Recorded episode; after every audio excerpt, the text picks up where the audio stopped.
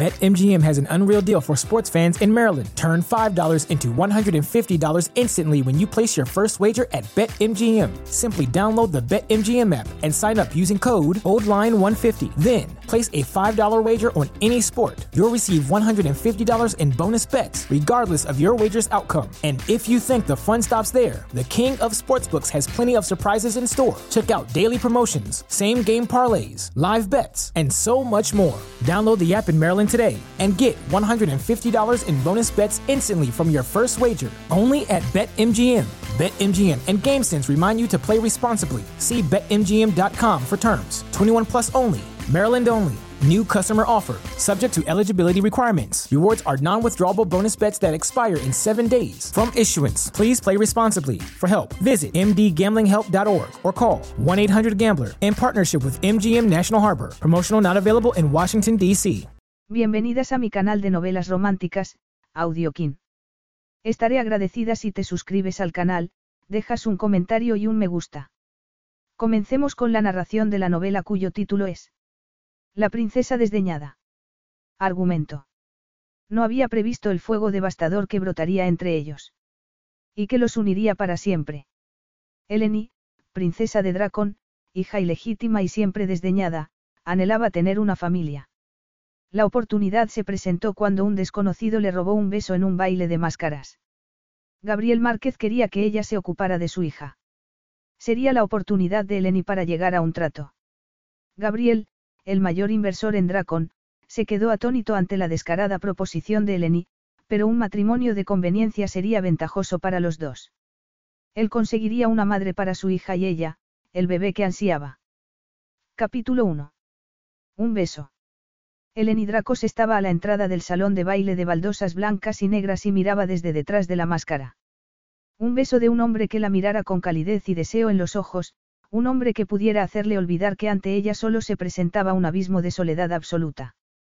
Quería un beso porque cumplía 30 años y estaba harta de su vida monótona, de fingir que no sentía una punzada de dolor cada vez que veía a su cuñada embarazada o que no anhelaba tener una familia propia. Había vivido toda su vida según las reglas que había impuesto su padre, el rey Teos, y que habían garantizado que sus hermanos, Andreas y Nicandros, hubiesen conseguido todo lo que hubiesen necesitado. Lo que no había previsto era que acabaría quedándose sola, como había estado durante todos esos años. Entró sin rumbo en el inmenso salón de baile ovalado. Las lámparas con lágrimas de cristal iluminaban a los hombres y mujeres elegantemente vestidos y no era la única que escondía la cara detrás de una máscara. El baile de máscaras era una tradición que la casa de Dracos celebraba todos los años, aunque, debido al empeoramiento de la salud mental de su padre, no se había celebrado durante los últimos cuatro años. Sin embargo, como los sectores más tradicionalistas estaban de uñas por la prolongada ausencia de Andreas después del fallecimiento de su padre y cómo temían que la colaboración entre Nicandros y Gabriel Márquez fuera un peligro para la economía de Dracon, ella había propuesto que ese año volviera a celebrarse como una manera de apaciguarlos.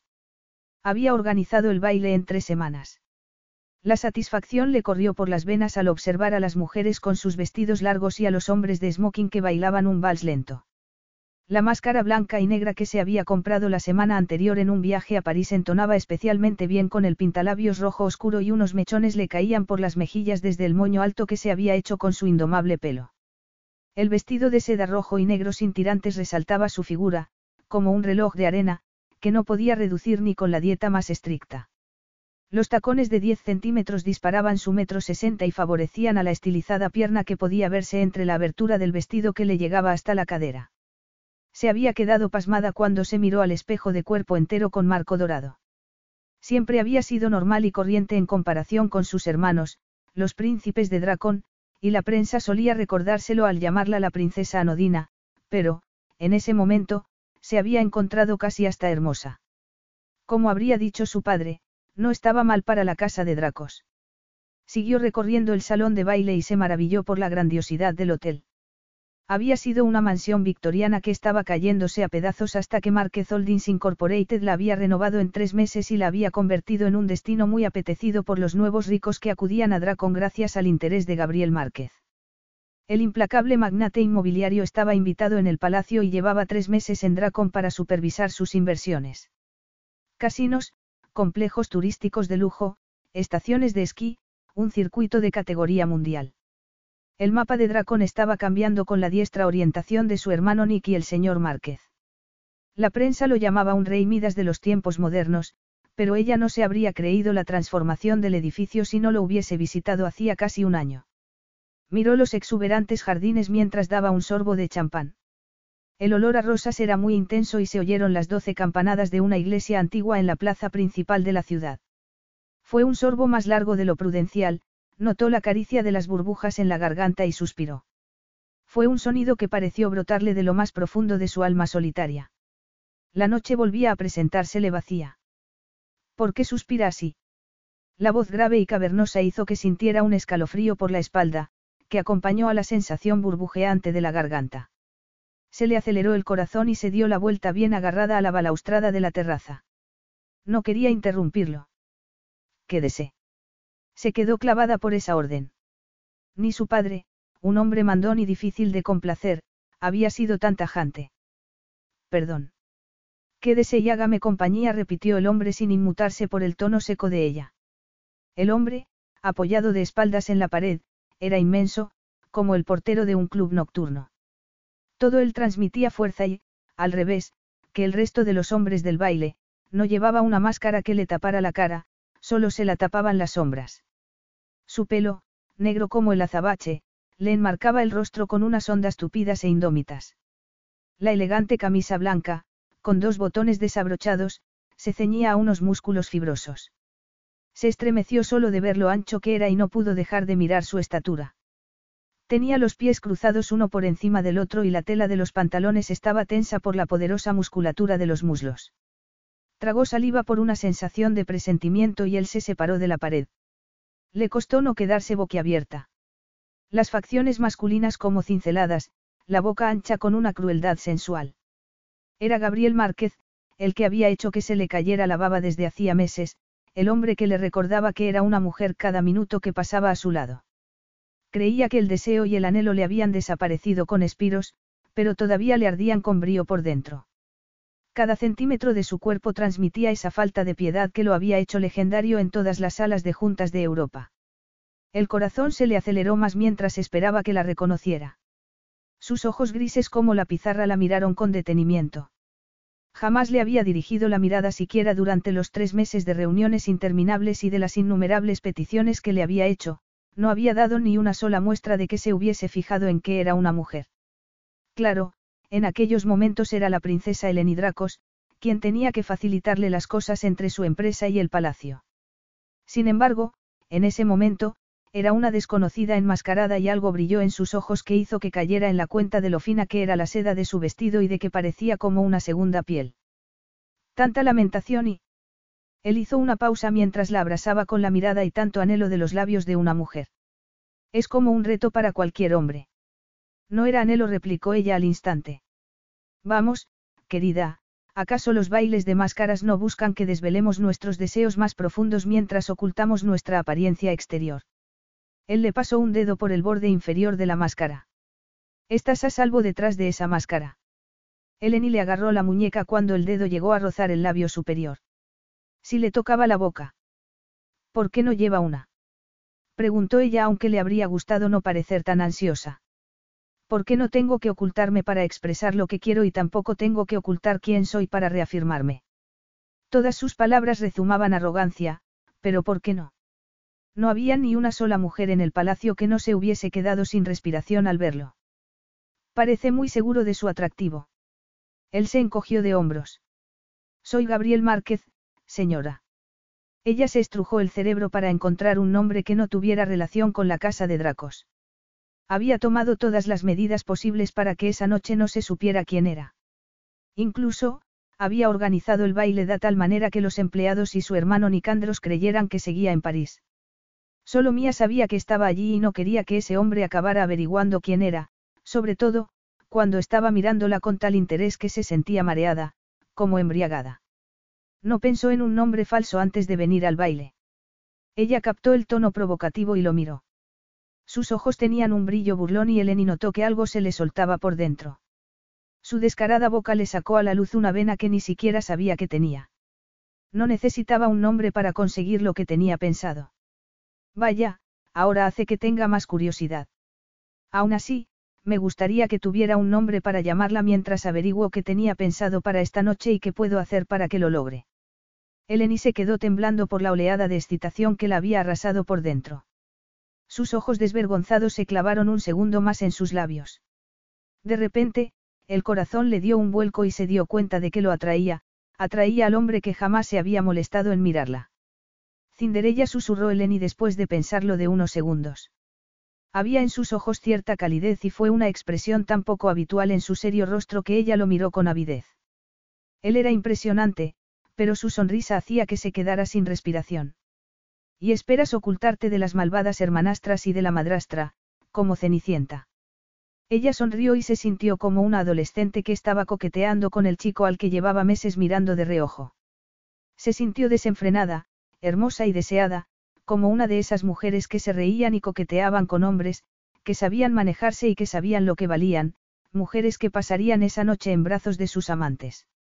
Mujeres que no se habían pasado la vida esperando a un hombre que les había prometido el mundo, mujeres que habían tenido las agallas de perseguir lo que querían en vez de quedarse llorando a un hombre que había desaparecido de su vida hacía años. No se le había ocurrido que Gabriel Márquez fuese a conquistarla, pero... No era eso lo que deseaba en sus sueños más desatados. Entonces, ¿por qué no iba a aceptar lo que había ido a buscar? ¿Por qué no iba a vivir el momento? ¿Por qué no iba a creerse la fantasía de que era hermosa, deseable y segura de sí misma y de que ese fuego que veía en los ojos de él lo provocaba ella. Acertaste a la primera, contestó ella lanzándose de cabeza. Él frunció ligeramente las cejas y apoyó las manos en la balaustrada con ella en medio. Me suenas de algo, Cinderella. Eleni se quedó rígida e hizo un esfuerzo para no inmutarse. Sería por cómo había dicho su nombre o era porque su disfraz no la ocultaba lo suficiente. La frivolidad se esfumó de los ojos de él, que se quedaron fríos y duros como una piedra.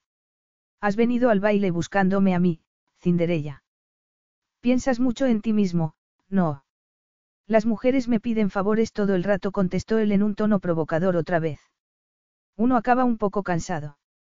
Tiene que ser agradable creer que el mundo gira alrededor de uno. Él inclinó la cabeza hacia atrás y se rió, y ella sintió como una caricia de placer por toda la piel. Las anchas espaldas se agitaron con la risa, que era un sonido profundo y viril. Unos ligeros surcos se formaron en su cara, que, aunque era muy dura, pareció algo más hermosa. Cuanto más te escucho, más me gustas. Dime la verdad, no nos hemos visto antes. Es posible que de pasada contestó ella sin decir ni la verdad ni una mentira, pero, aunque me hubieras visto, no te habrías fijado en mí. No creo que te hubiera olvidado. Él acercó más los brazos y ella pudo captar su olor a sándalo y a algo tan inequívocamente viril que hizo que quisiera olvidarse de toda prudencia y acariciarle esa piel. Entonces, ella, si no te escondes de una familia atroz, ¿de qué te escondes? Eleni dio un respingo al oír el diminutivo que había empleado y esperó que él no se hubiese dado cuenta en la penumbra. Su hermano Nick siempre la había llamado Ellie, y Mia hacía lo mismo. Era emocionante, y muy peligroso, oírle decir a Gabriel un diminutivo parecido. De un amante pesado y deslumbrado. Siguió él con un brillo acerado en los ojos. De un marido descontento. No, no hay marido. Ella casi se atragantó al decirlo ni amante. Me escondo de mí misma. Por una noche, quería ser alguien distinta, otra cosa. Quería ser una mujer hermosa y atrevida que vivía el momento. Quería ser cualquiera menos yo misma. Eleni se sonrojó al oír el tono melancólico de su propia voz. Estoy segura de que no podrías entenderlo ni aunque lo intentaras. Él sonrió y los surcos de su cara hicieron que fuera más viril todavía. Los dientes blancos y rectos resplandecieron a la luz de la luna y el labio inferior se adelantó con toda su carnosidad. Se había criado rodeada de hombres arrogantes e inflexibles como su padre, el rey Teos, y su medio hermano Andreas y eso debería haberle hecho impermeable al poder que irradiaba Gabriel, eso debería haberle hecho recelar de ese carácter implacable que había gobernado toda su vida cuando vivía su padre, pero no lo había hecho. Por algún motivo desconocido, Gabriel, con su arrogancia y su seguridad en sí mismo, la había atraído siempre. ¿Por qué dices eso? Le preguntó él con delicadeza, como si de verdad quisiera saber lo que opinaba de él. Eres Gabriel Márquez. Tu poder, tus tentáculos. Dicen que te adueñas de todos los sitios donde entras, no. Él se encogió de hombros como si fuera una perogrullada. Me he esforzado toda mi vida para ser lo que soy y para tener lo que tengo y no, nunca he querido ser nadie más. La miró con detenimiento y ella notó que le abrasaban las mejillas. Unos dedos largos se posaron sobre sus caderas y notó que todos los nervios se le ponían en tensión, como si fuese posible hacerse más baja y menos redonda solo por desear que se le encogiera el cuerpo. Si él notó la reacción instintiva de su cuerpo a ese contacto, no lo demostró. Sus dedos subieron y bajaron por la curva de sus caderas como si fueran mariposas que revoloteaban. Sin embargo, lo que se le subió a la cabeza fue la atención fascinada de él. Ningún hombre la había mirado sin tener en cuenta quién o qué era. Era una ventaja o un inconveniente ser quien era. O no la querían porque era ilegítima y no tenía un poder real en Draco, no tener una relación con ella era un problema porque estaba muy unida a sus poderosos hermanos, los príncipes de Dracón.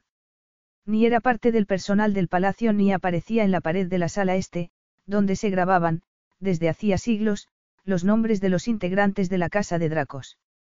Entonces, te parecerá ridículo que me haya disfrazado y que así haya intentado aprovechar la ocasión. Te equivocas, querida. Hasta yo tengo que escapar algunas veces.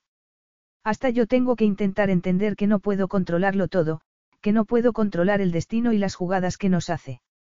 Hubo algo en su tono que la emocionó, como si ese hombre tan poderoso necesitara algo que ella podía darle. He venido porque esta noche no puedo escapar de lo que me espera mañana, siguió él, porque mañana me enfrento a algo que temo. Gabriel Márquez teme algo. Su, él volvió a sonreír y esos surcos volvieron a aparecer. Vas a desvelar mis secretos y a tirar por tierra mi reputación. Dime, ¿qué era lo que tú querías esta noche? Un beso la respuesta jamás le había salido con tanta facilidad. Quiero un beso Eleni tuvo que tragar saliva al ver el destello de deseo en sus ojos grises.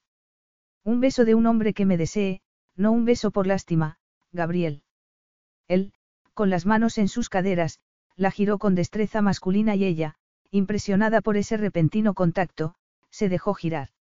Aunque llevaba tacones de 10 centímetros, le llegaba por poco a los hombros y era tan ancho que resultaba abrumadoramente viril. Se sentía frágil como una muñeca en comparación con él. No se sentía una mujer pragmática y resolutiva, se sentía como una criatura nocturna, liviana y fantástica. Se notaba que estaba excitada incluso a la luz de la luna. Sus ojos dejaban escapar unos destellos dorados y su boca, pintada de rojo brillante, era ancha y vulnerable. Era una mezcla increíble de inocencia y deseo. ¿Sigues creyendo que te besaría por lástima?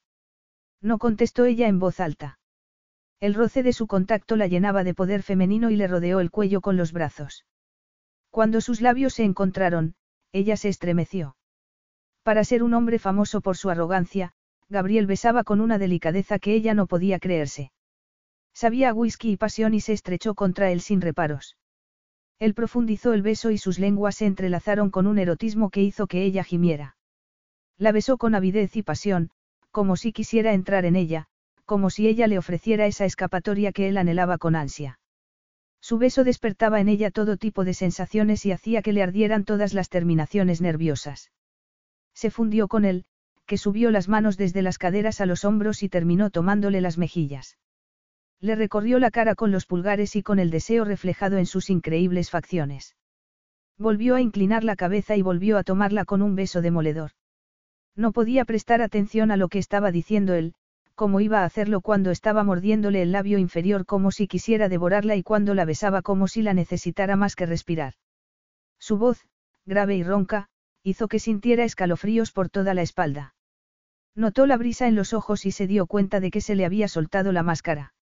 El abrazo cálido y masculino se convirtió en escarcha y tuvo que parpadear para ver. La máscara colgaba de los dedos de él, quien tenía el ceño fruncido y miraba alternativamente a la máscara y a ella como si no pudiese creerse lo que estaba viendo. A ella le abrasaban los labios por el beso, pero ese no era el mismo hombre. La miraba como si lo hubiese traicionado por algún motivo. ¿Qué significa todo esto, señorita Dracos? Él dejó caer la máscara. Puede saberse qué broma es esta. Ella retrocedió un paso. Su tono inflexible había acabado con cualquier ilusión que se hubiese hecho. No es una broma, no es nada, contestó ella antes de darse la vuelta. No había dado dos pasos cuando una mano como una tenaza la agarró del brazo y volvió a darle la vuelta. ¿Qué hace aquí esta noche? ¿Qué quiere de mí? Tú viniste a mí, qué cara más dura tenía ese hombre. Tú tú me ordenaste que me quedara y te hiciera compañía. Tú. Yo solo dije la verdad. Entonces, tengo que creerme que la princesa anodina de Draconella se encogió al captar el sarcasmo con el que dijo su apelativo se pasea por los bailes de máscaras y aborda a los hombres para que la besen. ¿Es eso lo que hace por la noche? Yo no te abordé y, efectivamente, quería un beso, quería sentirme menos sola por una noche, quería. Ella no terminó la frase, pero tampoco se calló. ¿Cuál de las posibilidades es una afrenta mayor para tu vanidad masculina? Que una mujer pueda querer besar a un hombre o que tú y tu arrogancia creáis que te he organizado una encerrona para que me beses. Me mentiste, princesa. Te lo pregunté sin rodeos y me dijiste que no me conocías. Incluso es posible que sea cierto abuso de poder que supieras quién era yo y que yo no supiera quién eras tú. A lo mejor es como un juego que practicas todas las noches con hombres poderosos. Estás pasándote de la raya. Estoy harto de engaños y mentiras.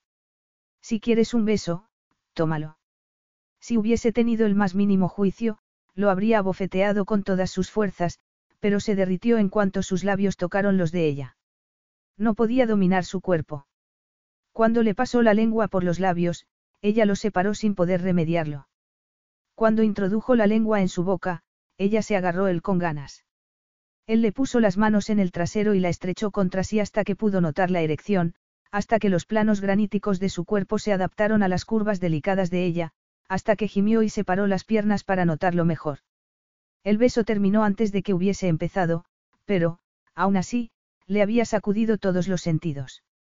Además, el hombre que se lo había dado la miraba como si ella hubiese aceptado vender su alma por cuatro monedas. Si tan necesitada estás de un hombre, puedes pedirle a uno de tus poderosos hermanos que te concierte una cita, princesa siguió él en tono burlón. Es posible que el próximo hombre con el que juegues no sea tan indulgente con tu falsedad. Eleni lo miró fijamente. Estaba temblando de los pies a la cabeza y todavía le abrasaba el deseo insatisfecho que él había despertado en ella.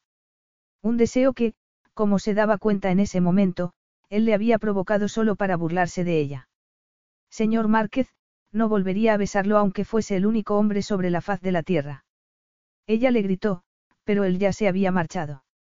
Aunque intentó dominar la tentación, no pudo evitar pasarse los dedos por los labios, no pudo dejar de notar su sabor en los labios. Capítulo 2. Tres meses después.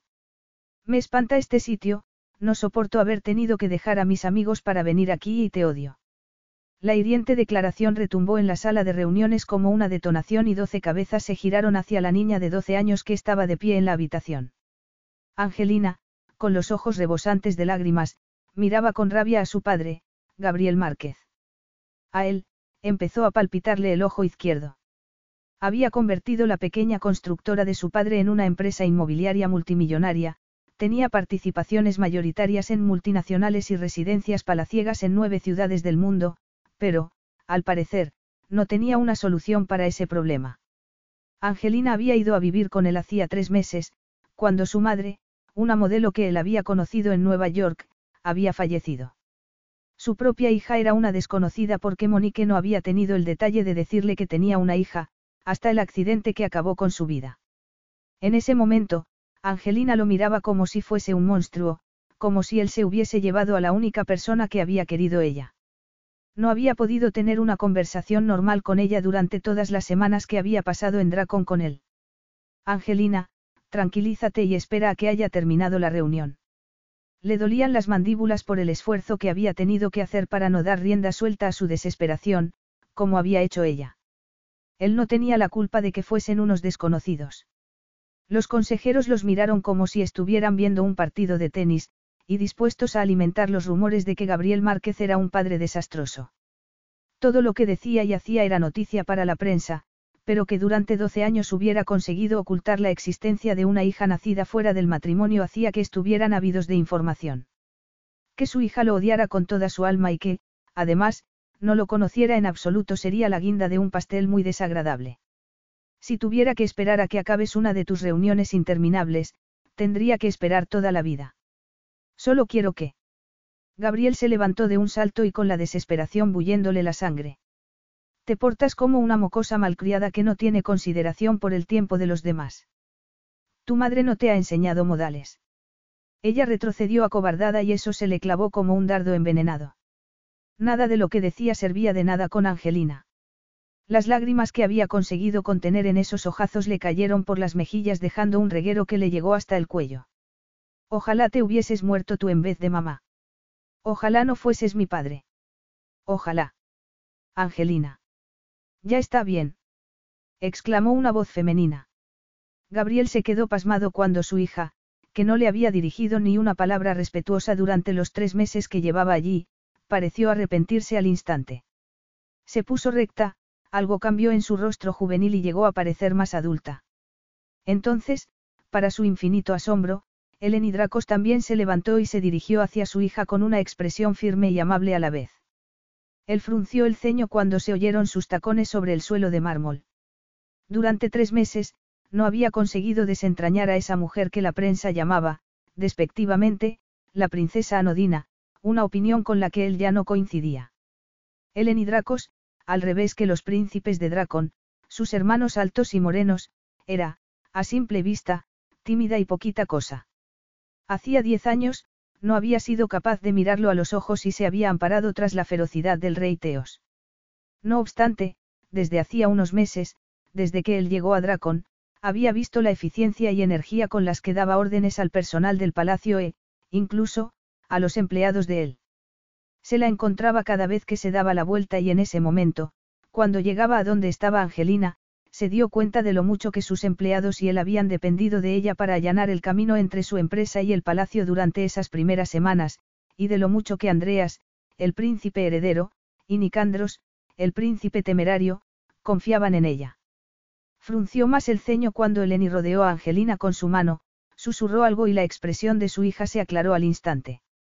Captó cierta vacilación en sus ojos, pero Angelina se lo secó y, ante su pasmo, esbozó una sonrisa temblorosa. Sintió una opresión en lo más recóndito de su corazón. Habían sido tres meses con niñeras cada cual más cara y eficiente que la anterior, tres meses de regalos para compensar los doce cumpleaños, tres meses conteniendo las ganas de decirle que él no había tenido la culpa y jamás, ni una sola vez, Angelina lo había mirado con algo que se pareciera remotamente al cariño que se reflejaba en sus ojos mientras miraba a Eleni en ese momento. ¿Qué había hecho la princesa para hechizarla? ¿Con qué intención? Cuando se habían conocido Angelina y ella.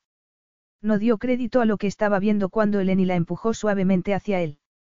La cautela que vio en los ojos de su hija fue lo que más le había dolido en la vida, pero no habría conseguido la más mínima conexión entre ellos aunque su vida hubiese dependido de eso.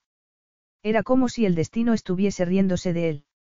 Él se había convertido, conscientemente, en un hombre que eludía por todos los medios cualquier vínculo sentimental y en ese momento no podía conectar con su propia hija por mucho que lo intentara. Lo siento, susurró Angelina con los ojos brillantes y muy abiertos. No le llamó, papá, pero él sabía que tampoco podía esperar un milagro. Entonces, ella se volvió hacia la princesa como si esperara otra indicación. Como si eso, mirarlo sin odio, fuese todo lo que podía hacer por ella. Él se quedó sin respiración porque nunca se había sentido tan raro. La princesa, agarrándola con firmeza de los hombros, dio una indicación a su hija. Hubo algo en su sonrisa que volvió a atenazarlo por dentro mientras Angelina y ella se acercaban a él. Debería parecerle bien que su hija, quien lo trataba como si fuese un apestado, hubiese encontrado a alguien con quien había conectado. Sin embargo, solo sentía un abismo insondable en la boca del estómago. Ahora, Angelina. La voz de la princesa le produjo un estremecimiento. Volvió a notar su sabor en los labios y sus manos en la redondez de sus caderas. Era una sensación que no había conseguido borrarse de la cabeza durante tres meses aunque cada vez se había fijado más en su voz grave y ronca, en que las camisas de vestir resultaban voluptuosas sobre su cuerpo, en que torcía un poco la boca cuando estaba siendo sarcástica, en todo lo que hacía y en que había evitado mirarlo a los ojos desde aquella noche en el baile de máscaras. Ninguna mujer se le había metido tanto en la cabeza por intentar no hacerle caso. Le había dicho que solo quería un beso, pero era verdad. En ese momento, allí estaba sonriendo a su hija. Sus ojos marrones brillaban con cariño y dejaban entrever un legado que nadie conocía, estaba seguro de eso. Fue como si su sonrisa se extendiera por todo su cuerpo mientras miraba a Angelina. Se dio cuenta con fastidio de que captaba su atención y la de todos los demás hombres. Acuérdate de lo que hablamos, siguió Eleni. Primero expresamos nuestra rabia y dolor de una forma constructiva, no lanzando acusaciones a la otra persona, por mucho que las merezca. Su hija asintió con la cabeza y levantó la barbilla como una muestra de altanería hacia él. Esa rabia desmedida hizo que se diera cuenta de una cosa, su hija era una niña por mucho que lo que hubiese dicho estuviese cargado de odio, y él no lo habría visto de no haber sido por esa mujer que lo fulminaba con la mirada por encima de la cabeza de Angie, que asentía con la cabeza y con furia. La opinión que tenía de él quedaba muy clara en el ceño fruncido. Volviste a irte de viaje. No solo me dejaste con aquella niñera espantosa, también te olvidaste de mi cumpleaños. Mamá jamás. Angie dejó escapar un sonido como si tuviera un nudo en la garganta. Mamá me contó que no vivías con nosotros porque eras un hombre ocupado, no porque yo te diera igual. Ahora. Ahora sé que me mintió para protegerme. Está claro que no querías tener una hija. Angie se quitó la mano de la princesa del hombro y salió corriendo de la sala. Se hizo un silencio muy tenso. Efectivamente, no había querido tener una hija. No había tenido una relación con la madre y supuso que por eso ella no le había contado nada. Sin embargo, la primera vez que vio a Angelina supo que su vida había cambiado. Para su propia sorpresa, no había sentido el más mínimo resentimiento y solo había querido recibirla con los brazos abiertos en su vida. Angelina, en cambio, no le daba ninguna oportunidad y la frustración y la furia lo corroían por dentro. Dio unos pasos hacia ella, pero oyó una orden en voz baja.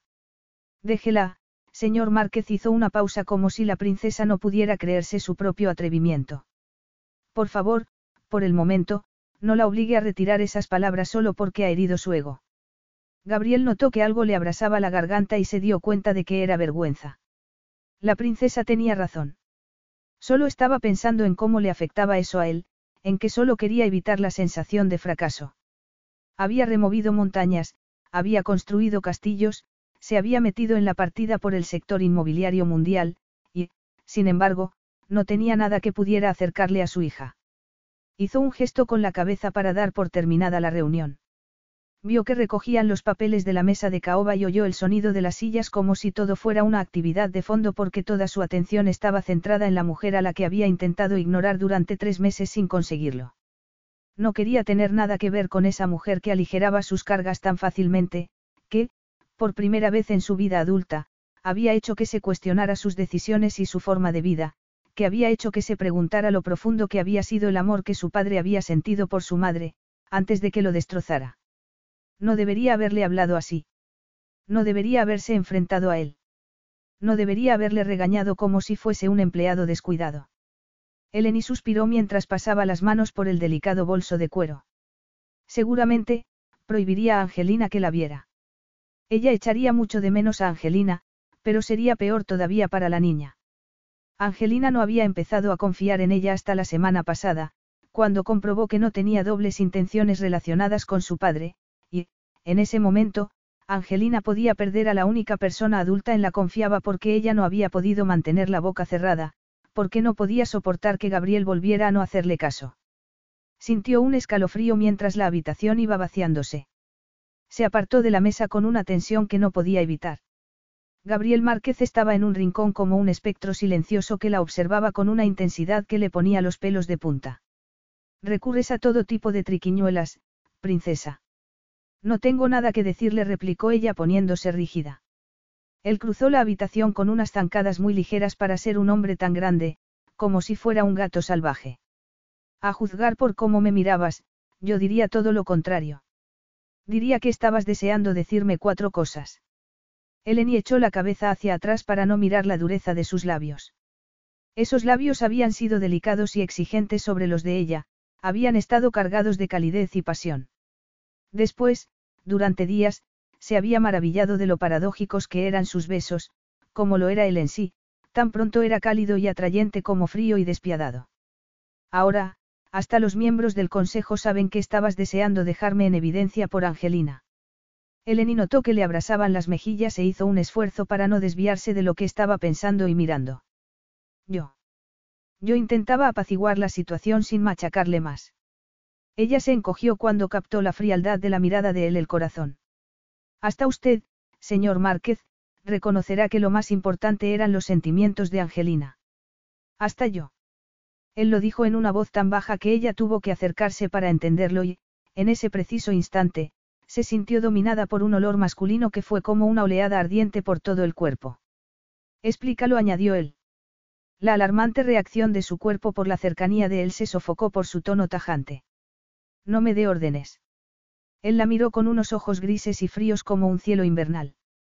A lo mejor crees que soy uno de tus empleados a los que tratas con esa eficiencia y energía, princesa, pero harías bien en recordar quién soy. Ella estuvo a punto de reírse porque la excitación se adueñaba de ella. Sus manos le habían recorrido las caderas como si ella fuese un tesoro y su cuerpo había sido un reducto de calidez. No pudo contener ese arrebato de sensaciones, pero consiguió aparentar frialdad. Como si permitiera que alguien se olvide. Esto es ridículo, señor Márquez. Si quiere decir algo, dígalo. Él soltó el aire con la tensión reflejada en el rostro. Angelina y tú habéis trabado amistad. Es una pregunta. Preguntó ella en tono burlón aunque estaba jugando con fuego. Él dudó y él enhibió algo en esos ojos gélidos que hizo que también dudara, que se replanteara su opinión de él o, al menos, que no lo condenara tan alegremente. ¿Cómo? ¿Cuándo? ¿Cuándo? ¿Qué? ¿Cuándo os habéis unido tanto? ¿Cómo has estado tanto con ella? Él la miró con el ceño más fruncido todavía. No es que andes por el palacio sin nada mejor que hacer. Estaba halagándola o despreciándola. Era un hombre exasperante. Yo. Bueno, la tarea de ocuparse de toda la serie de niñeras que contrató recayó sobre mí. Cuando usted desaparecía en sus largos y frecuentes viajes, yo tenía que ocuparme de que hicieran su trabajo. Una vez, no me acuerdo si fue la segunda o la tercera, la pobre mujer no podía encontrar a Angelina y, al cabo de unas horas, dio la voz de alarma. Usted estaba creo que en Sydney. Yo me había fijado en que, desde el principio, a Angelina le gustaba ir a los establos. Aquella tarde la encontré allí, escondida en el cajón de mi caballo. Sabía que a Angelina le encantan los caballos. La invité a que pasara algún tiempo al día conmigo en los establos y congeniamos. Pasar el rato con Angelina se había convertido en su momento álgido del día, había llenado el vacío que había dejado la muerte de su padre y la inesperada marcha de Andreas. ¿Pero qué hiciste y por qué? Quiero saber qué hiciste para intimar tanto con ella. Parecía tan desorientado que Eleni dominó el genio y suspiró. No lo hice con ninguna mala intención. Él se pasó una mano por el pelo y unos surcos de tensión le rodearon la boca. No estoy acusándote de nada, replicó él aunque su tono indicaba lo contrario. Tengo curiosidad por saber qué hiciste, qué técnica utilizaste, qué incentivos le ofreciste para ganarte a Angelina. Ella no es una operación comercial que esté intentando cerrar, soltó ella al acordarse de su propia confusión a esa edad. Jamás en mi vida he perdido una operación comercial. Precisamente de eso estoy hablando. Eleni resopló e intentó mantener la paciencia por la niña de 12 años, ya que no por el arrogante español que tenía delante. Durante tres meses, había intentado fingir que no se habían besado, que no había sido el momento más maravilloso de su vida aunque él la hubiese despachado, que ese aparente rechazo que su corazón no se aceleraba cada vez que lo miraba, que en lo más profundo de su corazón no esperaba que él volviera a mirarla con ese brillo de pasión en los ojos, que volviera a mirarla como a una mujer y no como a parte de la maquinaria del palacio, que volviera a besarla otra vez. Sin embargo, al parecer, la única manera de que él la deseara era con cinco capas de maquillaje, con un vestido que le marcaba todas y cada una de las curvas del cuerpo, con un cartel colgado del cuello que decía que estaba dispuesta a todo y, naturalmente, con la identidad oculta bajo una máscara. Cansada de ese anhelo penoso, se tragó la decepción, como hacía siempre. Su empresa todavía tenía trabajo en Dracon para años.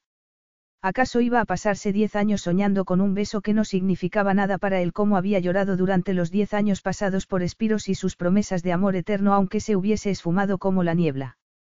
Angelina es una niña pequeña aunque se haya visto obligada a crecer durante los últimos meses. Tiene sentimientos y ha perdido a la única persona que la quería incondicionalmente, ha ido a caer en un mundo desconocido con un hombre. Han pasado ocho meses desde que murió su madre. Ocho meses es toda una vida para ella. No puede comprarle cosas y esperar que todo salga bien. No puede meterse en su vida y esperar que lo quiera como quería a su madre y menos dejándola en manos de toda una serie de niñeras, enzarzándola en un pulso a ver quién gana y exigiéndole cariño o amor. Esas niñeras tenían las mejores recomendaciones y años de experiencia con niños. Sin embargo, ni una sola intentó entenderla. Todo se trataba de horarios y pautas y no puede pasar por alto. Ella se tragó el nudo que tenía en la garganta y él le puso un dedo debajo de la barbilla para levantársela. ¿Qué no puedo pasar por alto? Eleni deseó poder disimular la expresión de sus ojos, borrar el dolor de ese rincón del corazón que nunca se le cicatrizaba. No puede arreglar la pérdida de su madre arrojándola al vacío. Está entre desconocidos y en un país extranjero, y a usted casi ni la ve. Ella. Ella me contó la semana pasada que quiso escaparse por lo que le había dicho esa novia suya. Si él no hubiese estado sujetándole la barbilla con las manos, ella no se habría dado cuenta del respingo. No es mi novia, es una ex. Me dijo que tenía experiencia con niños que podía ayudarme a conectar con Angelina. Ahora entendía toda esa colección de exi. Novias que habían ido pasando por el despacho de él durante las últimas semanas. Ella había tenido que hacer acopio de toda su fuerza de voluntad para no presentarse allí y exigirle que las expulsara a todas por el bien de Angelina. ¿Acaso no podía ver que estaban utilizando a Angelina como una manera de acercarse a usted? Ella notó que él lo captaba y vio que apretaba los dientes. ¿Y tú, princesa, no tienes ninguna intención? Él le miró la boca y fue como una caricia para sus sentidos. Ya se lo dije, no busco nada de usted. Sabías quién era yo y aún así me besaste. Porque aquella noche mi propósito era besar a un hombre. Usted cumplía los requisitos. Si no me hubiese arrancado la máscara, me habría marchado y nadie. Si no te hubiese arrancado la máscara. Su aliento fue como una caricia áspera en las mejillas te habría tomado en la mismísima terraza, delante tu hermano y toda una multitud. Sus palabras, roncas y en voz baja, le vibraron por toda la piel y notó palpitaciones de anhelo en sitios en los que no debería estar pensando. Lo único sensato de aquella noche fue que te arrancara la máscara. Yo lo habría. Eleni se pasó la lengua por los labios como si así fuese a sofocar el calor que se adueñaba de ella impedido si hubiese llegado tan lejos. Él la miró con un brillo burlón, y de algo más, en los ojos. O eres muy ingenua con los hombres o te gusta engañarte. Y ahora me encuentro con que has congeniado con mi hija, precisamente tú. Eleni se apartó de él porque necesitaba un respiro de tanta virilidad abrumadora, un respiro de sus propias reacciones. Ni siquiera usted puede ser tan engreído como para pensar que he congeniado con su hija con alguna intención oculta. Al verla sola en los establos, me recordó a mí misma. Eres la princesa de Dracon, hija del rey Teos y hermana de los poderosos Andreas y Nicandros, y pretendes que me crea que entiendes cómo se siente Angelina o que tienes que esconderte detrás de una máscara para que te bese un hombre. Ella se encogió de hombros, pero se le aceleró el corazón al ver el brillo de interés en los ojos de él. De no haber sido por Angelina, él no habría vuelto a dirigirle la mirada y mucho menos la palabra. Me da igual lo que piense de mí, señor Márquez, pero Angelina necesita sentirse importante para alguien, que hay alguien constante en su vida que no la abandonará. Es una niña encantadora debajo de toda esa insolencia. Es encantadora contigo, replicó él con una vena palpitándole en la frente. La primera vez que la vi fue en el entierro de su madre. Tardó una semana en entender que, efectivamente, era su padre, que no era un desconocido aterrador que estaba arrancándola de todo lo que conocía. Después me enteré de que mi ex había tenido un accidente cuando me nombró como su padre. Se ha pasado tres meses mirándome como si yo fuese el culpable. Mi propia hija me mira como si yo. Él tragó saliva y miró hacia otro lado. He intentado ser amable con ella, lo he intentado con regalos, lo he intentado todo, pero nada ha dado resultado. Eleni esperó, por el bien de la niña, que él aprendiera a expresar esa preocupación, a mostrar que la quería, pero había conocido a muchos hombres obstinados y Gabriel Márquez había demostrado aquella noche que era el rey de los despiadados arrogantes y no sabría lo que era un sentimiento de cariño aunque lo tuviera delante de sus narices. Aquella noche había conectado con ella cuando creía que era una desconocida, pero se cerró en sí mismo en cuanto supo quién era ella y que ella sabía quién era él. Fue tan hermético que se había pasado días preguntándose si se habría imaginado el beso. No quería saber nada de un hombre tan pétreo, de un hombre que creía que mostrar los sentimientos era una debilidad. Sin embargo, ella quería ayudar por el bien de Angelina. Recordaba muy bien lo sola y asustada que se había criado en el palacio. Hasta que su padre no se casó con Camil, la madre de Nicandros, ella no se había dado cuenta de que había alguien en el palacio que no rechazaba a la hija ilegítima que había adoptado el rey en un arrebato de generosidad impropia de él. Camil, aunque había estado muy ocupada por la endeble salud de Nick, siempre había tenido una palabra amable para ella. No permitas que él vea la más mínima debilidad, Macherie, le decía Camil cuando ella se acobardaba ante los ataques de ira de su padre.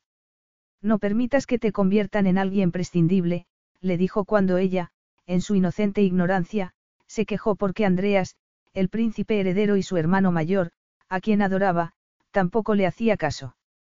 Eleni siguió el consejo de Camil al pie de la letra y se hizo imprescindible para su padre y sus hermanos. Jamás se había imaginado que llegaría a convertirse en el parachoques entre ellos tres. Durante los tres últimos meses, mientras observaba a ese padre y a su hija, había dado por supuesto que Gabriel Márquez era igual que el padre de ella, controlador, rebosante de arrogancia y que trataba a sus hijos como a peones en su propia partida personal. Sin embargo, el brillo de frustración que veía en sus ojos le daba cierta esperanza por Angelina.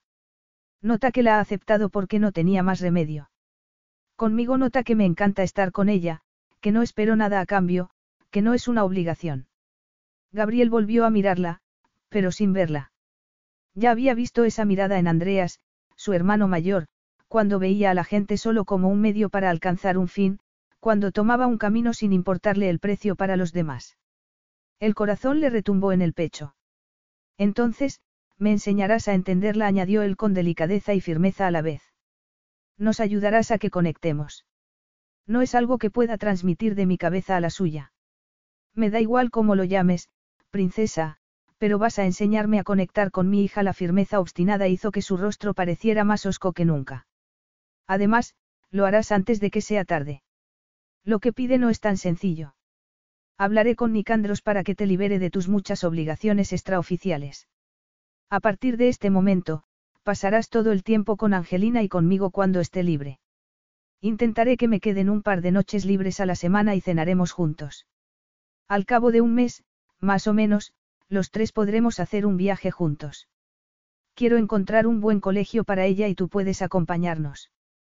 ¿Qué descaro tenía ese hombre? No puede darme órdenes como si fuera su sirvienta. No voy a dejarlo todo en la vida para que usted salga ganando y tampoco. Estaba tan indignada por su arrogancia que no le salían las palabras. Primero me insulta y luego me da órdenes. Su mejor potro de tortura sería pasar meses a su lado con la esperanza de que se fijara en ella y comparándose con todas las novias que desfilarían por delante de sus narices. ¿Qué le hace pensar que aceptaría algo que solo le afecta a usted? ¿Por qué no te pasa nada en la vida? He estado observándote, princesa. Eleni dio un respingo con el corazón desbocado.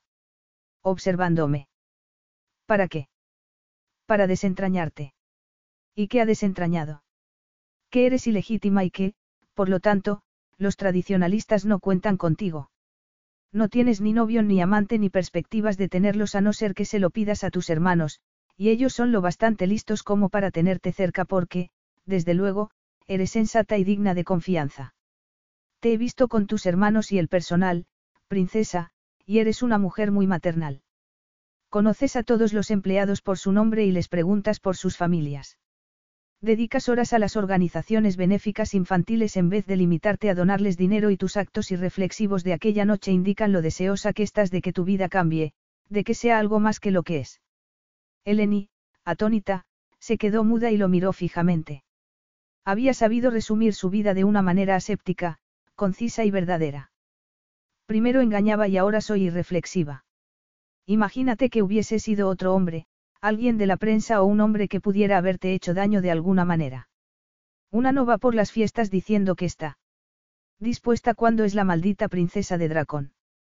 Eleni lo miró sin salir de su asombro. La inquietud que se reflejaba en los ojos de él era demasiado real como para burlarse de ella. Yo. Yo no me habría ido con cualquier hombre. Él arqueó una arrogante ceja. Ella se sonrojó y miró hacia otro lado. Los dos sabían que, aquella noche, ella habría hecho lo que él hubiese querido y que eso flotaba entre ellos y la humillaba. Si concedemos que realmente quieres a Angelina, Lo que te pido, princesa, no será un sacrificio para ti, solo te pido que pases el tiempo rodeada de lujos con Angelina y conmigo. ¿Durante cuánto tiempo? Preguntó ella incapaz de resistirse y de alejarse de él. Hasta que considere que ya no te necesito. Entonces, estás ofreciéndome un empleo. Llámalo como quieras, princesa. Puedes recibir dinero, joyas, acciones. Puedes recibir lo que quieras a cambio. Quería una oferta de empleo con condiciones. Era otro hombre que exigía lo que creía que se merecía sin dar nada a cambio, era otro papel que tenía que representar ella durante un tiempo limitado. Como había hecho siempre, con la asquerosa esperanza de que fuese a durar. La hija responsable y digna de confianza para su padre. El parachoques para sus hermanos. La mujer de la que se había olvidado por completo el hombre al que había amado. La hija ilegítima, aunque adoptada, de la casa de Dracos. Todo ello efímero y, en definitiva, sin sentido. Si aceptaba su oferta, dejaría parte de su corazón con esa niña y él se desharía de ella cuando hubiese cumplido su cometido. Aún así, quería hacerlo. Quería estar con él y Angelina, quería ayudarlos a acercarse antes de que fuese irreversible. Quería conocer mejor al hombre con el que había hablado aquella noche. Con el corazón a mil por hora, se reconoció que quería tener una oportunidad para que él se fijara en que era una mujer, para que se acordara de que la había besado sin reparos. Dio un respingo cuando él le tomó la barbilla con una mano y le levantó la cara para que lo mirara. Notó un calor abrasador y recordó lo que pasó la última vez que la tocó, que la tentó. Los titubeos de ella eran munición para él mientras la acorralaba con un brillo depredador en los ojos. Reconócelo, princesa Eleni se estremeció cuando el aliento de él le acarició la oreja, estás tentada. Lo que saqué en limpio aquella noche me lo quedé para mí sola.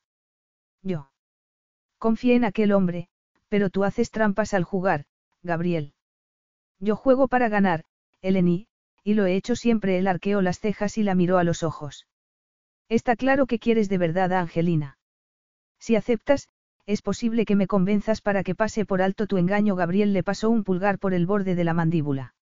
Solo se oyó la respiración entrecortada de ella y su cuerpo se acercó al de él como si tuviese voluntad propia. Levantó la mirada con el ceño fruncido. Incluso, es posible que decida besarte otra vez, siguió él, podría ofrecerte toda la emoción que ansías. Incluso, podría estar dispuesto a mostrarte esa pasión que buscas con tanto ahínco. Eleni, con el cuerpo vibrándole como la cuerda de un arpa, lo miró a los maravillosos ojos grises. Su aliento le acariciaba los labios y la miraba como si fuese la mujer más hermosa de la tierra. Se sentía drogada y ni siquiera la había tocado todavía. Entonces. Sin saber cómo, ella consiguió hablar. Estás ofreciéndome una aventura a cambio de que me ocupe de tu hija. Nos deseamos el uno al otro, no. ¿Qué pasaría cuando pasara los días a su lado con solo una niña pequeña de cortafuegos? ¿Qué pasaría cuando él no se detuviera la próxima vez? ¿Qué pasaría cuando ella se enmarañara en sus vidas y él decidiera que ya no la necesitaba? ¿Dónde acabaría ella entonces? En el mismo sitio, con el corazón magullado por otro hombre sin escrúpulos. Sería mejor que Angelina y ella cortaran ese lazo antes de que el daño para la niña fuese permanente, antes de que ella misma se olvidara de que ningún hombre era digno del dolor de corazón que ella ya conocía gracias a Espiros y a su padre. El amor no estaba hecho para ella por muchos sueños absurdos que se hubiese contado. Le agarró la muñeca y le apartó la mano, aunque le abrasó la palma por ese contacto tan inocente. El cuerpo le gemía en silencio por el brillo prometedor que captaba en sus ojos. No. No, ¿qué? No a todo lo que has propuesto. ¿Por qué? De repente, la idea que había estado dándole vueltas en la cabeza desde hacía un rato fue lo único a lo que podía agarrarse. Se marcharía, se alejaría de ese hombre y de esa niña que ya le había robado parte del corazón. Se alejaría de ese vacío infinito que parecía ser su vida últimamente. Pienso irme fuera de Dracon durante una temporada. Él apretó los dientes y, en un abrir y cerrar de ojos, su mirada se hizo implacable y carente de toda pasión. ¿Cuánto tiempo es una temporada? Meses, a lo mejor, un año ella se apartó porque necesitaba distancia. Siempre he querido conocer mundo y esta es la ocasión. ¿Y qué va a ser de Dracon y tus obligaciones? ¿Qué va a ser de tus inapreciables hermanos? Yo jamás he salido de Dracon, no he visto lo que hay más allá de los muros del palacio. Ya va siendo hora de que salga. Ya era hora de que consiguiera lo que deseaba. Al estar con Angelina, al ver la felicidad en sus ojos cuando estaban juntas, había comprendido lo que anhelaba con toda su alma. No amaría nunca a un hombre, pero sí podía ser madre, sí podía llevar el amor a la vida de un hijo, ella que había sido una hija no deseada. Me gustaría poder ayudarte, aunque solo fuera por ella, pero no puedo, ya no puedo dejar mi vida en punto muerto por nadie. ¿Cuándo piensas marcharte? Dentro de una semana, de dos como mucho. Me gustaría decírselo a Angelina con usted delante. Me. Me da igual que me crea o no, señor Márquez, pero la quiero mucho.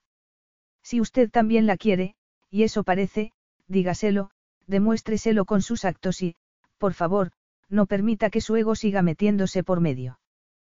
Capítulo 3. Es verdad. Gabriel se dio la vuelta hacia la figura que estaba a la entrada de su suite. Su hija estaba en la puerta y lo miraba como a un enemigo, como si entrar pudiese obligarla a reconocer que él era alguien en su vida. Angelina él consiguió que el tono fuese sosegado, pasa. Ella se puso rígida y los hombros le sobresalieron de la camiseta como dos picos.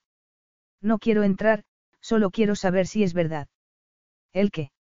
La señorita Draco se marcha de Dracón. ¿Te lo ha dicho? No mintió él al sentirse impotente porque la princesa no se quedaría le diese él lo que le diese, pero se lo he oído a un empleado. Dicen que va a marcharse una temporada. Volverá pronto. Gabriel apretó los dientes y se encogió de hombros. Si es posible. Dijo que estaría fuera un mes o dos. Ella tiene su propia vida, pequeña. La princesa lo había dejado muy claro y él se maldijo al acordarse de la discusión. Para ser un empresario que vivía de las negociaciones y de ganarse a los adversarios, se había comportado como un necio, había tocado todos los puntos equivocados como había hecho ella con él. Levantó la cabeza al oír el gemido de su hija. Prefería mil veces la insolencia al abatimiento que veía en sus ojos. Angelina, volverás a verla. Además, aunque la señorita Draco se marche, harás otras amigas y yo siempre. Su hija de 12 años se apoyó en la pared y sollozó mientras le caían las lágrimas por las mejillas. Algo le oprimió el pecho y apretó los puños. Fue a abrazarla, pero ella, aunque estaba llorando, lo esquivó. Él contuvo el improperio que había estado a punto de soltar y esperó. Ella, con una brusquedad y una seguridad en sí misma impropias de su edad, se secó las mejillas y lo miró. Todo el mundo me abandona. Primero fue mi abuelo, luego, mi madre y ahora, la señorita Dracos. Yo no lo haré, Angelina. Eso es lo que dice. ¿Qué puedo hacer, Angelina? Dímelo. Podría pedirle a la señorita Dracos que no se marchara. Si de verdad le importo, señor Márquez ella arrastró su acento americano como si eso fuese imposible, conseguiría que la señorita Dracos se quedara. Gabriel se quedó sin aliento por la resignación, por la falta de confianza implícita en la petición. Su hija se marchó antes de que él pudiera contestar y no miró atrás. Quiere que seas la niñera de su hija. Mía, su cuñada, que estaba embarazada de gemelos, se lo preguntó mientras daban el paseo matutino por el jardín que le había hecho Nick. ¿Quiere? Elenia sintió con la cabeza. Más bien, me lo ha ordenado. Tendrías que haberlo visto, Mía. Me miraba como si ya no me viera a mí, sino a una solución para sus problemas. Eso haría que todo fuera como la seda en su mundo, como esperan todos los hombres arrogantes de quienes los rodean. No había sabido nada de él durante la semana que había pasado desde que le hizo esa indignante propuesta. Con un poco de suerte, entraría en razón, aunque ella seguía sintiendo que su poder era como una sombra que se cernía sobre ella. El jardín era una explosión de colores y el azul del cielo era perfecto. En conjunto, había sido una semana de otoño perfecta. Todo estaba maduro y dando sus frutos. Había indagado un poco por los orfanatos de Dracon y había presentado todo el papeleo, pero podían pasar meses hasta que se cumplieran los trámites burocráticos. Sin embargo, se sentía contenta y, entre tanto, estaba planeando el viaje. Quizá no fuese tan largo como le había comentado a Gabriel, pero le parecía que era lo que tenía que hacer antes de asumir las responsabilidades de ser madre soltera. Lo rechazaste, ¿verdad? Le preguntó Mía. Claro, contestó ella mientras miraba hacia otro lado. Mía sabía que a Eleni le atraía a Gabriel Márquez y que Angelina cada día significaba más para ella. Se sentía desnuda, como si llevara todos sus anhelos escritos en la cara para que cualquiera pudiera leerlos. Incluso, es posible que decida besarte otra vez. Sintió el calor en las mejillas por la humillación. Debería haber abofeteado a ese hombre tan arrogante. Estoy preocupada por ti, ella la agarró de la mano. Te estás encariñando demasiado de esa niña. Vi lo alterada que estaba hace unos días. Eleni tragó saliva para que la voz la saliera natural, aunque la cara arrugada de Angelina no se le borraba de la cabeza. Se había equivocado al creer que podría alejarse de la vida de Angelina sin que pasara nada. No va a pasarme nada, mía. Si acaso, estos meses que he estado con Angie me han demostrado lo mucho que querría tener un hijo propio. Mía la miró con los ojos como platos justo cuando vieron que Nicandro se acercaba a ellas. Ellie, puede saberse qué pasa entre Gabriel y tú. Le preguntó Nicandros en una voz tan alta que algunos jardineros los miraron. Solo ciertas discrepancias sobre su hija contestó Eleni con el ceño fruncido. ¿Por qué? Ha amenazado con retirar a Márquez Holdings de Dracon si no colaboras con lo que pide. Que colabore. No puede hacerlo. Ella había sabido que era despiadado, pero eso era increíble. No puede hacerlo, ¿verdad, Nick? Sé que Andreas tenía reparos hacia Gabriel, pero también creía que tenía un contrato blindado. Nick se pasó una mano, visiblemente temblorosa, por el pelo. Así es. Legalmente, no puede retirar su empresa de Dracon, pero lo peor para nuestra economía sería meternos en una batalla legal con él. Podría poner cientos de pegas y paralizar todos nuestros proyectos. Él es todo lo que Andreas dijo que es cuando las cosas se ponen así, un malnacido de los pies a la cabeza. Ya ha cancelado dos reuniones con los inversores y no ha dado ningún motivo convincente. Eleni se pasó la mano por la frente con desesperación. Justo cuando ya había decidido por fin lo que quería en la vida. Haré lo que sea por Andreas y por ti y por Dracon su temerario hermano nunca había estado tan nervioso. Siento haber. Ellie. No te he hecho la culpa de esto. Ellie se tragó el nudo que tenía en la garganta. Su hermano la quería. Maldito fuese ese hombre por haber hecho que lo dudara. Él no para de decir que quiere disponer plenamente de ti. Cuando le dije que no eras un bien que podía prestarse, él tuvo el descaro de decirme que Andreas y yo te utilizamos. Nick desvió la mirada con vergüenza. Nick, no puedes dejarle que te trate así. Sin embargo, Gabriel había dado en el clavo de sus temores y de, al parecer, las dudas de Nick con una precisión milimétrica.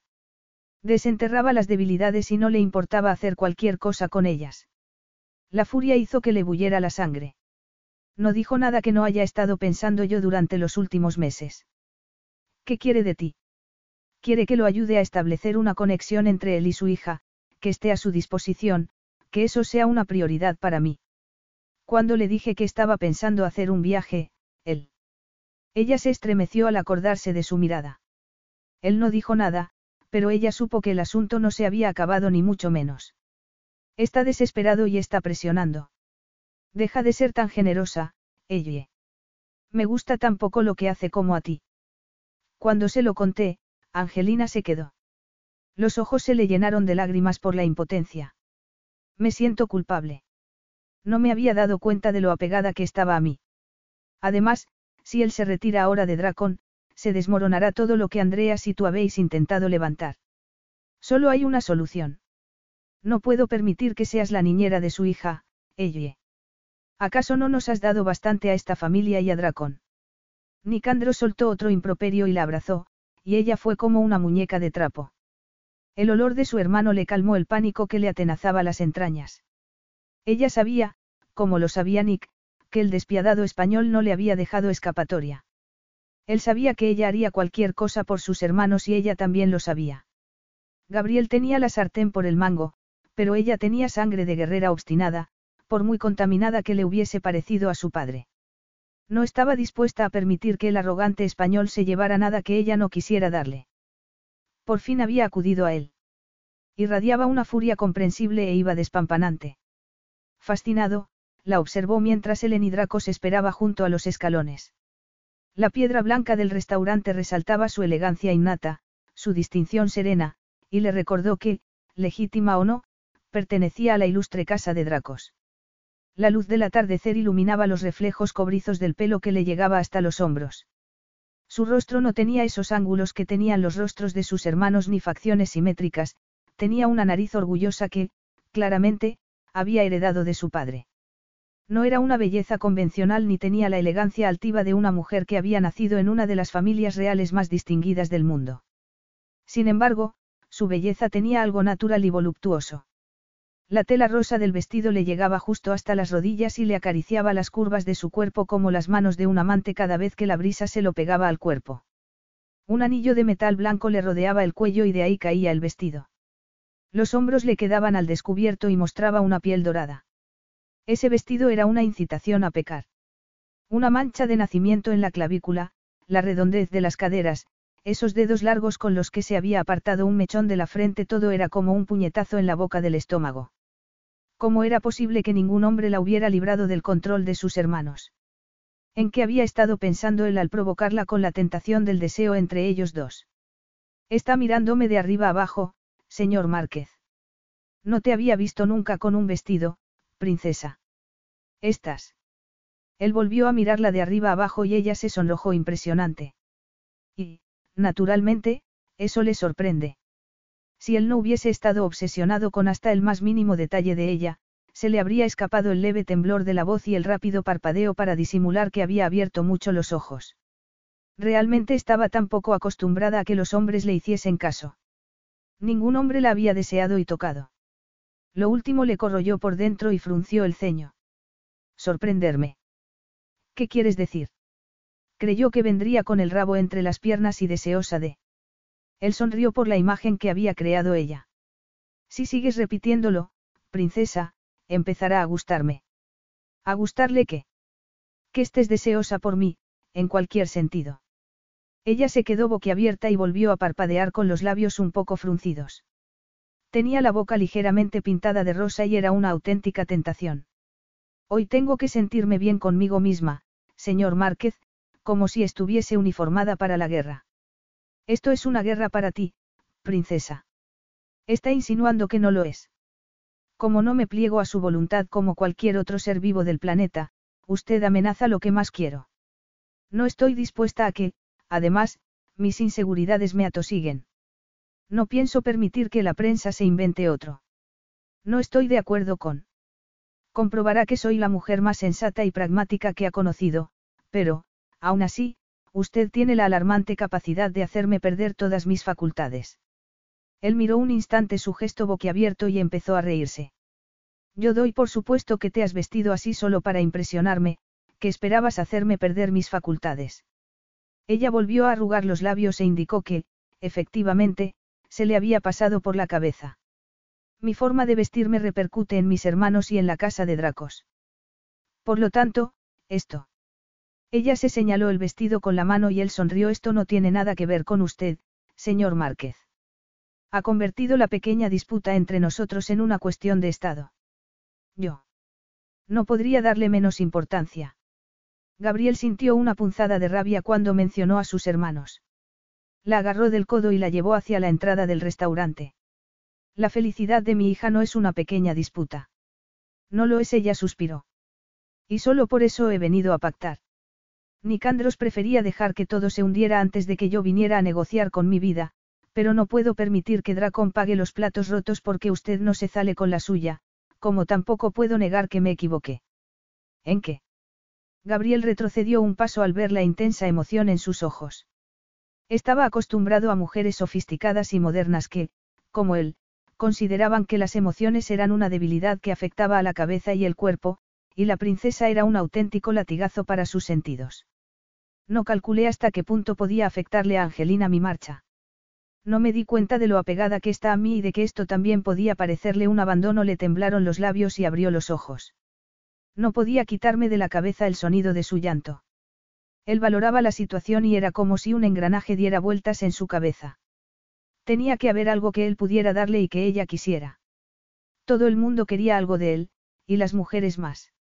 Hasta su amiga Alisa, el colmo de la integridad, había necesitado su apoyo cuando puso en marcha su negocio.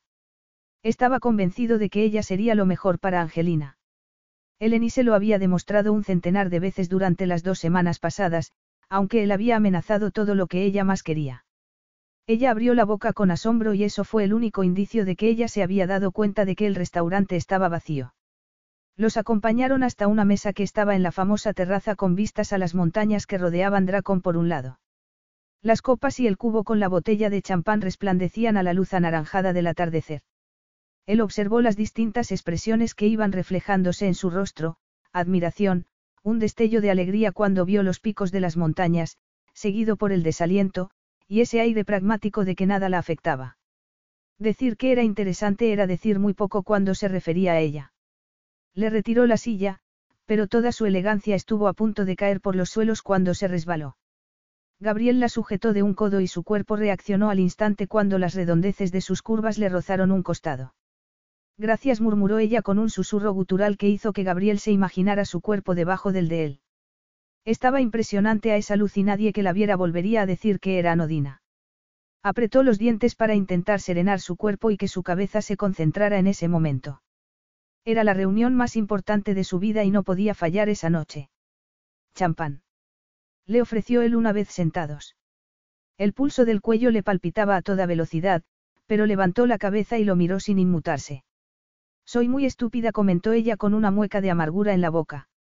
Él frunció el ceño. No le gustaba ese velo que caía sobre sus ojos y la ocultaba para él. No se había dado cuenta de lo cautivadora que era la sinceridad natural de Eleni Dracos hasta que le privaba de ella. No sé qué quieres decir. Ella levantó los brazos e hizo un gesto que abarcaba todo el restaurante, la puesta de sol, el cubo de champán. No me arrepentí de haberlo visto aquella noche ni después de las amenazas e insultos. Me aferré a la creencia de que había sido un momento sincero entre nosotros hasta que me arrancó la máscara, pero no puede evitarlo, ¿verdad? Princesa. Utilizará todo lo que le conté, todo lo que siento cuando lo veo, para manipularme a su antojo. Gabriel se crispó al ver el gesto de la boca de ella. Nunca le habían gustado los remordimientos ni le habían parecido que sirvieran para algo. No entiendo que te suponga un sacrificio tan grande estar con Angelina y conmigo cuando afirmas que la quieres de verdad. Porque mi vida no es algo que esté a su disposición durante una temporada. Pero si lo está para tu padre, tus hermanos e, incluso, Dracón, no. ¿Qué tengo que hacer para que seas igual de leal con Angelina? ¿Qué tengo que hacer para que te quedes con Angelina mientras ella te necesite, hasta que ella y yo hayamos conectado? El corazón le aleteó como las alas de un pájaro que había caído en una trampa. Le temblaron los dedos que sujetaban la copa y los escondió encima del regazo. Podría arrepentirse de haber hecho esa oferta. Haría lo que me pidieras, princesa. Pondría el mundo a tus pies si quieres. Eleni se pasó la lengua por los labios y él se puso en tensión. Gabriel contuvo una maldición. Esa atracción que sentía hacia ella estaba empezando a ser un problema. Ya sabía que su deseo de darle lo que había querido aquella noche no había sido solo para que se plegara a su voluntad, también había sido porque había querido explorar esa atracción, y todavía quería besar esa boca carnosa, recorrerle todas las curvas con las manos y la boca, poseerla hasta que saltara por los aires ese aspecto recatado e impecable que utilizaba como máscara, hasta que perdiera esa suficiencia que utilizaba como un arma hasta que fuera la mujer que lo había besado. Con avidez, como lo hizo aquella noche. Quiero que firme un contrato que garantice que no volverá a poner en peligro la economía de Dracón. Él se dejó caer sobre el respaldo y la miró con detenimiento. Tenía los labios apretados por la firmeza y los ojos resplandecientes por la rabia. Él sonrió y dio un sorbo de agua solo para hacerla esperar. Ella se movió en la silla y miró hacia otro lado.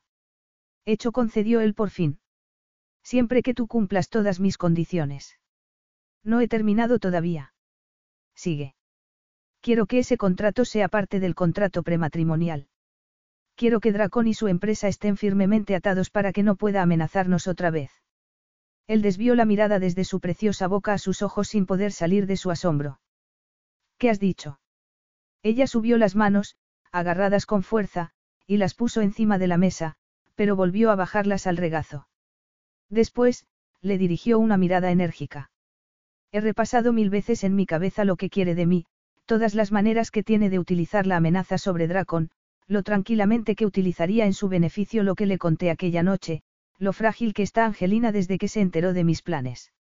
Eleni contuvo la respiración como si eso le doliera. No quiero que le odie o le culpe cuando me pierda a mí, no quiero que vuelva a hacerle esto a Nicandros porque no he conseguido que ella le quiera en cuatro meses, o en el ridículo plazo que usted considere suficiente para que suceda. No puedo correr ese riesgo. Por eso, he encontrado una solución conveniente para todas las partes y que no hará un daño permanente a la niña. Yo. Yo quiero que se case conmigo. Usted utilizará Dracon para garantizar el bienestar de Angelina y yo espero que se lo pensará dos veces antes de destruirlo cuando sea parte de su vida tanto como lo es de la mía. Quiero. Quiero tener la oportunidad de salir ganando también. Esa vez, cuando él se rió, fue con un sarcasmo desbordante. La rabia lo dominaba ante esa propuesta tan disparatada. Te lo explicaré, princesa. No saldrás ganando al arrimarte a mi árbol. Soy incapaz de sentir algo parecido al amor por una mujer, solo serías. No sería un matrimonio de verdad. Sé lo que aportó a ese contrato y lo que recibo ella no volvería a atarse con otro hombre para acabar preguntándose otra vez qué le faltaba. Usted garantizará a Angelina que tenga una madre que la quiere. Y harías todo esto por tu querido dracón. No esperarías nada más de mí. Aunque la desafiara con el tono, le preocupaba que estuviese dispuesta a martirizarse. Su futuro no les importaba ni a Andreas ni a Nicandros. No había nadie que se ocupara de esa maldita mujer. No, si quiero algo más. Adelante, princesa, si has tenido el temple de pedirme el matrimonio, no te achiques ahora. Yo. Yo no te pido que me ames o me seas fiel, Gabriel. Yo ya no me engaño de esa manera. Solo pido que me des. Se puso tan roja que Gabriel la miró fascinado. Le temblaban los labios y estaba mordiéndose el labio inferior. El deseo lo alcanzó como un puñetazo y tuvo que hacer un verdadero esfuerzo para no ser el quien le mordiera ese labio. Eleni. Su nombre le salió con la voz ronca por lo tentadora que era. Quiero tener un hijo. Estaba visitando agencias de adopción cuando tú amenazaste con retirar tu empresa de dracón. Eso es algo a lo que no renunciaré por nadie. Todos los músculos del cuerpo se le pusieron en tensión y la intuición le decía que no se metiera en ese trato con esa mujer. Estás negociando un hijo. Sin embargo, mientras lo asimilaba, tuvo que admirar sus agallas. Sí. Para todo el mundo, y para Angelina, seremos una familia. No exigiré nada de tu tiempo o de tus sentimientos. Yo la querré como si fuese hija mía, y llevaremos vidas separadas menos cuando tengamos que estar juntos por ella. Si la prensa pudiera verte en este momento. El chiflado rey Teos te enseñó bien a hacer política. Estoy seguro de que ni siquiera tus hermanos habrían ideado una estrategia mejor para que mi empresa quede atada a Dracón. Ella se encogió en la silla y miró hacia abajo como si quisiera ocultar la expresión de desasosiego. ¿Crees que es lo que quiero? ¿Crees que quiero casarme con un hombre que me mira como si estuviese atrapándolo, un hombre famoso por lo poco que duran sus aventuras, un hombre con el que tengo que negociar un hijo. Gabriel, será un matrimonio de conveniencia. Tú lo harás por Angelina y yo lo haré por Dracón. La idea de que la princesa podría estar manipulándolo desapareció al ver la furia en sus ojos. Se levantó de la mesa y fue hasta la reluciente barra vacía. Se hizo un silencio sepulcral mientras intentaba analizar lo que sentía. La rabia a la que le gustaría aferrarse estaba disipándose y nadie podía acusar a la princesa de Dracón de no ser lógica. Se pasó la mano por el pelo cuando oyó que ella se movía y notó que la calidez de su cuerpo le alcanzaba a los sentidos. Cuando ella estuviese con Angelina y con él, en calidad de lo que fuera, tendría a la princesa de Dracon en la cama, la atracción entre ellos era demasiado abrasadora. Sin embargo, por primera vez en su vida, no podía hacer lo que quería.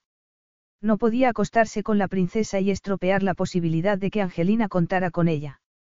Tan malo sería llegar a un acuerdo amistoso disfrazado de matrimonio ante todo el mundo por el bien de su hija.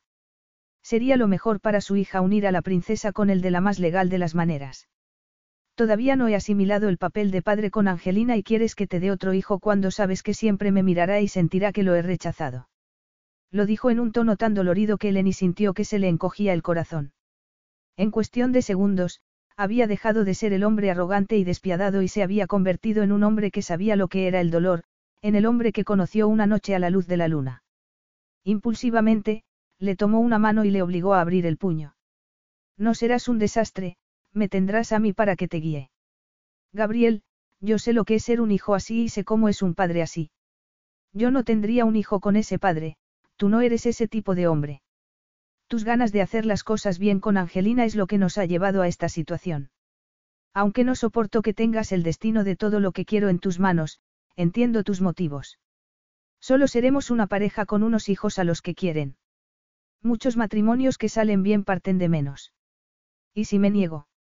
Él se dio la vuelta y las luces del techo dieron una delicadeza engañosa a su rostro. Abandonarías a Angelina. Dejarías que la ruina cayera sobre Dracón. Eleni hizo un esfuerzo para sonreírle, o para esbozar lo más parecido a una sonrisa que pudo. Negociar con Gabriel era como chocar un cristal contra una roca. Nick se lo había avisado y le había prohibido que lo hiciera, pero ¿qué alternativa le quedaba? Querer a esa niña, a sus hermanos y a Dracon nunca había sido como llevar una piedra colgando del cuello. Si contestó ella aunque no sabía si lo resistiría. Angelina te odiaría por lo que has hecho, la gente de Dracon sufriría y se te quedaría grabado en la cabeza para siempre. Eleni no esperó su réplica. Estaba cansada de ir de un sentimiento a otro, de negociar lo único que quería en la vida. Si él no aceptaba, entonces era el malnacido despiadado que se había repetido una y otra vez que era, un hombre con el corazón tan escondido que era muy posible que no tuviese. Estaba en el pequeño patio que había fuera del restaurante cuando notó su mano en el hombro. Se dio la vuelta con el corazón retumbándole en el pecho. La camisa y los pantalones negros que llevaba hacían que se fundiera con la oscuridad que los rodeaba y que solo quedara el contorno de su imponente tamaño y su abrumadora virilidad. Se la acercó con las dos manos en los hombros, como si él también estuviese intentando verla en la oscuridad. Entonces, es un apaño, princesa. Nada de exigencias o expectativas. Sí. El anhelo la atenazó por dentro cuando sus piernas se pegaron a las de él. Apoyó las manos en su pecho y notó los latidos del corazón debajo de la palma. De repente, se sintió frágil y femenina ante esa musculatura y esa calidez ardiente. Nada de exigencias o expectativas, añadió ella. Tampoco pides fidelidad. No, después de que me hayas dado un hijo, ella intentó que pareciera imperturbable, pero era demasiado hombre y la voz le salió ronca e, incluso, un poco titubeante. De verdad, Gabriel, sería una buena idea que moderaras tus actividades en ese terreno. Al menos, a corto plazo.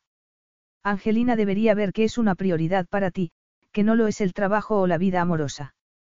Que vea que la queremos y que estamos juntos en esto por ella. Hasta entonces, tú podrías, nosotros podríamos. Él mostró sus blanquísimos dientes y ella vislumbró su sonrisa depredadora. Su carcajada burlona le sacudió todos sus sentidos y se sintió dominada por su olor, su sonido y su contacto. Estoy autorizado a dormir con mi esposa hasta entonces, pero no después. Así es. El bochorno la abrumaba y agradeció el amparo de la noche. A él, al muy canalla, le resplandecía la sonrisa y el brillo malicioso de los ojos, y la provocaba con sus burlas. Para entonces siguió ella, habré dejado de ser una novedad para ti. Mientras tus aventuras sean discretas, no me afectarán ni a mí ni a nuestros hijos. Le tomó la nuca con un gesto tan posesivo que Eleni se estremeció. Introdujo los dedos entre el pelo y le levantó la cabeza. Lo tienes todo pensado, no. La princesa Eleni Dracos al rescate. Ella no sabía si seguía burlándose o estaba enfadado, solo podía sentir sus dedos en el cuero cabelludo, el granítico contorno de la cadera en el abdomen, el aliento ardiente en la cara. ¿Y tú, princesa? Entonces, sus labios rozaron los de ella, que dio un respingo ante la descarga abrasadora que le recorrió todo el cuerpo. Gimió cuando él lo repitió, aunque no posó su boca sobre la de ella. A pesar de las burlas y provocaciones, iba a firmar el contrato con sus condiciones, pero cuando se trataba del fuego que brotaba entre ellos, cuando le rozaba los labios con los de él, se plegaba a sus deseos. También te buscarás amantes cuando quieras tener a un hombre en tu cama. Le preguntó él. Eleni lo miró a los ojos y él sintió una satisfacción masculina incontenible. Tenía sus manos en el pecho, pero quería sentirlas por todo el cuerpo. Quería tenerla debajo, quería ver esas curvas voluptuosas desnudas, quería que perdiera esa máscara de corrección, quería a la mujer del baile de máscaras en la cama. ¿Qué? Hacía meses que a él no se le pasaba por la cabeza la idea de tener una amante. ¿Cómo iba a pasársele cuando estaba obsesionado que esa pequeña guerrera que tenía delante?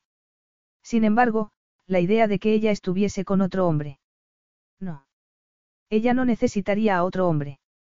Si la princesa quería un acuerdo amistoso, se lo daría, pero después de haberla dejado anulada para cualquier otro hombre.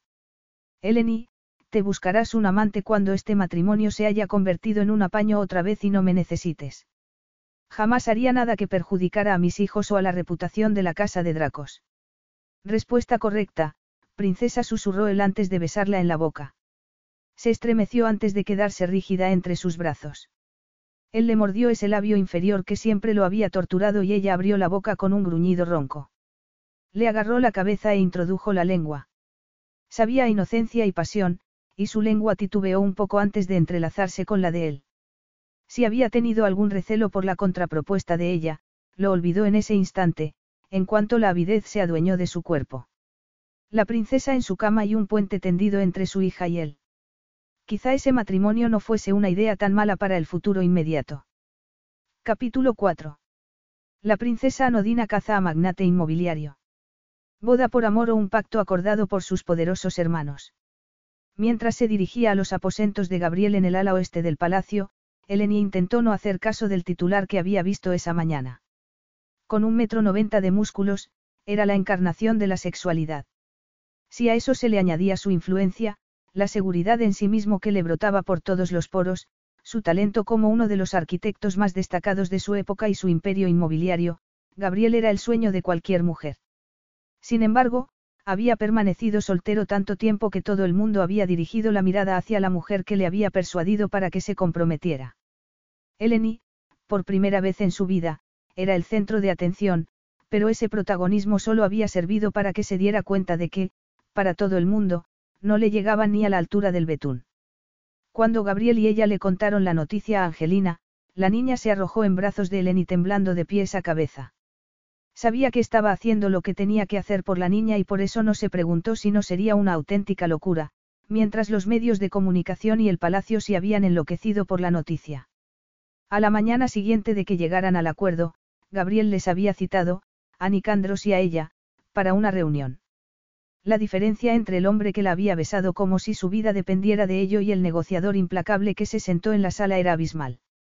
Furiosos, Nick y sus abogados habían intentado tapar todos los resquicios que podría aprovechar Gabriel para volverse atrás otra vez, mientras él, impasible, dictaba las condiciones del matrimonio y le lanzaba miradas enigmáticas a ella. Angelina, emocionada ante la idea de pasar la tarde con Eleni y su padre, ya estaba en los escalones de entrada. Ella fue a la sala y, como la encontró vacía, fue al despacho de Gabriel. Los ventanales dejaban entrar la luz sobre la figura alta y ancha que estaba inclinada sobre la mesa. Tenía la camisa remangada y se le podían ver los antebrazos fibrosos recubiertos de vello oscuro. El lápiz y la regla parecían diminutos en sus manos, pero sus movimientos eran elegantes mientras tomaba medidas y dibujaba en una hoja en blanco. Con el corazón desbocado, se fijó en la tensión de los pantalones negros sobre el trasero y los muslos y en los músculos de la espalda bajo la camisa. Se apartó el pelo, negro como el azabache, que le había caído por la frente. Estaba absorto en el trabajo, el proyecto de un complejo turístico a los pies de las montañas de Dracón. Todas las inseguridades la asaltaron mientras miraba su cuerpo y oía el susurro del lápiz al deslizarse sobre el papel. ¿Acaso se había creído que iba a acostarse con él, a invitarlo a que entrara en su cuerpo, y que iba a salir indemne? Dándole vueltas a mil cosas en la cabeza, se giró para marcharse cuando unos dedos la agarraron del brazo. Fue como una descarga de placer y cada célula del cuerpo quiso deleitarse con el contacto. ¿Huyes, Eleni? Ella se estremeció al oír el tono provocador. Yo. Tenía la boca reseca y se pasó la lengua por los labios. Ese contacto hizo que reviviera todo, la firmeza de su boca sobre la de ella, sus manos en las caderas. Él tenía la camisa desabotonada hasta la cintura y dejaba ver su piel bronceada con vello negro. El cuello fibroso, la barba incipiente de la tarde. Cerró los ojos para asimilar lo mucho que la alteraba. Olía a colonia y sudor, una combinación irresistible que le embriagaba los sentidos. El gesto indolente de su boca tenía algo que le recordó a un gato muy seguro de su atractivo. Estaba esperando a ver si te distraías un momento, consiguió seguir ella. Mi padre se ponía furioso si lo interrumpía cuando estaba trabajando, aunque tuviera una cita. Necesitabas tener una cita para ver a tu padre. Siempre estaba muy ocupado y, en aquella época, yo no aportaba nada. Eleni se encogió de hombros cuando él la miró en silencio. Tenía una forma de mirarla que hacía que se sintiera desnuda, y no en el sentido físico. Era como si siguiera siendo aquella niña a la que le habían dicho que el rey era su padre y que se había portado muy bien al reconocerla, y mucho mejor al adoptarla. Siguió para desviar de ella la atención de Gabriel. Angelina y yo llevamos más de media hora esperándote. Él frunció el ceño y miró el reloj de muñeca. Me he olvidado por completo. Miró alrededor con las manos en la nuca. Había trabajado durante meses con él y su equipo, pero nunca lo había visto dudar así. Siempre había estado seguro de sí mismo, había sido drástico e incluso arrogante. ¿Está enfadada conmigo? No, me dijo que era tonta si me sorprendía que no te presentaras. No es sano que una niña tan pequeña sea tan escéptica. Estaba trabajando y me he olvidado. Gabriel volvió a mirar la mesa y se apartó el pelo de la cara. Es posible que sea mejor que no os acompañe esta tarde. No sé si nos hemos recuperado todavía de la última discusión. Eleni suspiró al acordarse de que los empleados le habían contado que habían encontrado pasteles en el retrete y unos zapatos de salón destrozados. Un puzzle de mil piezas, un mapa de Estados Unidos, apareció repartido por todo el palacio. Mía y ella se encontraron a Nueva York en el jardín y se rieron por esa destrucción tan imaginativa. Todo el palacio sabía la discusión que habían tenido el padre y su hija cuando él se enteró de lo que había hecho. Gabriel no podía dejar de encargar regalos cada vez más caros y Angelina no podía evitar destruirlos de formas cada vez más originales. Mi hija y yo tenemos temperamentos parecidos. He aprendido que lo mejor es que no nos acerquemos cuando estamos enfadados. Yo podría decir algo que fuese irreparable. Por eso, seguramente, lo mejor será que sigáis con lo que teníais pensado hacer esta tarde. Por todos los santos, Gabriel, no puedes ver más allá de esos actos de rebeldía. Destrozó los zapatos de salón, tiró a la basura los pendientes de diamantes. Yo. ¿Por qué te quería a ti? Gabriel, ella no entiende todavía que vayas a quedártela, que vayas a estar siempre en su vida, que no vayas a abandonarla como hizo su madre. Rechaza todo lo que le regalas. No quiero un sermón, Eleni replicó él mirándola con unos ojos gélidos. Me da igual lo que quieras. Mi trabajo es decirte lo que estás haciendo mal. Deja de ser tan tozudo y machito. Tozudo y machito. Sí, como todos los hombres cabezotas. Mira un poco más allá de tu ego. Me consideras un padre espantoso, princesa, pero, desde que me enteré de su existencia, he hecho cambios en mi vida que no había hecho con nadie. La he traído a vivir conmigo y he hecho concesiones, ¿qué más tengo que hacer? Tienes que pasar más tiempo con ella, Gabriel. Tanto te cuesta entenderlo. Eleni suspiró cuando vio que él seguía frunciendo el ceño.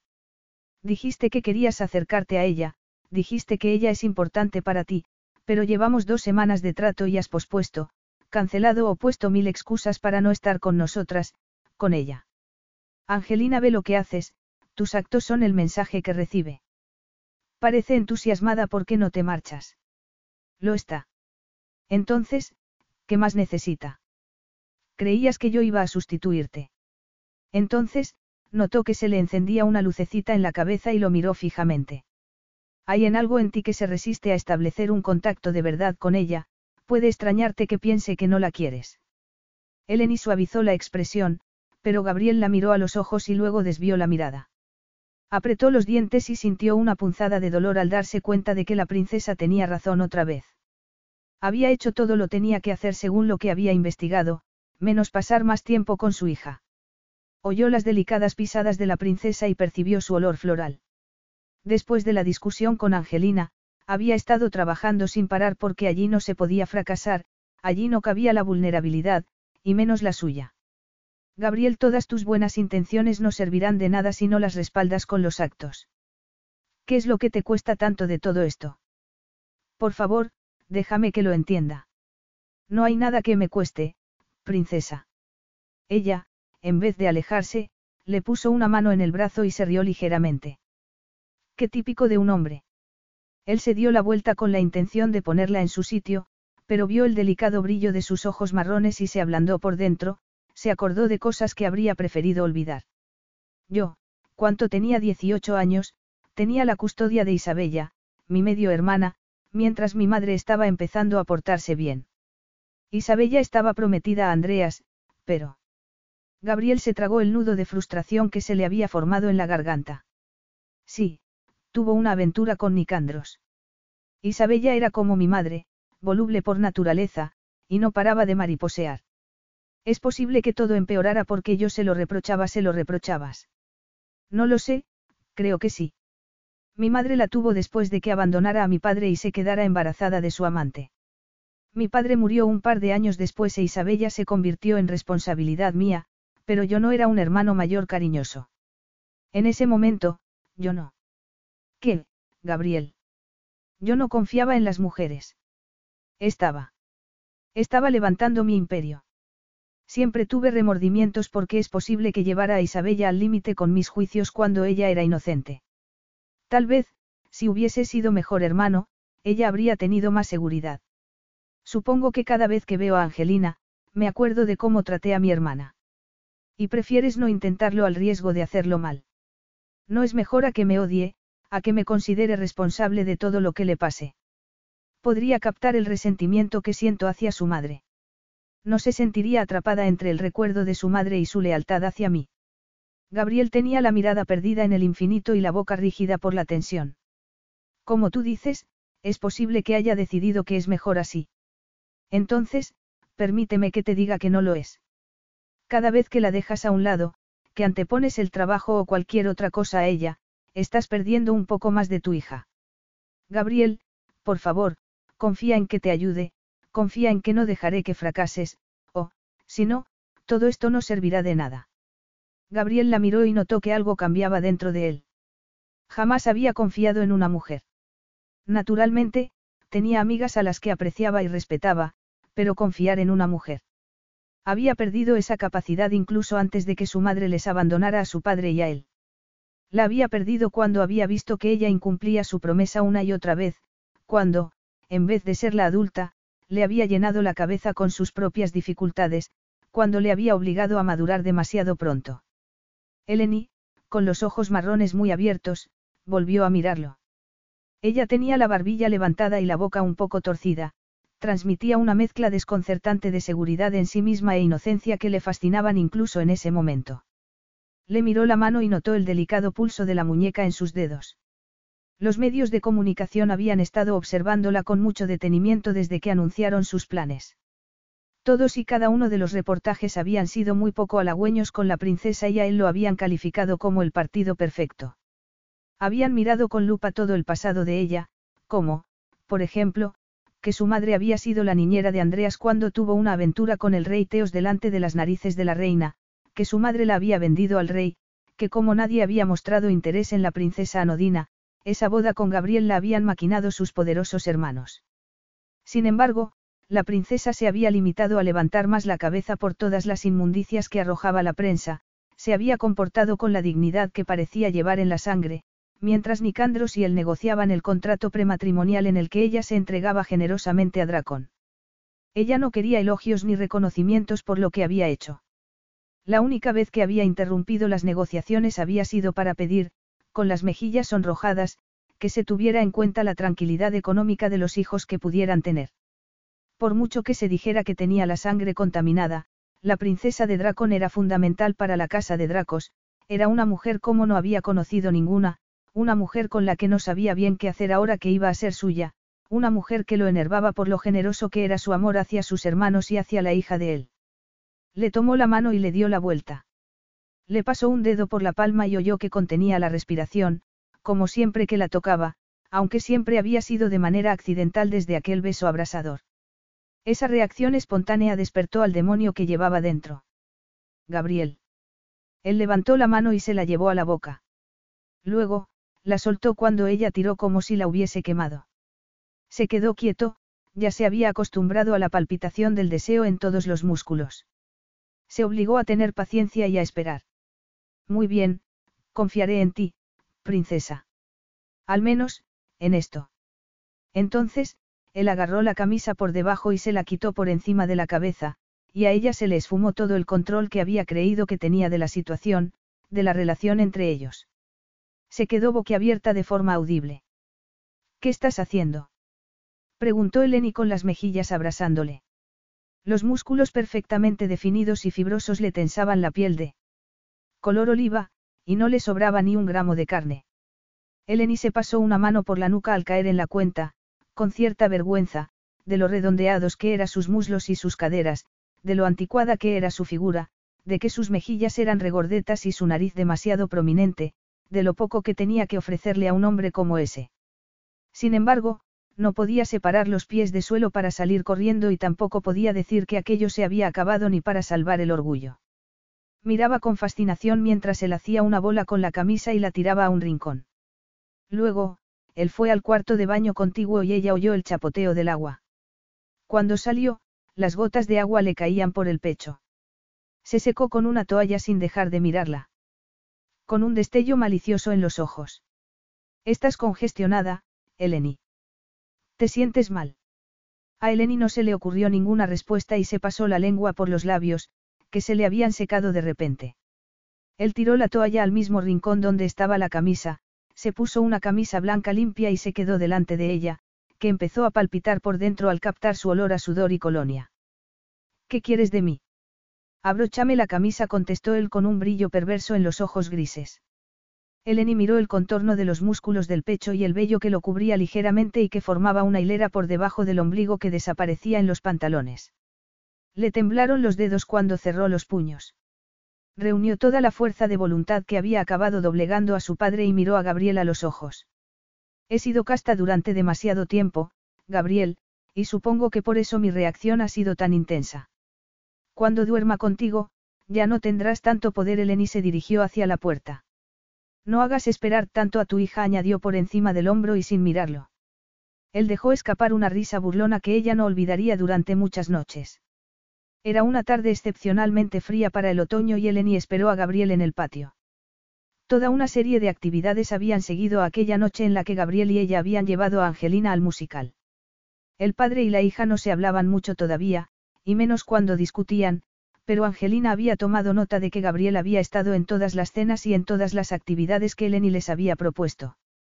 La niña era tan obstinada como su padre y no le pedía nada, pero Eleni podía ver la emoción en sus ojos y que inclinaba la cabeza cuando oía la voz de su padre como también podía ver que Gabriel miraba a su hija con detenimiento. No había contestado cuando Eleni había vuelto a preguntarle por su hermana, pero sí le había dado mucho sobre lo que reflexionar. Era difícil ver otra faceta que no fuese la de empresario arrogante y multimillonario con aristas cortantes, pero, si se tenía en cuenta su comportamiento cuando no había sido adulto siquiera, se veía a un hombre sin aristas y que sentía las cosas profundamente. Ella intentaba mantener cierta racionalidad sobre la boda que se avecinaba. Estar con él en todas esas actividades estaba muy bien para Angelina, pero no para sus endebles defensas. Se había dado cuenta, durante las dos semanas pasadas, que Gabriel era una compañía extraordinaria, que contaba historias muy amenas y que cuando estaba de humor, algo demasiado frecuente, podía ser el mismísimo diablo.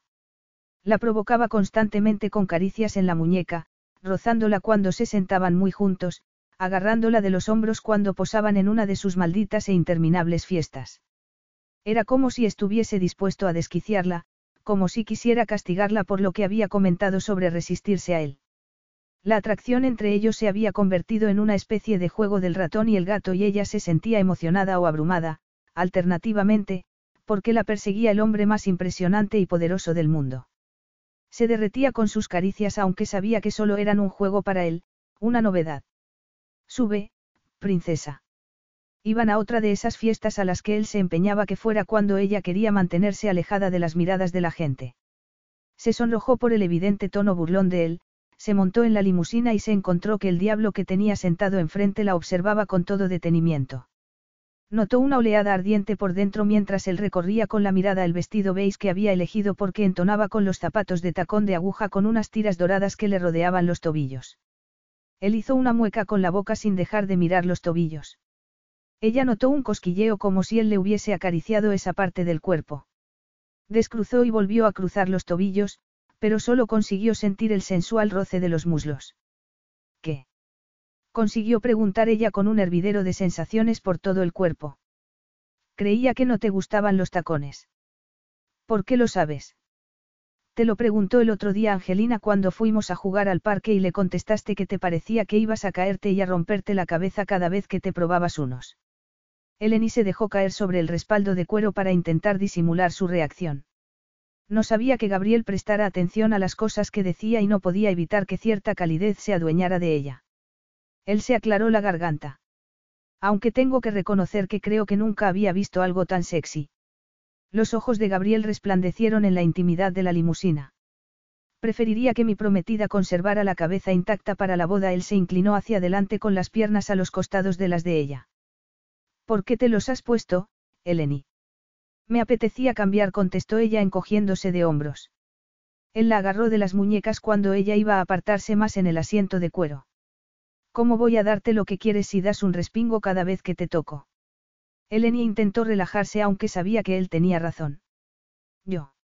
Yo no estoy acostumbrada a que me toquen todo el rato y me he puesto estos malditos tacones porque estoy harta de sentirme tan baja a tu lado. La prensa me recuerda todo el rato lo distinta que soy de tu tipo habitual, como si yo pudiera olvidarlo.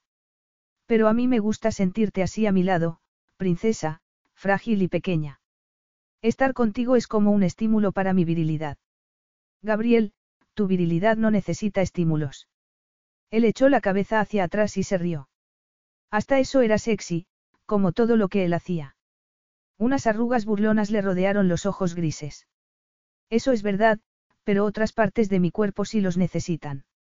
Eleni se sonrojó tanto que tuvo la sensación de que estaba echando llamas por las orejas. Te lo aseguro, princesa, no he conocido ni a una sola mujer que se sonroje como tú. Me había olvidado, en este mundo de igualdad, de lo atractiva que puede llegar a ser una mujer que se sonroja y balbucea negativas. Yo no balbuceo. No pudo seguir indignándose con vehemencia porque él extendió una mano con un estuche de terciopelo. Ábrelo, Eleni le pidió él con cierta impaciencia después de que ella lo mirara fijamente un rato. Eleni lo abrió lentamente y se quedó sin respiración. Un zafiro rodeado de diamantes resplandecía a la luz del sol. Era el anillo más exquisito que había visto en su vida, y Eleni, como parte de la casa de Dracos, había visto unos cuantos. No era ostentoso, no era el símbolo de una categoría, no era el anillo que había esperado que un hombre como Gabriel Márquez, un hombre que dejaba claro quién era cada vez que respiraba, le hubiese regalado a su prometida. ¿No te gusta el anillo? Eleni lo agarró de la muñeca cuando iba a cerrar el estuche y se le entrecortó la respiración cuando notó el vello de su muñeca en la palma de la mano. Es el anillo más bonito que he visto en mi vida. El corazón se le aceleró a pesar de las advertencias de que eso solo era un apaño. Estoy intentando rebuscar en la cabeza si le había contado a algún medio que los zafiros son mis favoritos. Se lo pregunté a tu cuñada. Se lo preguntaste a Mía. exclamó ella desviando la mirada hacia él. En realidad, fue idea de Angelina que te regalara algo que te gustara. Me dijo que a las mujeres les gusta que les regalen cosas bonitas. Él se encogió de hombros. Al parecer, necesito el consejo de mi hija de 12 años si quiero tenerte contenta. Eleni intentó sofocar la oleada de calidez que estaba apoderándose de ella. Me alegro de que por fin tengáis algo de lo que hablar. Te aseguro que mi hija de 12 años no solo está llena de consejos, no le faltan preguntas. Me atrevería a decir que ni tus hermanos te defienden tanto como ella. ¿Qué quieres decir? Me obligó a que le dijera por qué iba a casarme contigo a la vez que afirmaba que te merecías algo mucho mejor que un adicto al trabajo como yo. Eleni negó con la cabeza cuando él la miró con los ojos entrecerrados. Por mucho que no te soporte a veces, jamás diría algo así delante de ella, pero... Bueno, Nicandros no tiene tantos reparos y Angelina está tan encaprichada de él que todo lo que dice es verdad para ella. Creo que esa conversación sobre ti fue la primera de verdad que hemos tenido, y la más larga. ¿Qué le dijiste? Angelina es demasiado lista como para engañarla y le conté una versión de la verdad. ¿Cuál? Que tengo 36 años y que sentar la cabeza con una esposa no es mala idea. Sobre todo, si eso hacía que ella se sintiera segura y querida. También le dije que yo solo aceptaría un matrimonio en el que los dos tengamos los mismos objetivos y que tu supuesta santidad te convertía en la mejor candidata. Santidad.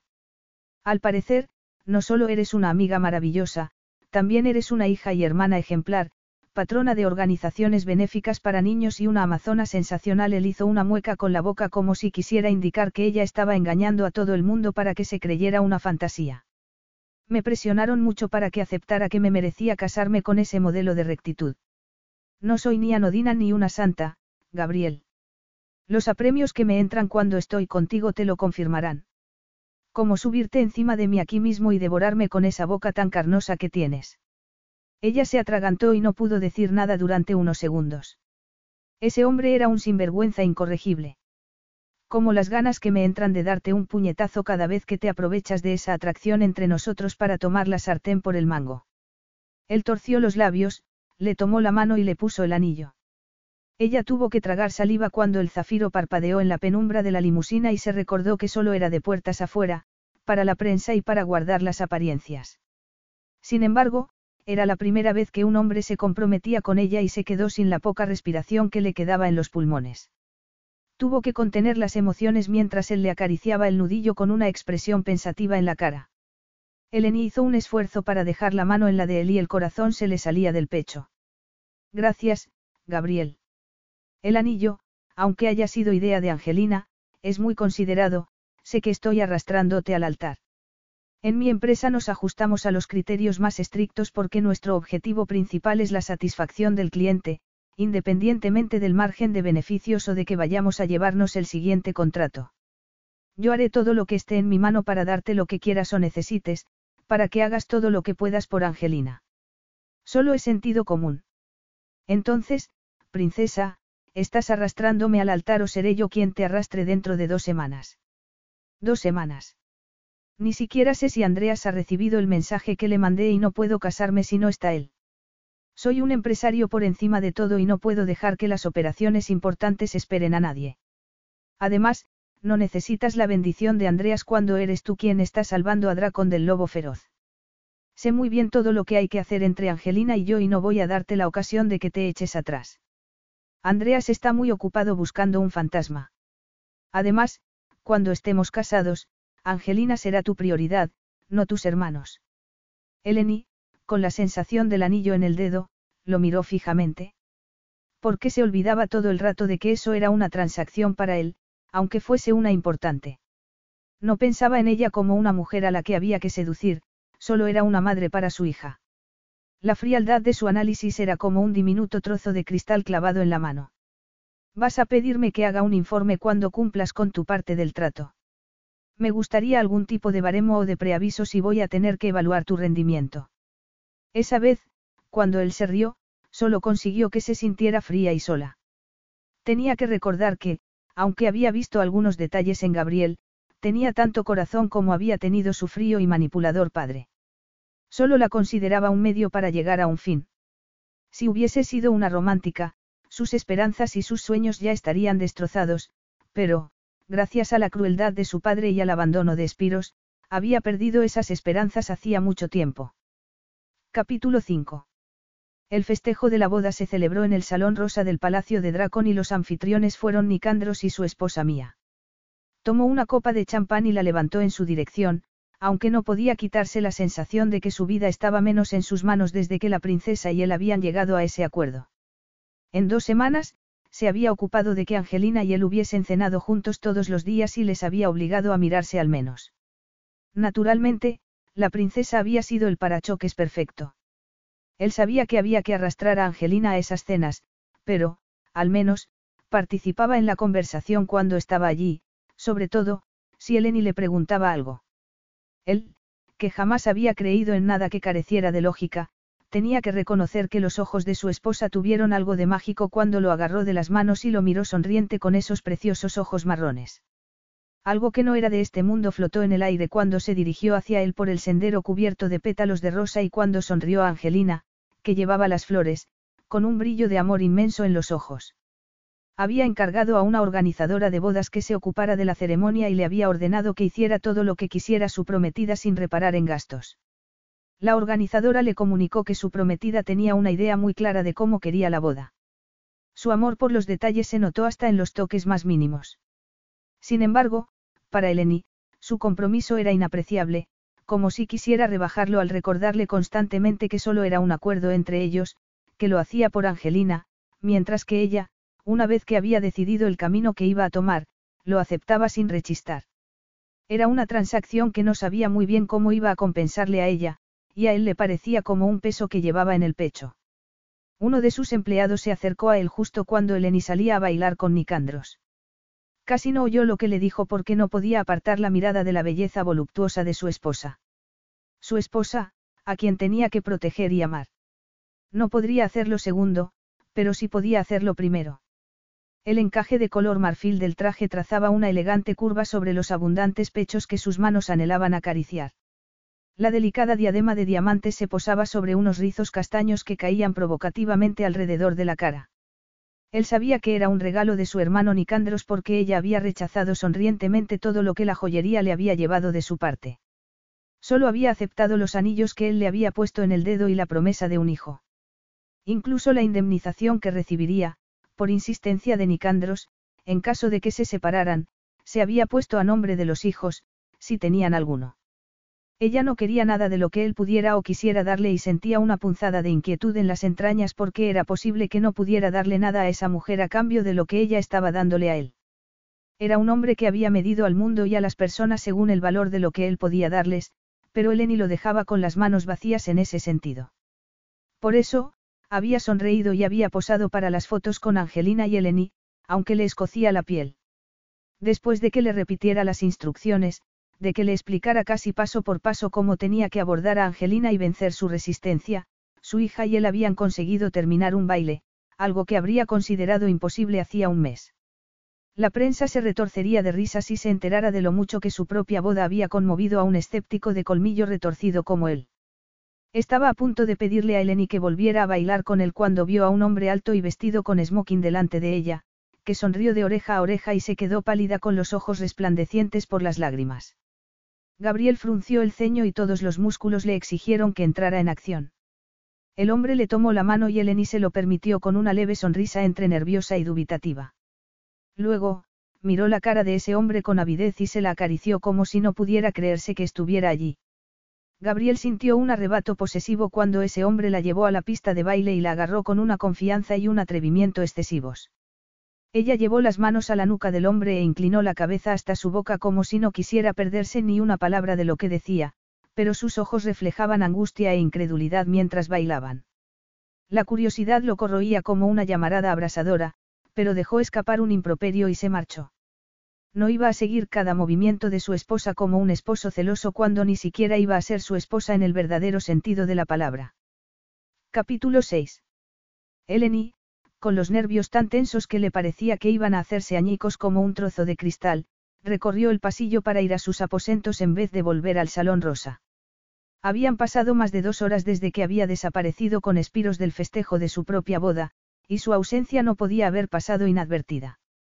Había estado la última media hora recorriendo el palacio sin rumbo fijo para intentar entenderlo todo, pero no lo había conseguido. Espiros, su amigo y confidente de la infancia, el único hombre al que había besado hasta Gabriel, el hombre que había prometido amarla el resto de sus vidas, había vuelto después de diez años de ausencia sin haberle dicho una palabra ni haberle escrito un mensaje. Había vuelto a su vida. Quisiera decir eso lo que quisiera decir. Según él, ya era libre para estar con ella. El disparate que le había soltado no tenía ni pies ni cabeza. Sintió un sollozo que le subía por el pecho y tragó saliva para contenerlo, pero no sabía muy bien de qué estaba hecho el nudo que se le formaba en la garganta. Era pena, rabia o agobio por lo que había dejado en el salón del festejo. Iba doblando esquinas y tenía la sensación de que las paredes del palacio se le cerraban encima. Debería haber estado furiosa con él. Se había imaginado, durante muchos años, cómo reaccionaría si volvía a verlo, que le abofetearía su hermoso rostro y que le diría que se fuese al infierno, que le diría que había machacado para siempre su confianza en los hombres, su confianza en su propio criterio y en sus sentimientos. Sin embargo, no había hecho nada de todo eso. Había sido como si el corazón se le hubiese subido a la garganta y le hubiese impedido decírselo.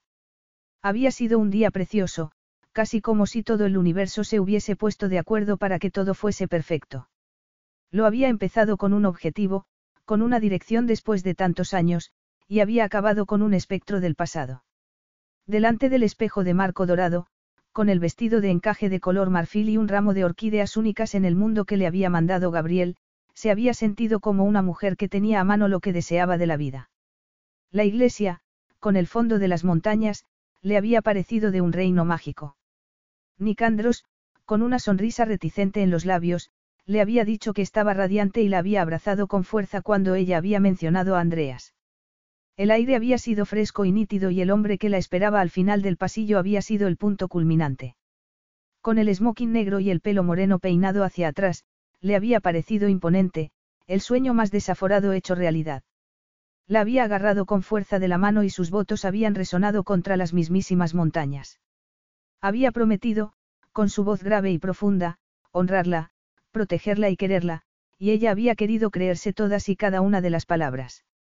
Cuando sus labios tocaron los de ella, se estremeció. Era como si sus cuerpos se cantaran el uno al otro, sus labios cobraban una vida ardiente con el más mínimo contacto.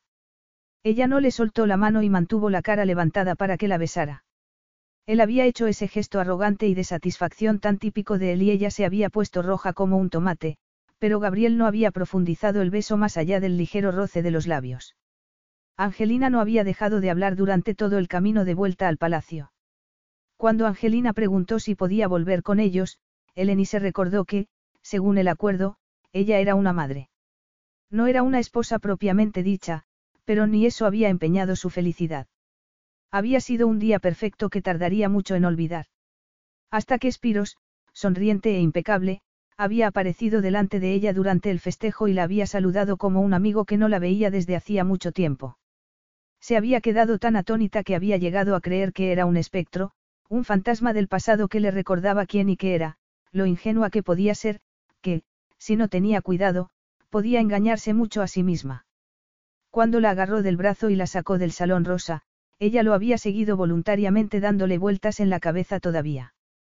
Cuando la abrazó con fuerza, le susurró palabras cariñosas y le besó el pelo, se había quedado helada.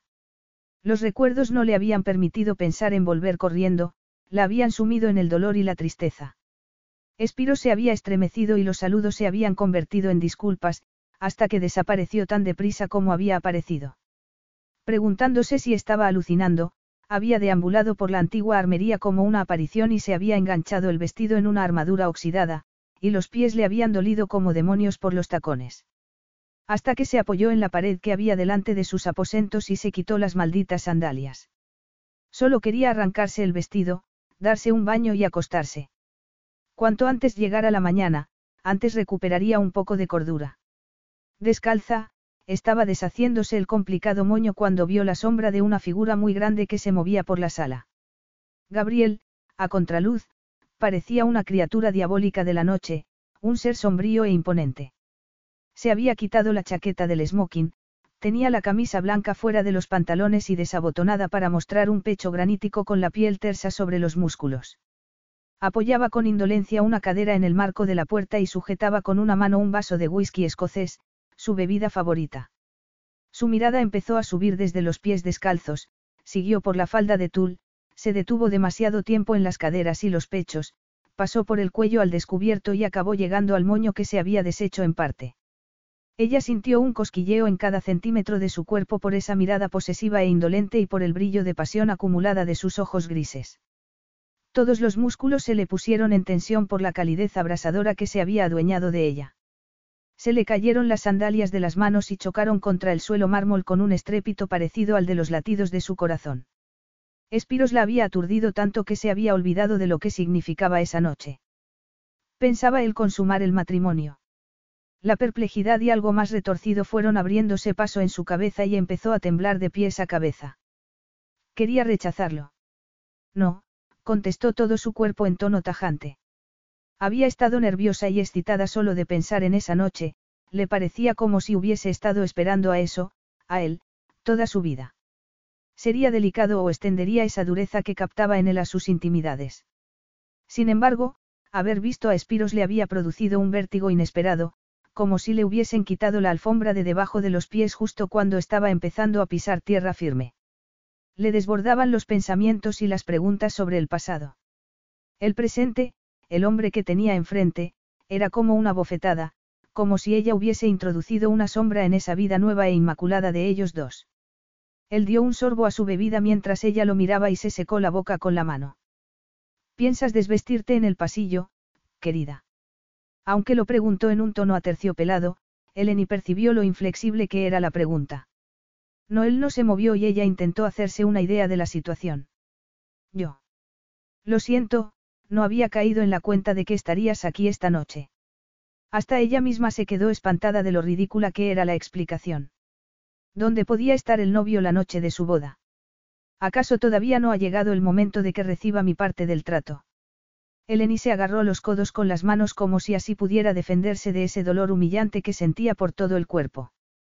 Un hombre la había abandonado hacía años sin decirle una palabra y otro estaba dispuesto a castigarla por algo que no había hecho. Las lágrimas hicieron que las palabras le salieran casi quebradizas. Mi deseo de tener un hijo es tan absurdo para ti, Gabriel, o es que no puedes obligarte a ti mismo a comportarte dentro de los límites del matrimonio.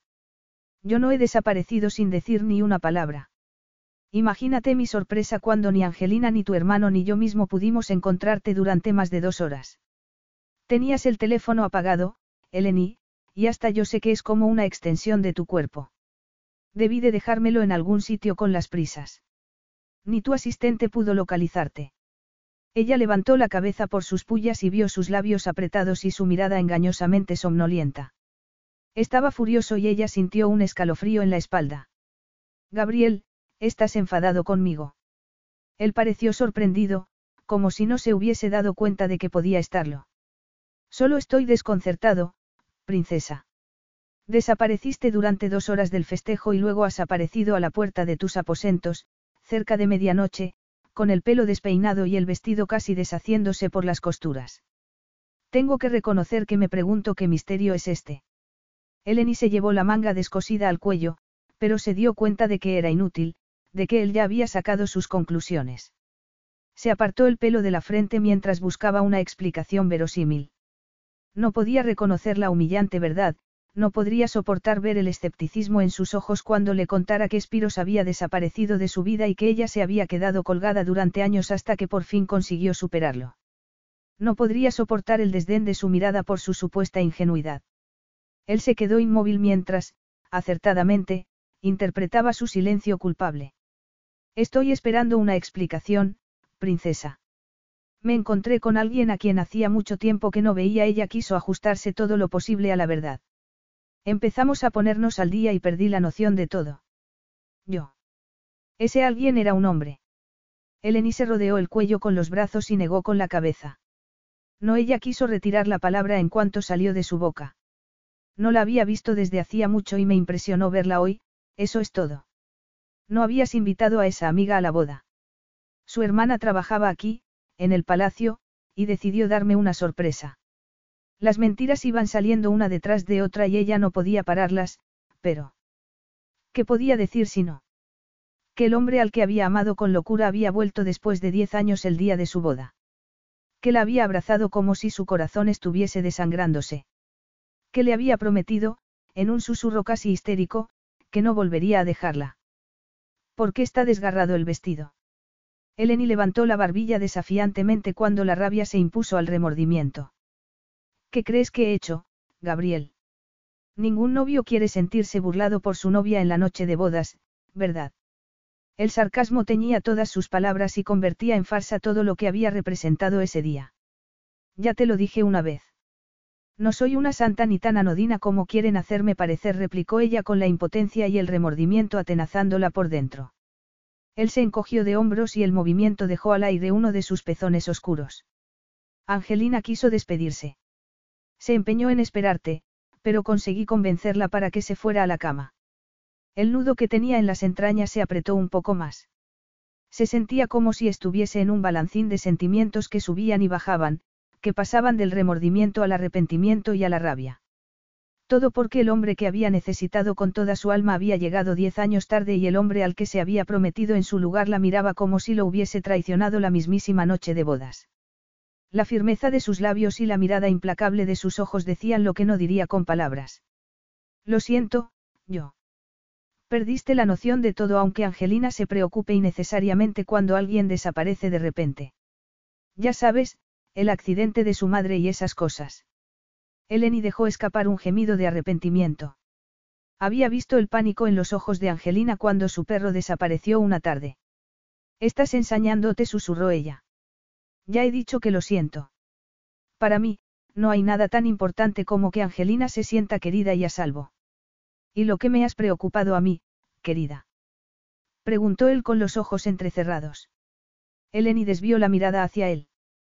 Tenía que estar burlándose de ella. ¿Te has preocupado por mí? Claro. Hasta ahora, solo eras la princesa de Dracon, que pasaba inadvertida, que trabajaba entre bambalinas, que se confundía con las paredes del palacio, pero ahora. Eso no es verdad, le interrumpió ella con rabia. Él se separó de la pared, dejó el vaso en una mesa auxiliar y se acercó a ella. Ahora eres la esposa de Gabriel Márquez. Te mirarán con lupa, la prensa tendrá curiosidad, siempre habrá alguien con un teléfono o una cámara. Ella captó su olor. Él le pasó un dedo por la costura desgarrada de la manga y le dejó un rastro ardiente en la piel. Irradiaba tal calidez que Eleni creyó que iba a prenderse en llamas. Una oportunidad. Princesa, tienes una oportunidad para que me digas dónde has estado. Eleni se sonrojó, pero lo miró sin inmutarse. No he hecho nada que justifique este interrogatorio. Él ladeó la cabeza. Su incredulidad lo separaba como el muro de una fortaleza y deshacía la leve conexión que habían conseguido durante las semanas pasadas. Él volvía a ser el desconocido implacable que no confiaba lo más mínimo en ella. Puedo decirte algo que he estado deseando decirte durante todo el día. Ella asintió con la cabeza porque no confiaba en lo que ella podía decir, no confiaba en el brillo amenazador de los ojos de Gabriel, no confiaba en el anhelo de su propio cuerpo.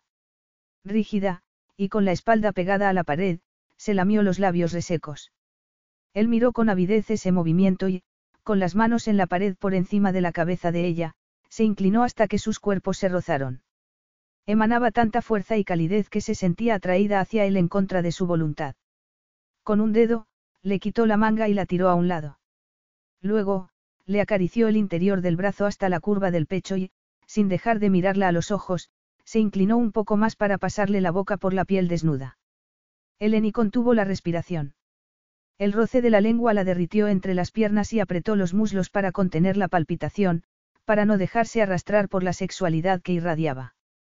He querido arrancarte ese vestido desde que te dirigiste hacia mí, pero como ya le has concedido ese placer Lo hizo una armadura, Gabriel le interrumpió ella para amainar la frialdad de sus ojos.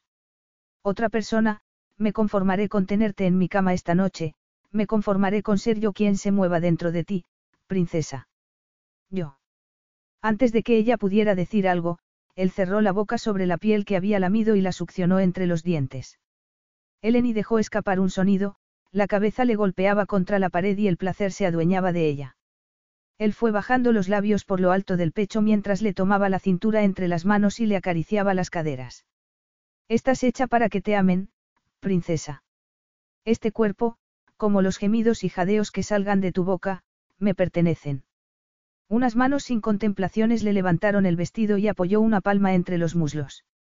Déjame, princesa. Sin embargo, las piernas ya estaban separándose por iniciativa propia y le dejaron sitio en lo más íntimo de su ser. Las caricias de las manos curtidas sobre la delicada piel del interior de sus muslos, la caricia de su aliento ardiente en el cuello, como la tenía aprisionada contra la pared con su cuerpo granítico. Se sentía en el cielo y en el infierno a la vez. La oleada de sensaciones era tal que su cuerpo no podía seguir el ritmo, quería pedirle que fuese más despacio para acostumbrarse a la intimidad de sus caricias, pero ese placer tan intenso era desconocido para ella y no podía formar las palabras que necesitaba. La palma de su mano le cubrió el monte y se le entrecortó la respiración. Tu pelo resplandece como oro bruñido, princesa. Es igual aquí. Sus diestros dedos se abrieron camino para profundizar la caricia. Te beso aquí, Eleni. Introdujo un dedo y ella se arqueó. Nunca había sentido de esa manera la humedad, las palpitaciones y el anhelo de esa parte de su propio cuerpo. Entonces, le pasó la yema del dedo por la pequeña protuberancia y se estremeció por el anhelo.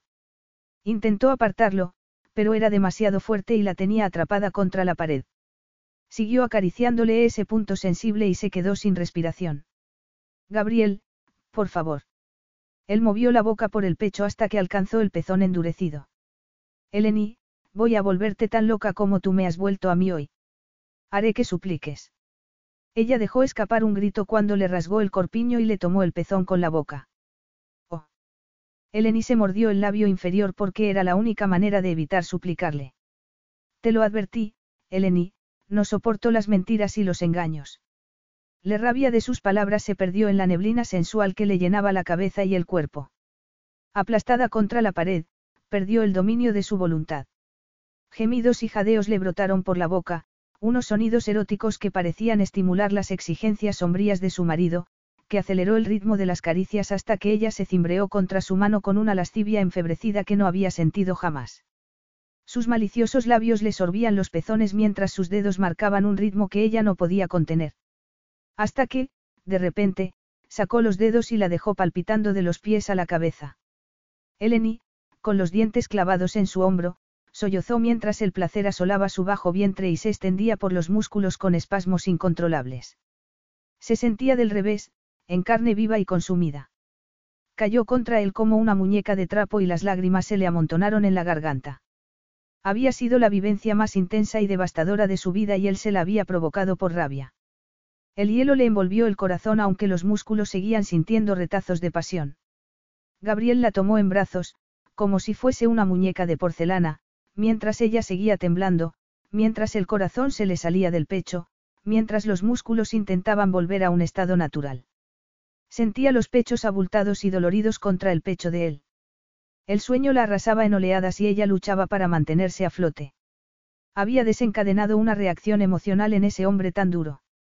Sin embargo, la mujer que había en ella se rendía al hombre que había en él, a la virilidad posesiva con la que la ganaba, al profundo deseo que llevaba grabado en las facciones de su rostro.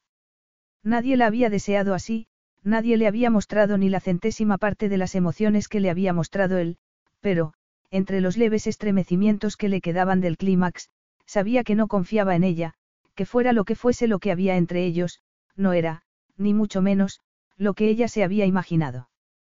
Cuando la tiró en la cama, ella intentó retroceder, pero las piernas se le enredaron en el vestido.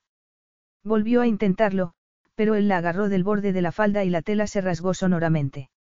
Eleni lo miró con el corazón desbocado. Gabriel. Susurró ella.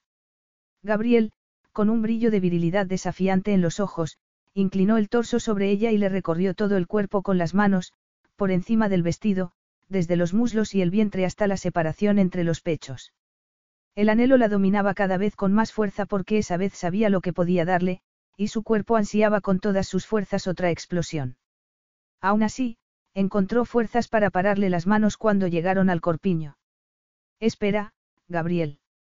Ella lo susurró como si las palabras salieran de un túnel muy profundo, de una cabeza racional alejada de los deseos anhelantes del resto del cuerpo. Él se sentó a los pies de ella con el rostro tenso y rígido. Vaya. No sabía que fueses tan provocativa, Eleni. Su cuerpo no quería separarse de él y, haciendo un auténtico esfuerzo, se apoyó en los codos, se inclinó con el vestido arremolinado alrededor de las piernas y apoyó la frente en el hombro de él. Gabriel se puso rígido y le empujó los hombros. Ella lo agarró de la barbilla para que la escuchara. No quiero que la primera noche que pasemos juntos sea entre dudas y desconfianza, no quiero concebir a un hijo de esta manera. Es lo único que tenemos, princesa. Nunca tendrás un hijo si quieres que nos unamos en una especie de sentimiento trascendental que no existe. No digas eso. Solo tenemos un deseo incontenible. ¿Por qué te he enfadado? Él se llevó una mano a los ojos y suspiró. La resignación que se reflejaba en sus ojos grises era más penetrante que la rabia. ¿Por qué has mentido, Eleni? ¿Por qué has demostrado que eres como todas las mujeres de la tierra aunque te creas que estás sobre un pedestal de moralidad? Eres lo que pensé que eras aquella primera noche. ¿De qué estás hablando? Él le enseñó un teléfono y ella sintió que la angustia le atenazaba la garganta. Pulsó el botón, play, y, como si fuese una pesadilla, Eleni vio un vídeo de Espiros y ella. Eleni, espantada, pensó que quien lo hubiese tomado se merecía un premio. Lo había tomado desde un lado y Espiros la devoraba con la mirada mientras la agarraba y le recorría el cuerpo con las manos. Parecían las caricias de un amante, pero ella sabía que no la había tocado así. Notó un regusto amargo en la boca cuando vio que Espiros la besaba por toda la cara mientras farfullaba cosas que no podían entenderse, pero tampoco podía verse el espanto en la cara de ella. Entonces, cuando parecía que el vídeo no iba a acabarse nunca, ella le arrebató el teléfono y lo tiró contra la pared de enfrente. Gabriel, escúchame, no fue así ni mucho menos. Espiros y yo. Gabriel se levantó de la cama con una expresión gélida en el rostro. Tuviste una oportunidad. Ahora que sé cómo eres, me siento mucho mejor por todo este acuerdo. Y pensar que tenía remordimientos porque creía que te merecías algo mejor. Creía que estaban privándote de todo por este ridículo acuerdo. Naturalmente, tenías un amante preparado. Ahora entiendo que estuvieses tan dispuesta a sacrificarte en el altar de Dracón. Lo hiriente de sus palabras fue como una bofetada y Eleni se apartó. Gabriel, haces que parezca maquiavélica. Eleni dejó escapar una risa amarga. No me extraña que no pudieras conectar con Angelina, tienes una piedra en el corazón y la bilis corre por tus venas. Él también se alejó de ella como si pudiese contaminarlo. Me da igual con quién retoces, pero, como la prensa se entere de algo, como Angelina sepa algo de tu falsedad, lamentarás el día que entraste en mi vida. Capítulo 7. Abrió los ojos por la calidez del sol en la cara, y por las palpitaciones de anhelo que sentía entre las piernas. Era como si las sábanas le acariciaran la piel, nunca había sentido esa languidez tan maravillosa. Sin embargo, la sonrisa se le esfumó cuando empezó a acordarse de todo lo que había pasado la noche anterior. Se pasó una mano por los ojos y se le manchó con los restos de maquillaje y lágrimas. Si no fuese por la sensación desconocida que sentía entre las piernas, habría pensado que todo había sido una pesadilla. Sin embargo, Espiro se la había llevado de la boda y Gabriel se había puesto furioso. Se sentó en la cama y se frotó los ojos con un gruñido. Las imágenes se le presentaban y se le iban de la cabeza como si fuese un caleidoscopio, hasta que, de repente, lo vio todo con una claridad que le había faltado la noche anterior. ¿Cómo iba a haber tenido la más mínima claridad cuando los dardos de Gabriel le habían dolido tanto? ¿Por qué se había enfadado de esa manera y había sido tan irracional si su boda siempre le había dado igual? Había esperado rabia, incluso desprecio, pero su reacción había sido personal, como si ella lo hubiese decepcionado por algo, como si le hubiese hecho daño. Resopló y se maldijo a sí misma. Como si algo de lo que ella hiciera, o dejara de hacer, le afectara a ese maldito hombre. Además, ese video. Le encantaría abofetear a quien lo hubiese grabado y se lo hubiese entregado a Gabriel. En realidad, le gustaría decirles cuatro cosas a todo el mundo, al imbécil que la había espiado y grabado, a Espiros, que se había vuelto medio loco, y, para terminar, a Gabriel, que había pasado de ser ardiente a gélido en cuestión de un minuto.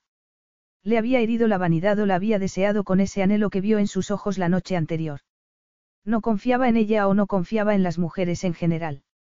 Volverían a dejarla en punto muerto, atada a un hombre que no la deseaba, casada sin llegar a ser esposa.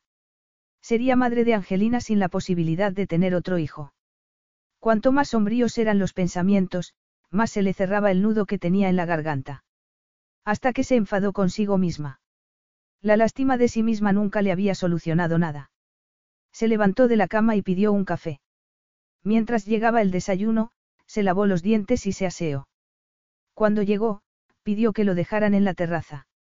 Desde allí podía ver el jardín que cuidaba Mía y el despliegue de colores le subió el ánimo.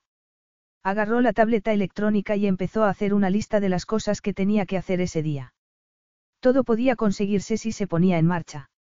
Lo primero, tenía que cerciorarse de que Angelina no seguía molesta por lo que había pasado el día anterior. Luego, comprobaría si Mía necesitaba que la ayudara y, si no, iría a ver a Nick para saber si tenía noticias de Andreas. Suspiró y siguió añadiendo tareas a la lista. A ese paso, tardaría un año en volver a verse con Gabriel. Terminó el café y justo entonces llegó uno de sus empleados con un sobre blanco y se lo entregó. ¿Qué es? preguntó ella con el ceño fruncido. Una empleada del palacio me ha dicho que se lo ha entregado un hombre que ha pedido expresamente que se lo entregaran a usted. Eleni le dio las gracias y abrió la nota que había dentro. Eleni. Siento mucho haberte asustado de esa manera, pero verte como la novia de otro hombre fue una tortura para mí. Vi la misma impresión y esperanza en tus ojos. Esta vez, nadie nos separará. Esta vez, pienso reclamarte para mí. Ni tus hermanos ni tu marido me asustan. Espérame, mi amor. Tuyo. Espiros. Notó un sudor frío que le robó la calidez del sol. ¿Por qué le escribía eso? Espiros. ¿Qué quería decir con que nadie lo separaría esa vez? ¿Acaso creía que no estaba trastornada por haberlo visto? Tenía que hablar con él, tenía que saber por qué la había dejado como la vez anterior y por qué creía que iba a recibirlo con los brazos abiertos cuando no había tenido la delicadeza de ponerse en contacto con ella durante tantos años. Ella no había pensado en el futuro hasta hacía dos años y solo gracias a la ayuda de Andreas. Antes incluso de que se muriera su padre, se había dado cuenta de que no podía pasarse la vida llorando por un hombre que ni siquiera había mirado atrás y Espiros aparecía justo cuando tenía ese futuro al alcance de la mano. La impresión de haberlo visto el día anterior dejaba paso a algunas preguntas en ese momento. ¿Por qué en ese momento? ¿Por qué le escribía esas cosas? ¿Dónde había estado y qué quería de ella?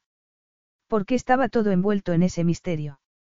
Irritada hasta decir basta, rompió la nota en mil pedazos y sintió una satisfacción algo infantil al hacerlo. Añadió, pasa página, a la lista de cosas que tenía que hacer y suspiró. Como si fuese tan fácil. Una sombra se proyectó sobre la tableta y ella levantó la cabeza. ¿De qué tienes que pasar página? Su voz grave le produjo una vibración entre los muslos que fue ascendiendo hasta las mejillas. Gabriel, con pantalones negros y una camisa gris de manga larga, estaba mirándola fijamente. Tenía las mejillas recién afeitadas y el pelo húmedo y peinado hacia atrás. Ella, aunque un poco tarde, tapó la tableta con una mano. Es una lista privada. Volvió a quedarse sin respiración cuando la brisa le llevó el olor a jabón y virilidad de él. Era imponente y hacía que se le secara la boca y que el corazón se le alterara. El anillo de platino que le había puesto ella resplandecía a la luz del sol. Era un símbolo de su relación, del compromiso de él con ella. Se miró su mano y su anillo. El zafiro parecía burlarse de ella y eso por haber creído que era más fácil de contentar que a su padre o a Andreas, su hermano mayor. ¿Querías algo? Le preguntó Eleni dispuesta a ser cortés. Él desvió la mirada a un hombro de ella, que inclinó la cabeza para ver qué era. Se le había caído la bata de seda del hombro y se podía ver la marca que le había dejado su boca en el pecho. Se puso roja como un tomate cuando él le rodeó la nuca con una mano y la acercó un poco más. Luego, pasó un pulgar por la mancha amoratada y sintió una punzada de dolor, seguida de una descarga de placer que le llegó entre las piernas y la humedeció. Dolor y placer, lo mismo que le produjo él el día anterior. En ese momento, cuando notó la solidez de su fuerza, se dio cuenta de que él no había podido contenerse, y sintió una sensación de poder que no había sentido jamás ante la idea de un Gabriel indefenso, incapaz de resistirse a la necesidad que tenía de ella. BetMGM has an unreal deal for sports fans in Maryland. Turn $5 into $150 instantly when you place your first wager at BetMGM. Simply download the BetMGM app and sign up using code OldLine150. Then, place a $5 wager on any sport. You'll receive $150 in bonus bets, regardless of your wager's outcome. And if you think the fun stops there, the King of Sportsbooks has plenty of surprises in store. Check out daily promotions, same game parlays, live bets, and so much more. Download the app in Maryland today and get $150 in bonus bets instantly from your first wager only at BetMGM. BetMGM and GameSense remind you to play responsibly. See BetMGM.com for terms. 21 plus only, Maryland only. New customer offer, subject to eligibility requirements. Rewards are non withdrawable bonus bets that expire in seven days. From issuance, please play responsibly. For help, visit mdgamblinghelp.org or call 1 800 Gambler in partnership with MGM National Harbor. Promotional not available in Washington, D.C.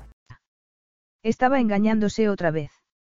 Se inclinó para sentir su musculoso brazo en los pezones y captó que el inmenso cuerpo de él se estremecía. La alegría se abrió paso en su pecho. Se dio cuenta, con una curiosidad descarada, que él no era impermeable a ella, que no confiaba en ella y que no quería desearla, pero que ese hombre poderoso e impresionante, sí la deseaba. De repente, todo era más fluido entre ellos, menos categórico, como si ella también tuviera algo que decir sobre a dónde se dirigía ese matrimonio de conveniencia. Por eso había sido tan desproporcionada la reacción de él. Gabriel. Dijo ella al cabo de un rato y rodeándole la muñeca con los dedos. Eleni percibió toda la tensión que irradiaba el cuerpo de él. ¿Yo hice eso? Preguntó él con una voz grave y masculina. Sí, como también me sacaste de mis casillas, Gabriel, no el hombre del vídeo. Sus ojos volvieron a quedarse inexpresivos. Tenía unas pestañas tan tupidas que a ella no le extrañó que nunca pudiera saber qué estaba pensando. Te pido perdón. Por haber creído que me había acostado con otro hombre entre el festejo y nuestra noche de bodas o por habértelo tomado como un desafío para demostrarte que, aún así, podía seducirme. Te tranquilizó la vanidad saber que tienes ese poder sobre mí. Es eso tan antiguo de decir que no me deseas, pero que tu vanidad te dolería si mirara a otro hombre que no seas tú. Gabriel se quedó mudo al saber que todo lo que había dicho era verdad, y que no tenía excusa para lo que había hecho. Había sido un animal con ella aunque le hubiese corroído la rabia por el vídeo. La había seducido, la había arrastrado hasta el precipicio del placer, solo para demostrar que era plastilina entre sus manos. Ella también se lo había pedido. Aún así, le desconcertaba que su resquemor fuese tan profundo cuando siempre había sido superficial en sus relaciones con las mujeres. Quizá hubiese dado por supuesto que era una santa solo porque era una figura maternal muy buena para Angelina o quizá esa maldita mujer lo alteraba. Fuera lo que fuese, jamás había perdido el dominio de sí mismo de esa manera, sus sentimientos jamás habían estado tan desquiciados. Ella, con las mejillas congestionadas por el sueño y el pelo despeinado, era el sueño húmedo de cualquier hombre en carne y hueso, como si lo único que hubiese necesitado su belleza para ser voluptuosa hubiese sido la caricia de un hombre, la caricia de él. Incluso en ese momento, solo quería abrazarla y besarla, deleitarse con esa boca que temblaba de rabia, quitarle la bata y el camisón y ver todo el esplendor de sus curvas a la luz del sol, marcarla una y otra vez hasta que su olor la cubriera por completo, hasta que se olvidara de cualquier otro hombre. No tengo excusa para lo que hice, reconoció él por fin mirándola a los ojos. No debería haberte puesto un dedo encima. Eleni soltó el aire y los rasgos de su cara se suavizaron. La piel le resplandecía con ese tono dorado, pero tenía ojeras debajo de los inteligentes ojos. Como estás empeñado en no dar tu brazo a torcer, yo tendré que ser la sensata y explicarlo. Gabriel quiso marcharse. No quería ahondar más en la mujer que estaba alterándole la cabeza. Quería que su acuerdo fuese platónico, que se olvidaran de lo que había pedido ella, pero también sabía que él no lo haría, que la identidad de ese maldito hombre del vídeo lo obsesionaría y lo perseguiría todo el tiempo. Te di una oportunidad, princesa, y mentiste. Ella se sonrojó, se lamió los labios, levantó la cabeza y abrió los ojos por algo que vio en su mirada. A él le daba igual lo que fuera. Ya se había fijado en que el camisón de seda se le ceñía a las curvas y había empezado a sentir una vibración por dentro. La noche anterior habría sido un sueño entre sus manos. Yo. Yo me quedé paralizada. Eleni se sentó y se miró los puños en el regazo. Hacía diez años que no lo veía. Durante un rato, en la pista de baile, creí que era un espectro. Tuviste dos horas de reconfortante reunión, dos horas para asimilarlo. Nunca has ocultado algo humillante, Gabriel. Naciste así de invulnerable y con ese corazón tan duro. Háblame de él, Eleni, y dime la verdad esta vez. Ella sonrió fugazmente, como si el recuerdo de él le hubiese provocado esa sonrisa. Espiros fue un rayo de luz en mi vida. Nunca me juzgó por mi nacimiento. Me hacía reír, me dijo que me amaba por mí misma, no por lo que podía significar para él o por mis relaciones. Antes de que yo hubiera estrechado los lazos con Andreas o Nicandros, Espiros ya estaba allí riéndose y dispuesto a hacer una broma. Él me decía que yo era la persona más auténtica que había conocido. Eleni sonrió otra vez como si hubiese perdido algo infinitamente valioso y que no podía dejar de amarme. Podía llorar en su hombro cuando la crueldad de mi padre era insoportable, cuando me encontraba entre el frío control de Andreas y la vehemente oposición de Nicandros, cuando tenía la sensación de que hiciera lo que hiciese siempre seguiría siendo la misma. Espiros hacía que me sintiera querida por mí misma. ¿Qué pasó? Intervino él con rabia y el corazón acelerado. El día que yo cumplía 19 años, me pidió que me casara con él. Yo acepté. Me besó en el jardín y me dijo que hablaría con mi padre al día siguiente. Fue la última vez que lo vi. ¿Qué quieres decir? Quiero decir que no volví a verlo hasta que anoche apareció en el festejo. Fue como si se hubiese esfumado. Durante años, creí que había tenido algún desdichado accidente. Andreas indagó con su familia y hace poco averiguó que se había marchado a Estados Unidos. No sabían nada de mí o que me hubiese pedido que me casara con él. Yo. Yo no podía creerme que hubiese vuelto. Lo acompañé cuando me pidió hablar conmigo y no hice nada, todavía estaba paralizada cuando me abrazó y me besó. Cuando volví a nuestros aposentos, tú ya estabas allí. No me habrías creído aunque te hubiese dicho la verdad, Gabriel. Ya creías lo peor. Eso era verdad. Hasta ese momento, no se había dado cuenta de hasta qué punto le habían afectado las mentiras de su madre. ¿Amas a ese hombre? Era lo último que se había esperado que le preguntara. Su marido le había recordado una y otra vez que le parecía que todos los sentimientos eran una debilidad, que no creía en el matrimonio y mucho menos en el amor, que lo suyo solo era un acuerdo frío y aséptico. Hace años, lo amé con toda mi alma. Creía que él y yo podíamos llegar a ser felices de verdad, que comeríamos perdices como en los cuentos. ¿Qué comeríais perdices? Él lo preguntó como si le diera náuseas y ella se rió. Como Mía y Nicandros le aclaró Eleni mirando hacia otro lado. De repente, notó sus dedos debajo de la barbilla y el curtido pulgar en la mejilla. La miró a los ojos como si quisiera llegar hasta su alma, como si pudiera hacer que le diera la respuesta que él quería, pero ¿cuál era? ¿Qué quería Gabriel? Todo su desconcierto sobre Espiro se disipó cuando lo miró a los ojos y cuando sintió la mirada de él clavada en ella. No has contestado la pregunta, princesa. ¿Amas a ese hombre? El cuerpo de Gabriel reflejó cierta tensión y Eleni sintió algo que la espoleó, algo que no había sentido nunca. ¿Dejarías que me marchara si lo amara? No. La respuesta fue como una detonación entre ellos, como si le hubiese arrojado un guante. Eleni se estremeció y supo que su interés era personal. No supo por qué, pero lo supo y le produjo un escalofrío de emoción y miedo. Si abandonas ahora el matrimonio, siguió él, si le das la espalda a Angelina, yo. Ya lo sé. Hundirás Dracon, no dejarás piedra sobre piedra de la casa de Dracos y todo eso. La verdad, Gabriel, tus amenazas empiezan a ser un poco pesadas. Jamás he incumplido una promesa. Él siguió mirándola fijamente, como si no acabara de creérselo. Tenían que resolver ese asunto de la confianza entre ellos. Que se arrojaran dardos el uno al otro, como la noche anterior, solo podía hacer daño a Angelina o a cualquier hijo que tuvieran. Él la había escuchado y eso tendría que ser suficiente por el momento. Además, que ella lo atrajera le daba una sensación de poder femenino que no había sentido jamás. Cuando Gabriel se levantó para marcharse, ella lo miró. Habían cruzado una raya en su relación y estaba demasiado desconcertada por su propia reacción como para cuestionarla de él, demasiado asustada como para preguntarle qué quería de ella. Había venido para decirte que te he puesto un servicio de seguridad para que te proteja. Algo que tus hermanos deberían haber hecho hace mucho tiempo. Ella se sintió profundamente dolida. ¿Para qué me proteja o me espíe? Él se encogió de hombros y, por primera vez desde que se conocieron, fue quien miró hacia otro lado con una mueca de tensión en los labios. Como mi esposa, necesitas protección, se limitó a contestar él antes de marcharse. La cuestión de la confianza había quedado sin respuesta, pero, al menos, la había llamado, esposa, la había reclamado aunque no hubiese vuelto a tocarla. Eleni miró alrededor con satisfacción. El personal había llevado casi todas sus cosas al dormitorio de Gabriel y sintió una punzada de emoción cuando entró en el vestidor del tamaño de un estadio. Cuando Gabriel llegó a Dracón, solo había sido un invitado en el palacio, pero le habían dado los mejores aposentos. Su empresa invertía muchos millones en Dracon y Nicandros no había querido parecer poco hospitalario. Ella, personalmente, había elegido esos aposentos para él.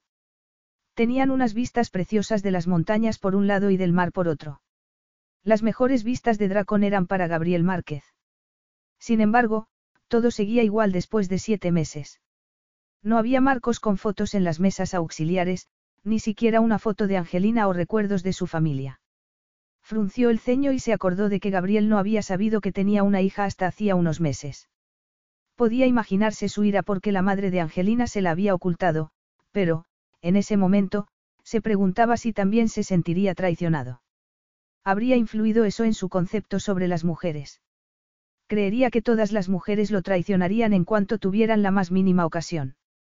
Ella había recibido otras dos notas de Espiros y las había roto sin abrirlas siquiera. Él era su pasado y Gabriel era su futuro. Había decidido no pensar en él a no ser que se presentara, que dejara de jugar a esas tonterías con ella. Entretanto, estaba decidida a arreglar su matrimonio como fuera. Era posible que Gabriel no la quisiera como esposa, pero ella lo atraía. Tenían que salir de ese callejón sin salida, su relación ni avanzaba ni era el acuerdo calculado que habían previsto al principio. Debajo de esa frialdad inflexible, había un hombre íntegro, un hombre que quería a su hija aunque le costara expresarlo, un hombre que le había demostrado, durante las tres semanas de matrimonio, que era encantador, gracioso y leal con quienes consideraba suyos, un hombre que la miraba como si fuese el manjar más sabroso que había visto, un hombre que gruñía y farfullaba cuando ella le daba algún consejo sobre Angelina, pero que lo seguía porque quería lo mejor para su hija, un hombre que se oponía a Nicandros porque creía que sus hermanos estaban aprovechándose de ella. Alisó las sábanas y se dio cuenta de que su marido le gustaba. El olor a Gabriel, que tenía algo marino, le produjo un anhelo muy intenso. Quería una vida normal con él y Angelina. A pesar de sus miradas de soslayo, algunas veces furiosas y otras tan ardientes que creía que iba a chamuscarse en ese instante, las tres últimas semanas habían sido las más felices que había pasado desde hacía mucho tiempo, quizá, en toda su vida. Con un nudo en la garganta, colocó bien unas corbatas en el armario. Sabía que lo que la hacía feliz era la sensación de pertenencia que le había dado él. Tenía un sitio con Gabriel y Angelina. El padre y su hija, mientras negociaban una inestable tregua entre los dos, habían hecho que se sintiera valiosa y querida. Tenía que hacer lo que hiciera falta para que eso fuese permanente. Solo tenía que demostrarle a Gabriel que ese matrimonio y esa vida que compartía con Angelina y él lo eran todo para ella. Respeto, lealtad y sensación de pertenencia. Nunca se había esperado tanto.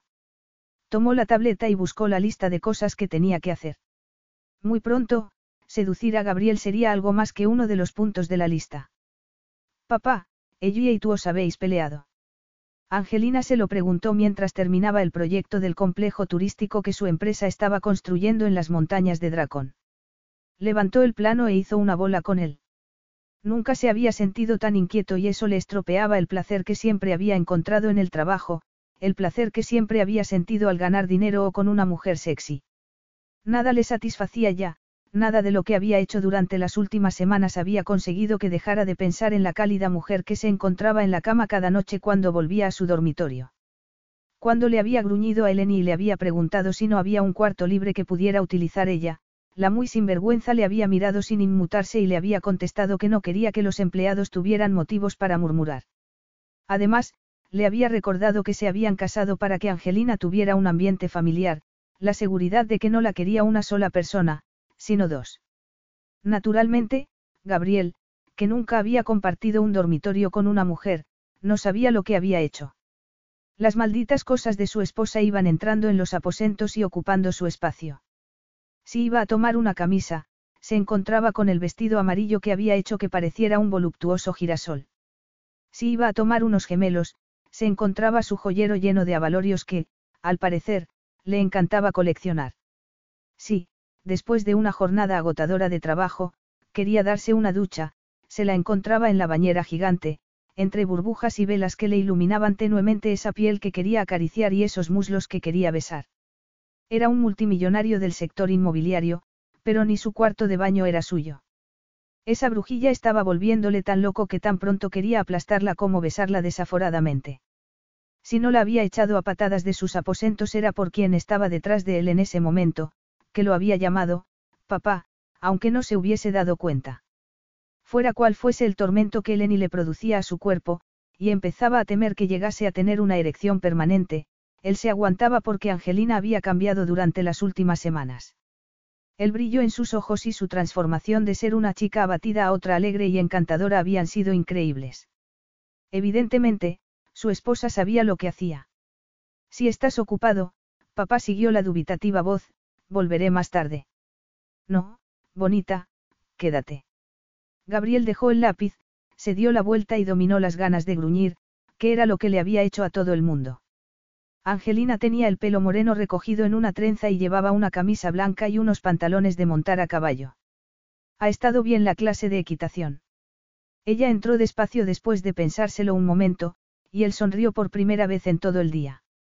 Su hija, como él, era muy calculadora. Cada vez que se veían, él podía notar que estaba sopesando los riesgos y las ventajas, que se preguntaba si podía fiarse de él. En cambio, si Eleni hubiese estado allí, Angelina no habría dudado siquiera en interrumpirlos. La clase ha estado bien, pero Eleni no ha venido.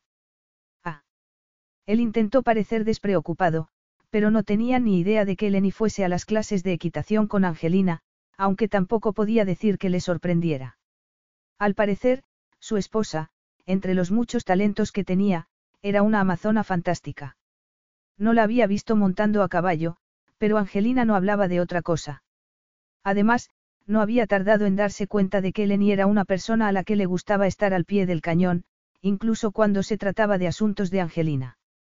Nada le parecía trivial, ni la educación de Angelina ni su vestimenta, ni siquiera la dejaba en manos de una niñera cuando salían de compras o a comer helados.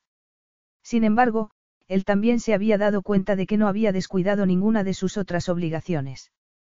Como Mía, la esposa de Nicandros, estaba embarazada de gemelos y el maldito Andrea seguía desaparecido, Eleni tenía que representar el papel de anfitriona, con Nicandros, en muchos actos oficiales. Si bien refunfuñaba porque ella le había quitado espacio en los aposentos, el silencio cuando ella estaba en alguna recepción o en algún asunto del palacio llegaba a ser insoportable. Contradictoriamente, le molestaba que tuviera una vida plena sin el cuando debería alegrarle que no le hubiese exigido nada más, que hubiese conseguido una madre para Angelina sin tener que hacer ninguna inversión sentimental. Entonces, porque se sentía como si la princesa estuviese ganando una partida que él ni siquiera se había dado cuenta de que estaban jugando. Porque la sorprendía algunas veces mirándolo con un anhelo puro, el mismo que sentía él cuando se la encontraba hecha un ovillo en un lado de su cama.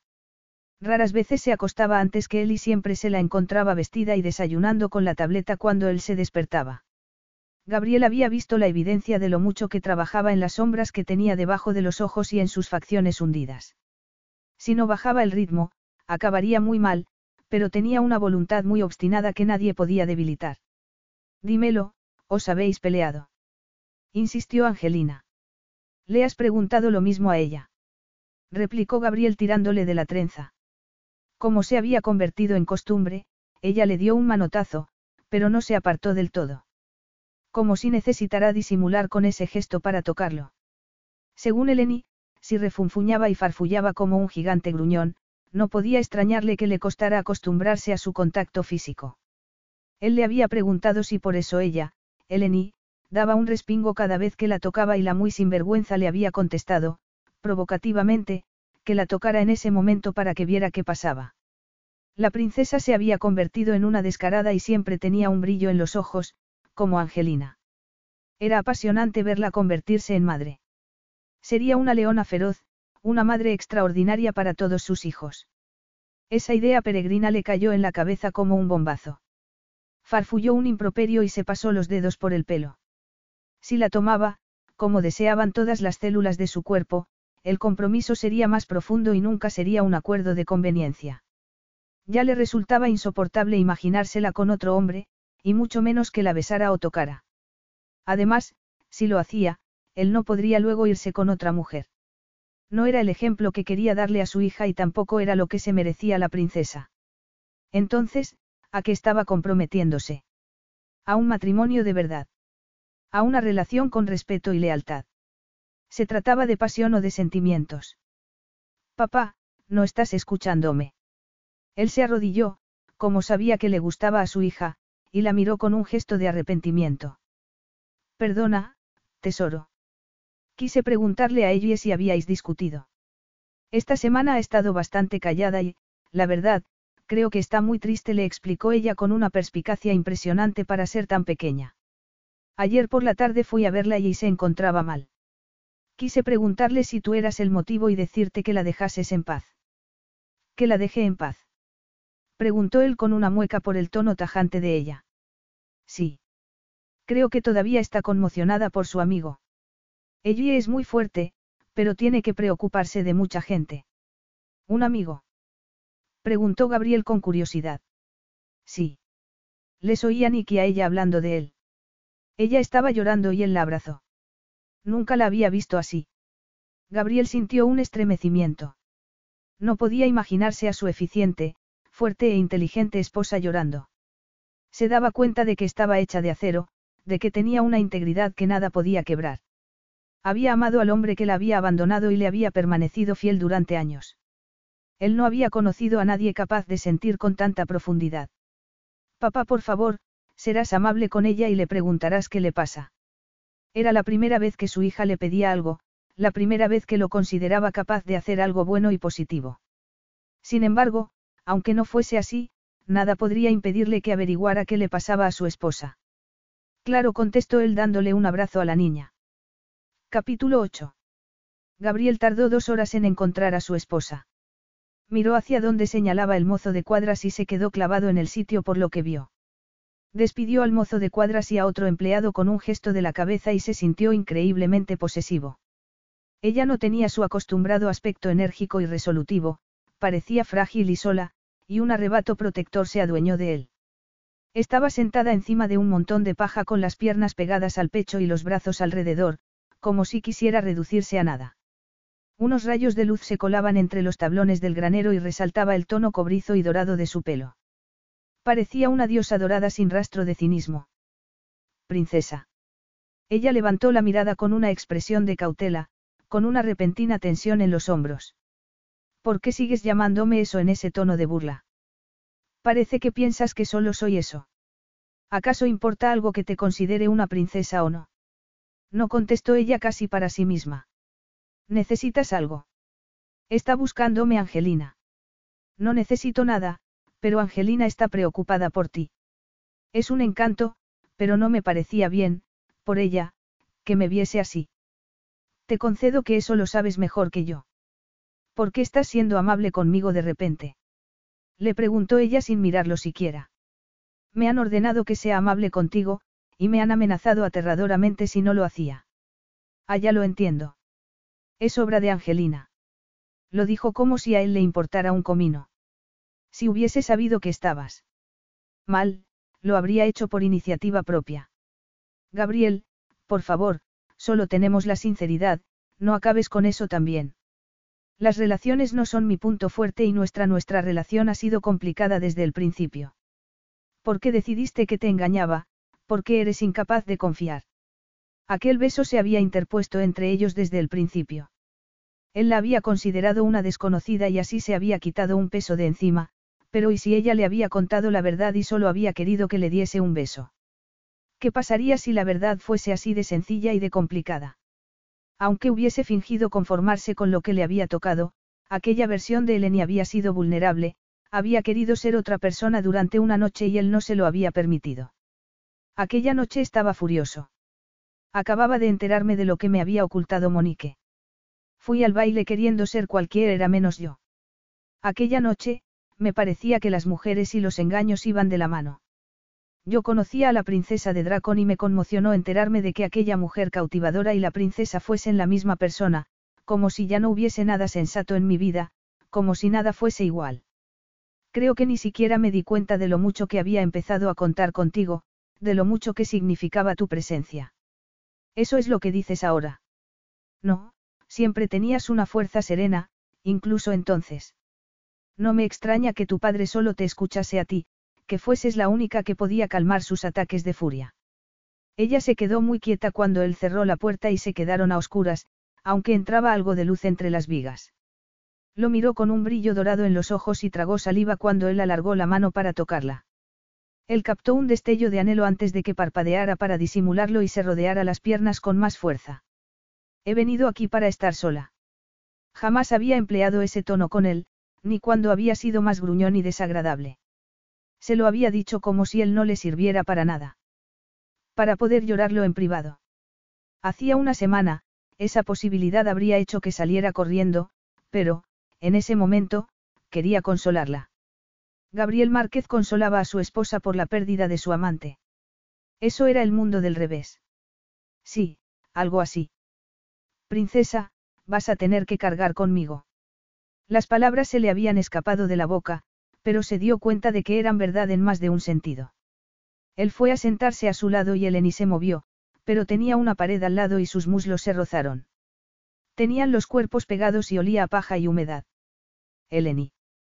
Nadie es digno de tus lágrimas. Él, sí. Lo he querido durante años.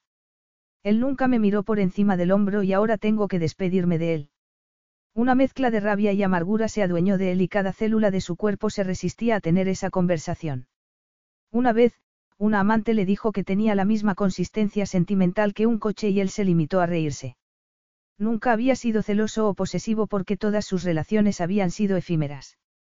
En ese momento, ni siquiera podía darle un nombre al batiburrillo de sentimientos que lo dominaba por dentro. Estás reconociendo, Gabriel estuvo a punto de atragantarse que estás enamorada de ese hombre. Ella se movió delante de él como una figura borrosa con los ojos brillantes como los de un gato. ¿Qué? Puede saberse de qué estás hablando. Angelina me dijo que estabas llorando la pérdida de un amigo, que estabas increíblemente triste. Angelina se refería a Black mi caballo desde hace seis años. ¿Tu caballo? Sí, mi caballo, majadero insensible. Acabo de enterarme de que tiene una enfermedad terminal. Mi caballo era mi amigo y compañero más íntimo. ¿Crees que iba a estar aquí llorando por la pérdida de un amor y que iba a decírselo a Angelina? Estás mal de la cabeza. Ella no le dio la oportunidad de que contestara y se abalanzó sobre él dándole pequeños puñetazos. Gabriel levantó las manos temeroso de que su menuda esposa se hiciera daño, no de que se lo hiciera a él. Ese gesto hizo que Eleni se cayera del montón de paja y lo arrastrara con ella. Cayeron, él encima de ella, sobre más paja. Hacía muchos días que no sentía el corazón tan ligero. Ella no había estado llorando por su amor y quería gritar como un adolescente que había comprobado que también le gustaba a la chica que le gustaba a él. Sentía una ligereza que no había sentido ni cuando era joven y despreocupado. Eleni resopló al sentir su peso encima. Quítate de encima, gigante insensible. Él se rió y se movió lo justo para no aplastarla. Eleni intentó empujarlo, como si eso fuese posible, pero solo consiguió que su forcejeo despertara en él un deseo incontenible. Le gustaba tenerla debajo, delicada y mirándole con rabia. Volvió a retorcerse un poco, pero separó las piernas y su erección acabó apoyada en la zona más cálida y sensible de ella. Gabriel dejó escapar un improperio obsceno e, instintivamente, contoneó las caderas llevado por un deseo abrasador. ¿Y si no quiero quitarme? Gabriel la agarró de las muñecas y se las levantó para que tuviera que mirarlo. Eso la obligó a arquear el torso, a que esos pechos voluptuosos se frotaran contra su pecho. Llevas tres semanas atormentándome, cariño. ¿Sabes lo que le pasa a un hombre después de tanta excitación insatisfecha? Fue como si se hubiese acabado todo el aire del mundo y solo hubiese quedado la sensualidad para subsistir. Sus ojos grises la miraron como si fuese el más delicioso de los postres y pensara comérselo entero. Sus manos le agarraban las muñecas con firmeza, pero también con delicadeza para ser un hombre tan grande. Durante días, lo había visto por sus aposentos, más o menos desvestido, y sabía lo musculoso y fuerte que era su cuerpo. Durante días, y algunas noches, cuando él se acostaba y el colchón se hundía bajo su peso, se había preguntado qué se sentiría al ser el objeto de toda esa fuerza, al ser la mujer que estaba debajo de ese cuerpo tan poderoso. Ya lo sabía. No estaba aplastándola contra el suelo, era un peso delicioso. Se pasó la lengua por los labios por el anhelo creciente que sentía entre los muslos. Estaba entre dos piernas musculosas, pero mantenía la parte baja de su cuerpo separada de la de ella después de ese primer contacto abrasador. Eres el hombre más exasperante que he conocido en mi vida. ¿Qué habrías hecho si hubiese estado llorando por mi amor, Gabriel? Él bajó la cabeza y ella sintió la caricia de su aliento en los labios. Debería negarse, debería decirle que era una mujer de verdad, que tenía sentimientos, que no era un robot que podía utilizar cuando necesitaba una madre para su hija y que luego podía dejarla a un lado. Él, mirándola a los ojos, bajó más la cabeza y la besó en la boca. Sintió una descarga por el contacto de esos labios firmes y delicados a la vez. Movió los labios sobre los de ella con un ritmo tan sensual que se estremeció. Todo, desde la oscuridad del granero hasta el dolor que sentía por dentro, se desvaneció ante el anhelo tan intenso y creciente que se adueñaba de ella. Era como si hubiese esperado siglos a sentir que su cuerpo la poseía. Te habría recordado que me habías prometido tu cuerpo a mí, princesa. Entonces, si le hizo notar la calidez y dureza de su erección entre las piernas y Eleni dejó escapar un grito mientras los muslos se separaban para acogerlo. Te habría dicho que me perteneces a mí, añadió él con un brillo de satisfacción en los ojos. Eleni no sabía si podía preguntarle lo mismo en voz alta, Si podía recordarle que le había prometido lo mismo. Él no le dio la oportunidad de averiguarlo porque le introdujo la lengua en la boca con una caricia larga y sensual que hizo que ella dejara de pensar nada racional. Bésame también, princesa. Eleni abrió lentamente la boca y también lo besó. Nunca había oído sonidos tan sensuales como la fricción de sus bocas, sus respiraciones aceleradas y acaloradas, la paja aplastada. Era como si todos sus sentidos estuviesen amplificados por mil, como si ella solo fuese un receptor de sensaciones.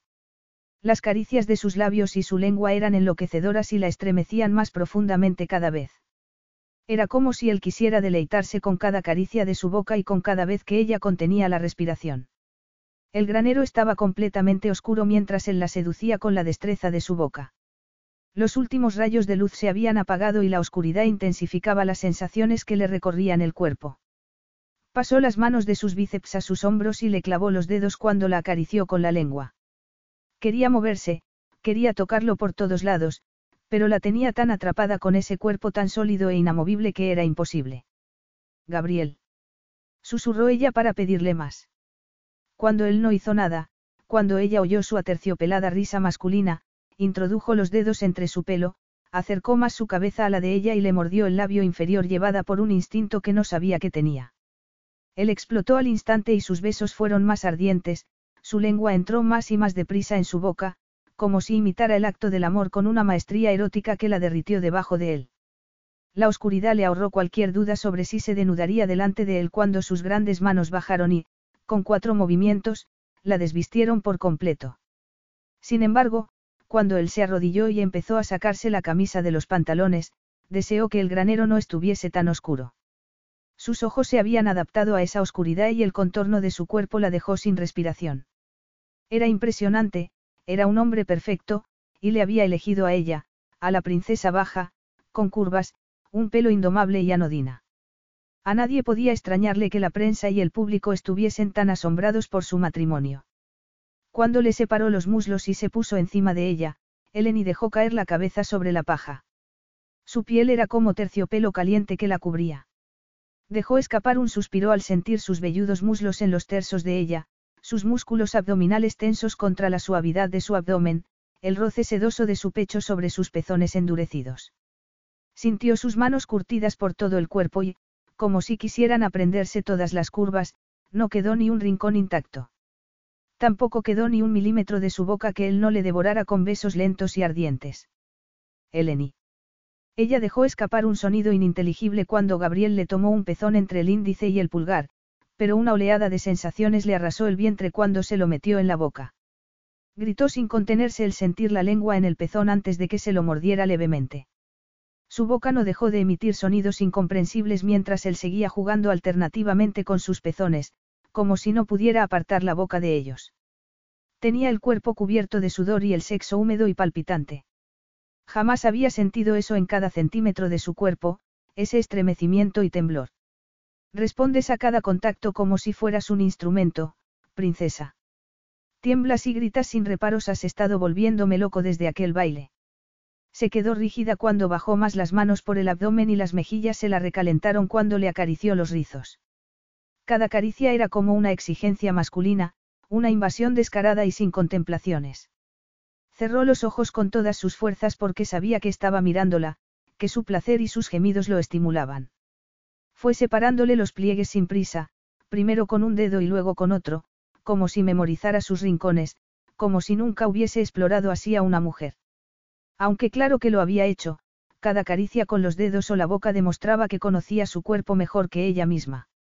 Sería mejor que recordara ese momento como el más placentero de su vida y no lo confundiera con una cercanía sentimental, que no creyera que a Gabriel lo impulsaba algo que no fuese la lujuria o que sentía algo que no fuese un reto a su vanidad masculina. Todos los argumentos que había utilizado para convencerse de que solo era lujuria se esfumaron cuando introdujo un dedo primero y otro después. Dio un respingo al sentirse completamente vulnerable. Sus dedos eran muy hábiles cuando le acariciaban los pliegues húmedos e inflamados. Por favor. ¿Acaso no había ningún rincón de ella que él no fuese a descubrir? No puedes. Yo quiero. ¿Qué quieres, Eleni? Te quiero dentro, no hace falta que. Él curvó un dedo dentro de ella, que puso los ojos en blanco. Dios. Quiero conocer tu cuerpo, princesa. Quiero conocer todos tus gemidos y jadeos, quiero saber qué hace que me anheles con voracidad, que te llevará más allá. Ella se agarró a unos manojos de paja mientras todo el cuerpo le vibraba con una tensión nueva. Ya estás haciéndolo.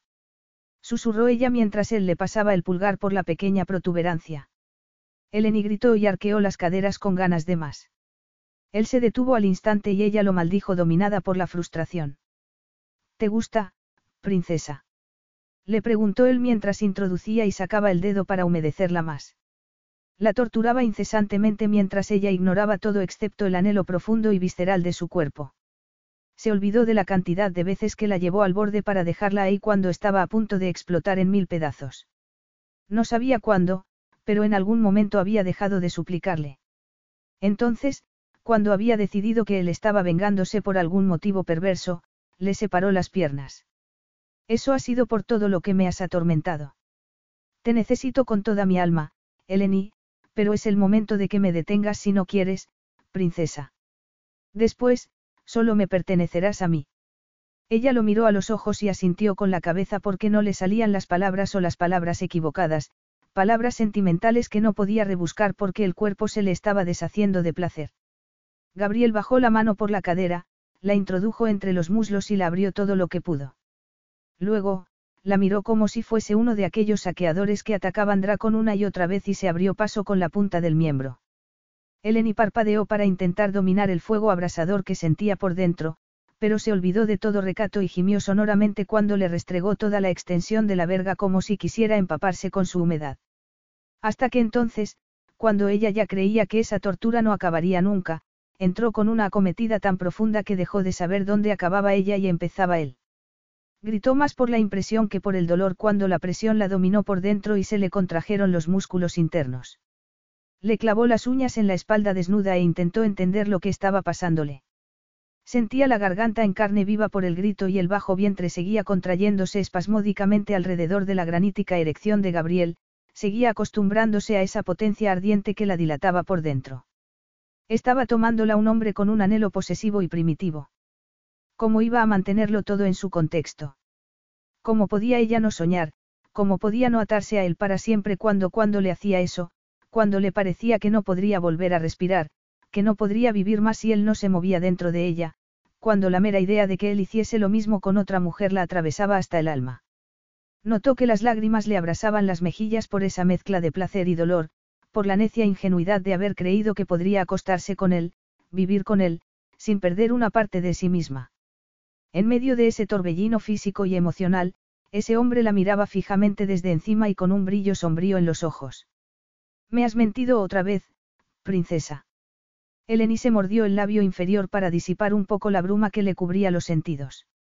Le acarició la amplia espalda, le pasó los dedos por la columna vertebral como si no pudiese separarse de él.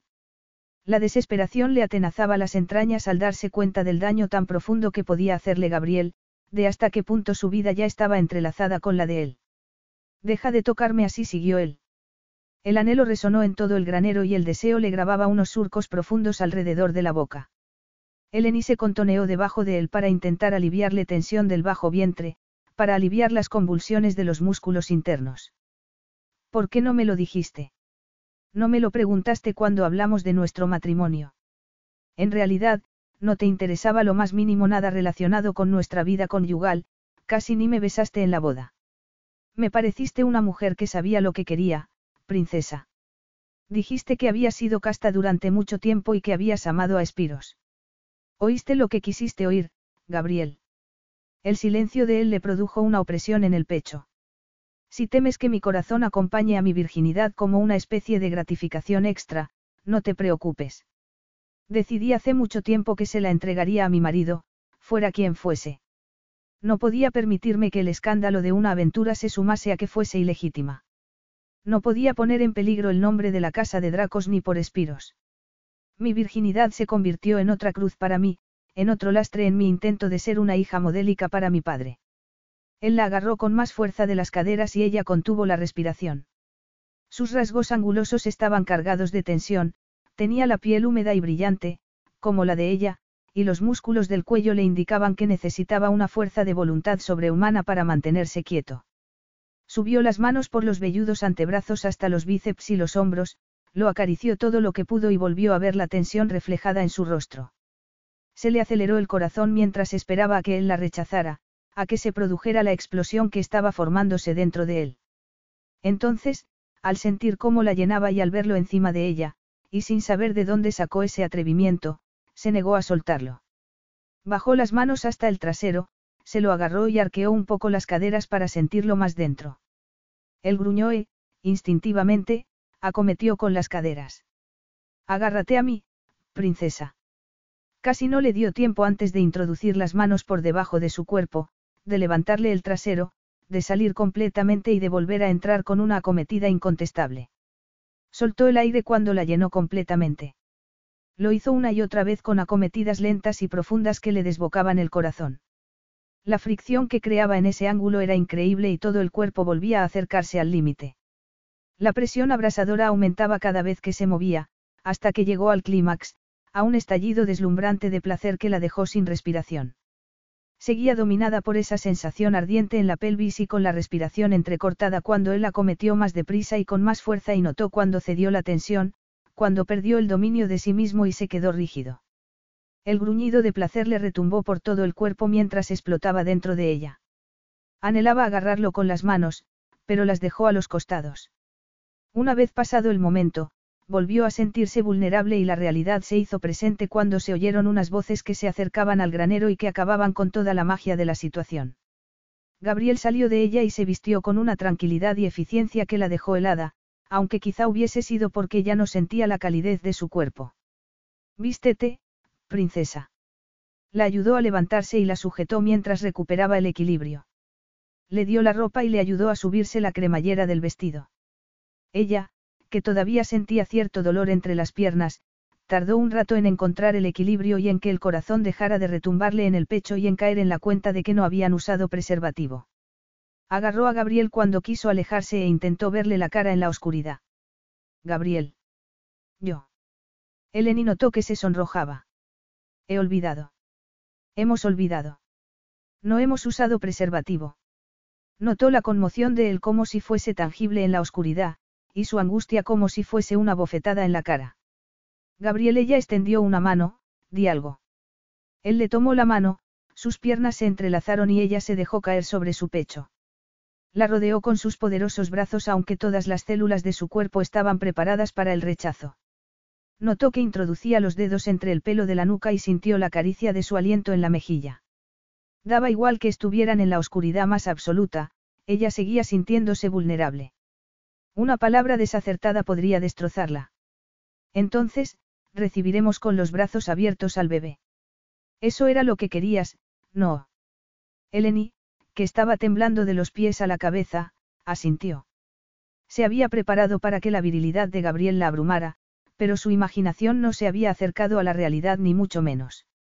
Se sentía cambiada por dentro. Su boca le rozó la sien y fue bajando hasta la boca para darle un beso largo y profundo. Ella, apoyada en su brazo, se entregó a las caricias indolentes de su lengua, al despertar del deseo a pesar del dolor y dejó escapar un gruñido desde lo más profundo del pecho. Sus piernas le dejaron sitio y lo invitaron a más, pero él se rió con un sonido masculino, aterciopelado y seguro de sí mismo. Nada me gustaría más que tomarte otra vez, princesa, pero tienes que estar dolorida. Ella captó algo en su tono que le puso los pelos de punta. Él la abrazó con más fuerza y cierta tensión. La próxima vez que te encuentres con un hombre en un rincón del palacio o la próxima vez que un hombre te arrastre a un rincón y te bese, grita con toda tu alma. No volverás a ver a Espiros. ¿Te ha quedado claro, Eleni? Ni siquiera volverás a pensar en él. Incluso en ese momento, después de lo que habían hecho, él seguía sin confiar en ella. Capítulo 9. Con Gabriel de viaje a Barcelona durante un par de semanas y Angelina ocupada con su tutor, ella pasaba las tardes con Blacksado. Intentaba eludir la realidad que se le presentaba en forma de prueba de embarazo. Se le aceleró la respiración solo de pensarlo y Blacksado relinchó al captar su nerviosismo. Ella lo tranquilizó con un susurro y deseó poder tranquilizarse a sí misma con tanta facilidad. Llevaba mucho tiempo deseando tener un bebé, pero le daba pánico la posibilidad de tenerlo en ese momento.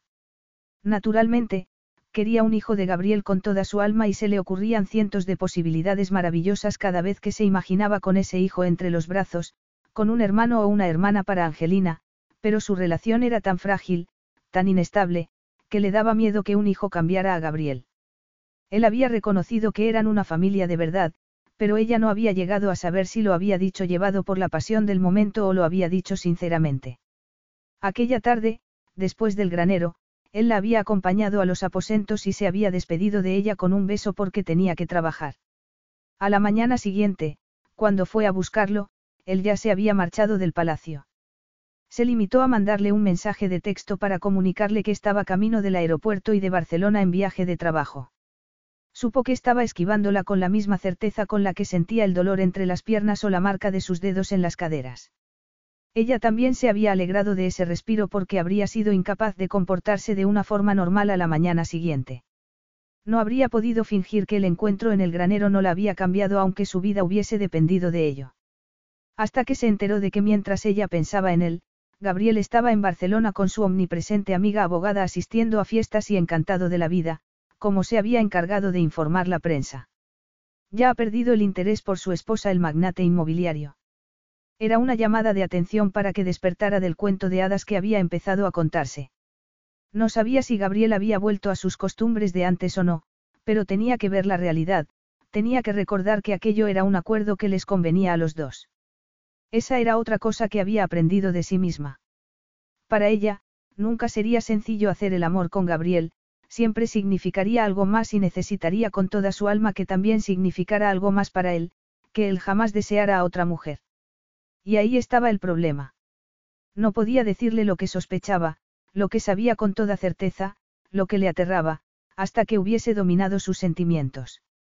Gabriel volvió de su viaje a Barcelona y fue directo a su despacho para terminar de firmar unos documentos. Estaba completamente agotado después de haber tenido que lidiar con las preocupaciones de su hermana sobre su madre. Para Isabella, todo era un drama, todo era cuestión de vida o muerte, y, sin embargo, podía notar la emoción, que todo lo que le rodeaba tenía algo distinto. Había pensado en Eleni todo el rato, en su expresión abatida cuando le había dicho que se vistiera en ese tono despectivo, en cómo se había encogido cuando le había dicho que no quería mentiras entre ellos, en cómo se había alejado de él como si no pudiese soportar que le tocase su sombra siquiera. Había tenido que fijar unas normas nuevas para su relación, y avisarla de que no volviera a darle motivos de duda, para tomar el control de la situación. Todo estaría bien cuando ella hubiese entendido sus reglas para el matrimonio. Con todos los músculos en tensión por la agitación, recorrió el laberinto de pasillos que separaba su despacho de sus aposentos. El afamado patio resplandecía a la luz de la luna y una ligera brisa llegaba del mar, su corazón nunca había latido con tanta fuerza ante la perspectiva de ver a una mujer. Eleni, bajo los chorros calientes de la ducha de su cuarto de baño, tomó aire para intentar dominar el nerviosismo que le atenazaba las entrañas, y que había empezado esa tarde, cuando Angelina le había susurrado con una sonrisa, papá ha vuelto. Todas y cada una de las células de su cuerpo habían querido cruzar corriendo el palacio para llegar hasta él y la tensión había ido aumentando con cada minuto que había pasado sin verlo. De repente, la idea de instalarse en el dormitorio de Gabriel le parecía la idea más ingenua y ridícula que había tenido en su vida, como, retrospectivamente, se lo parecía ese matrimonio, pero ya no podía echarse atrás. Necesitaba una lista de cosas que tenía que hacer para tomar el control de sus sentimientos, como hacía con todo lo demás. Lo primero era la distancia física para que no hiciera una majadería como rogarle que confiara en ella, o que la deseara como ella lo deseaba a él. El segundo punto sería mantener la dignidad para que él no supiera el daño que le hacía. Esa había sido su estrategia incluso con su padre. La mayoría de los días, sobre todo al final, cuando su demencia había hecho que tuviera ataques de rabia o rencor, ella, había fingido que sus palabras hirientes no le hacían daño y, durante un rato, ella misma se lo había creído. El tercer objetivo sería tomar el control del cuerpo y el corazón. El agua le había parecido relajante hasta que le había parecido demasiado caliente sobre la sensible piel. Solo de pensar en Gabriel y en lo que le había hecho, sentía vívidamente los pliegues del sexo, la dureza de los pechos y el anhelo que se le despertaba entre las piernas. Cerró la ducha y apoyó la frente en la baldosa fría. Ninguna lista serviría para sofocar el anhelo de su alma. En medio de un batiburrillo de sentimientos, se puso el pijama apresuradamente, se cubrió con una bata y volvió a su antiguo dormitorio, que estaba en el lado opuesto del ala. El alba estaba tiñendo de rosa el cielo cuando se levantó. Estaba demasiado alterada para dormir y demasiado cansada para vestirse e ir a trabajar. Estaba yendo de un lado al otro cuando llamaron con fuerza a la puerta de su suite. Abrió y se encontró a Gabriel mirándola con el ceño fruncido. Ella, instintivamente, retrocedió un paso y él frunció más el ceño todavía. Él vio la bolsa de viaje, que ella había hecho sin pensarlo, la funda del ordenador portátil a los pies de la cama y el teléfono móvil conectado al cargador junto a la cama. Puede saberse qué significa todo esto, princesa. ¿Qué? Ella consiguió decirlo mientras su cuerpo y su cabeza volvían a percibir toda la amplitud de su virilidad. Gabriel entró y cerró la puerta dando un portazo, como había hecho en el granero. Llevaba una camisa blanca hecha a medida que empezó a desabotonarse con brusquedad mientras la miraba con todo detenimiento de arriba abajo. Le saltaron todas las alarmas, y se le despertó un deseo muy profundo. Esta noche no necesito consuelo, añadió ella, aunque se sentía como si estuviese dándose la vuelta del revés, como un calcetín. Él levantó la cabeza y las manos se le pararon sobre los botones. Se acercó más y se enfureció más cuando ella retrocedió. ¿Qué has dicho? Eleni se pasó la lengua por los labios y deseó haberse callado. Él estaba tan cerca que podía oler su loción para después del afeitado, y le flaquearon las rodillas. ¿Por qué has vuelto a tu suite, princesa? Efectivamente, volvía a estar muy furioso. Ya te has cansado de este matrimonio. Ella se puso roja por la humillación y estiró el cuello para mirarlo a los ojos. Necesitaba un poco de distancia, contestó ella en tono defensivo. Además, como te marchaste sin decir nada, como ni siquiera te preocupaste en preguntar por mí a la mañana siguiente, no estaba segura de que me quisieras allí. ¿Dónde? En tu cama. Él se acercó un paso más y ella retrocedió otro. La primera vez no me preguntaste si te quería allí, te instalaste en mi dormitorio como si fueses la reina del palacio. Fui. Fui una necia. Creí que si me ofrecía a ti como un manjar, tú caerías en la tentación. Él torció la boca, pero nada podía apagar el brillo diabólico de sus ojos. La miraba como ella miraría un par de zapatos de tacón de aguja, con una avidez posesiva. Y lo conseguiste. Me tentaste y te devoré. Ella volvió a sonrojarse y dejó de intentar evitarlo. Ese es el problema. A Gabriel se le ablandó el gesto y algo más apareció en su mirada. Te hice daño. Él parecía tan sinceramente agobiado que Eleni no pudo callarse. Me dolió, Sí, pero no en un mal sentido. Mía me dijo que se imaginaba que, dada nuestra diferencia de tamaño, las pasaría canutas. Eleni volvió a ponerse roja por la humillación, pero porque él se rió con todas sus ganas, y fue el sonido más bonito que ella había oído en su vida. Quiero decir que creo que no me dolió más de lo normal para ser la primera vez. Gabriel se pasó una mano por el pelo y ella se preguntó si de verdad le habría preocupado que no hubiese estado en sus aposentos, si ella habría tirado la toalla sin luchar siquiera por su matrimonio. Entonces, ¿por qué estás aquí, Eleni? Te marchaste antes de que yo. Te marchaste sin decir ni una sola palabra y no volviste durante una semana. Es más, estuviste con tu amiga abogada, quien, según dicen, es muy íntima tuya. En este matrimonio, tú no puedes ser quien decida todo, Gabriel. Me fustigué preguntándome qué estarías pensando, no sabía si me querías en tu cama. Y te quedarías fuera si no te quisiera en mi cama, Eleni. Entonces, ¿por qué no lo hiciste la primera vez? Esa conversación no llevaba a ninguna parte y Eleni sabía que uno de los dos tenía que dar un paso hacia el otro, hacia la sinceridad de los sentimientos, a dar y a no querer nada a cambio, a dar un salto al vacío. Ella exigía la confianza de él, pero no había confiado en sí misma, no había creído que podía ser igual a él, que todavía podía encauzar su matrimonio como ella quería. Era lo que siempre había hecho con su padre. Había bajado la cabeza y se había tragado todos sus dardos envenenados sobre su sangre contaminada y sobre su incapacidad para pertenecer a la casa de Dracos con la vana esperanza de que llegara a quererla. Había sido muy cobarde, pero Gabriel significaba para ella lo que no había significado nadie. Entonces, no debería luchar por él antes de tirar la toalla. Tenía el pelo despeinado y la camisa abierta, Nunca había estado tan impresionante y tan lejos de su alcance. Le dolía el pecho por el anhelo, pero tenía que decir lo que quería decir. Él se soltó el último botón y ella, hipnotizada por la perfección de su pecho bronceado, lo miró automáticamente. Creí que sería fácil, que me ocuparía de Angelina, que tendría un hijo y que tú no volverías a amenazar a Dracón. Sin embargo, me doy cuenta de que no puedo. Si estás pidiendo el divorcio dos meses después de casarte, yo. No. Ella lo miró espantada. ¿Por qué no dejas de pensar lo peor sobre mí? ¿Qué propones que hagamos, cariño, qué quieres de mí? He dado cuenta de que necesito más de lo que tú estarás dispuesto a darme jamás, Gabriel, y no no puedo dejar que me hagas daño como dejé que me lo hiciera mi padre toda mi vida. Sigo intentando encontrar la manera de encauzarlo en vez de tirar la toalla, pero la infidelidad es mi gota que rebosa el vaso. Ya sé que lo acordamos, pero no puedo. Él le acarició la mejilla con delicadeza y ella notó el escozor de las lágrimas en los ojos. No he tocado a otra mujer ni lo haré. Gabriel volvió a pasarse la mano por el pelo con desesperación, aunque no podía compararse al pánico que había sentido cuando había comprobado que ella no estaba en sus aposentos. Eleni pedía muy poco, pero, aún así, cada palabra que él le decía era como si estuviese entregándole partes de sí mismo para siempre. No obstante, tenía que intentarlo. Jamás en mi vida me he acostado con dos mujeres a la vez, Eleni. Los medios de comunicación no dan respiro a Andreas y Nicandros, y ya debería saber que la mitad de lo que dicen es humo. Ella levantó la cabeza y lo miró a los ojos como si quisiera saber si estaba diciendo la verdad. En este momento, solo me importa Angelina, siguió él. Bastantes dolores de cabeza tengo contigo, con Angelina y con terminar este proyecto en Dracón.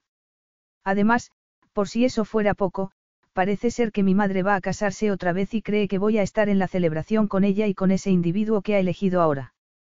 Fui a Barcelona para tranquilizar a Isabella y decirle que tomaré cartas en el asunto. Si me marché bruscamente, fue porque es lo que he hecho durante 36 años. No comento todos los sentimientos que se me pasan por la cabeza. Sentimientos. Sí.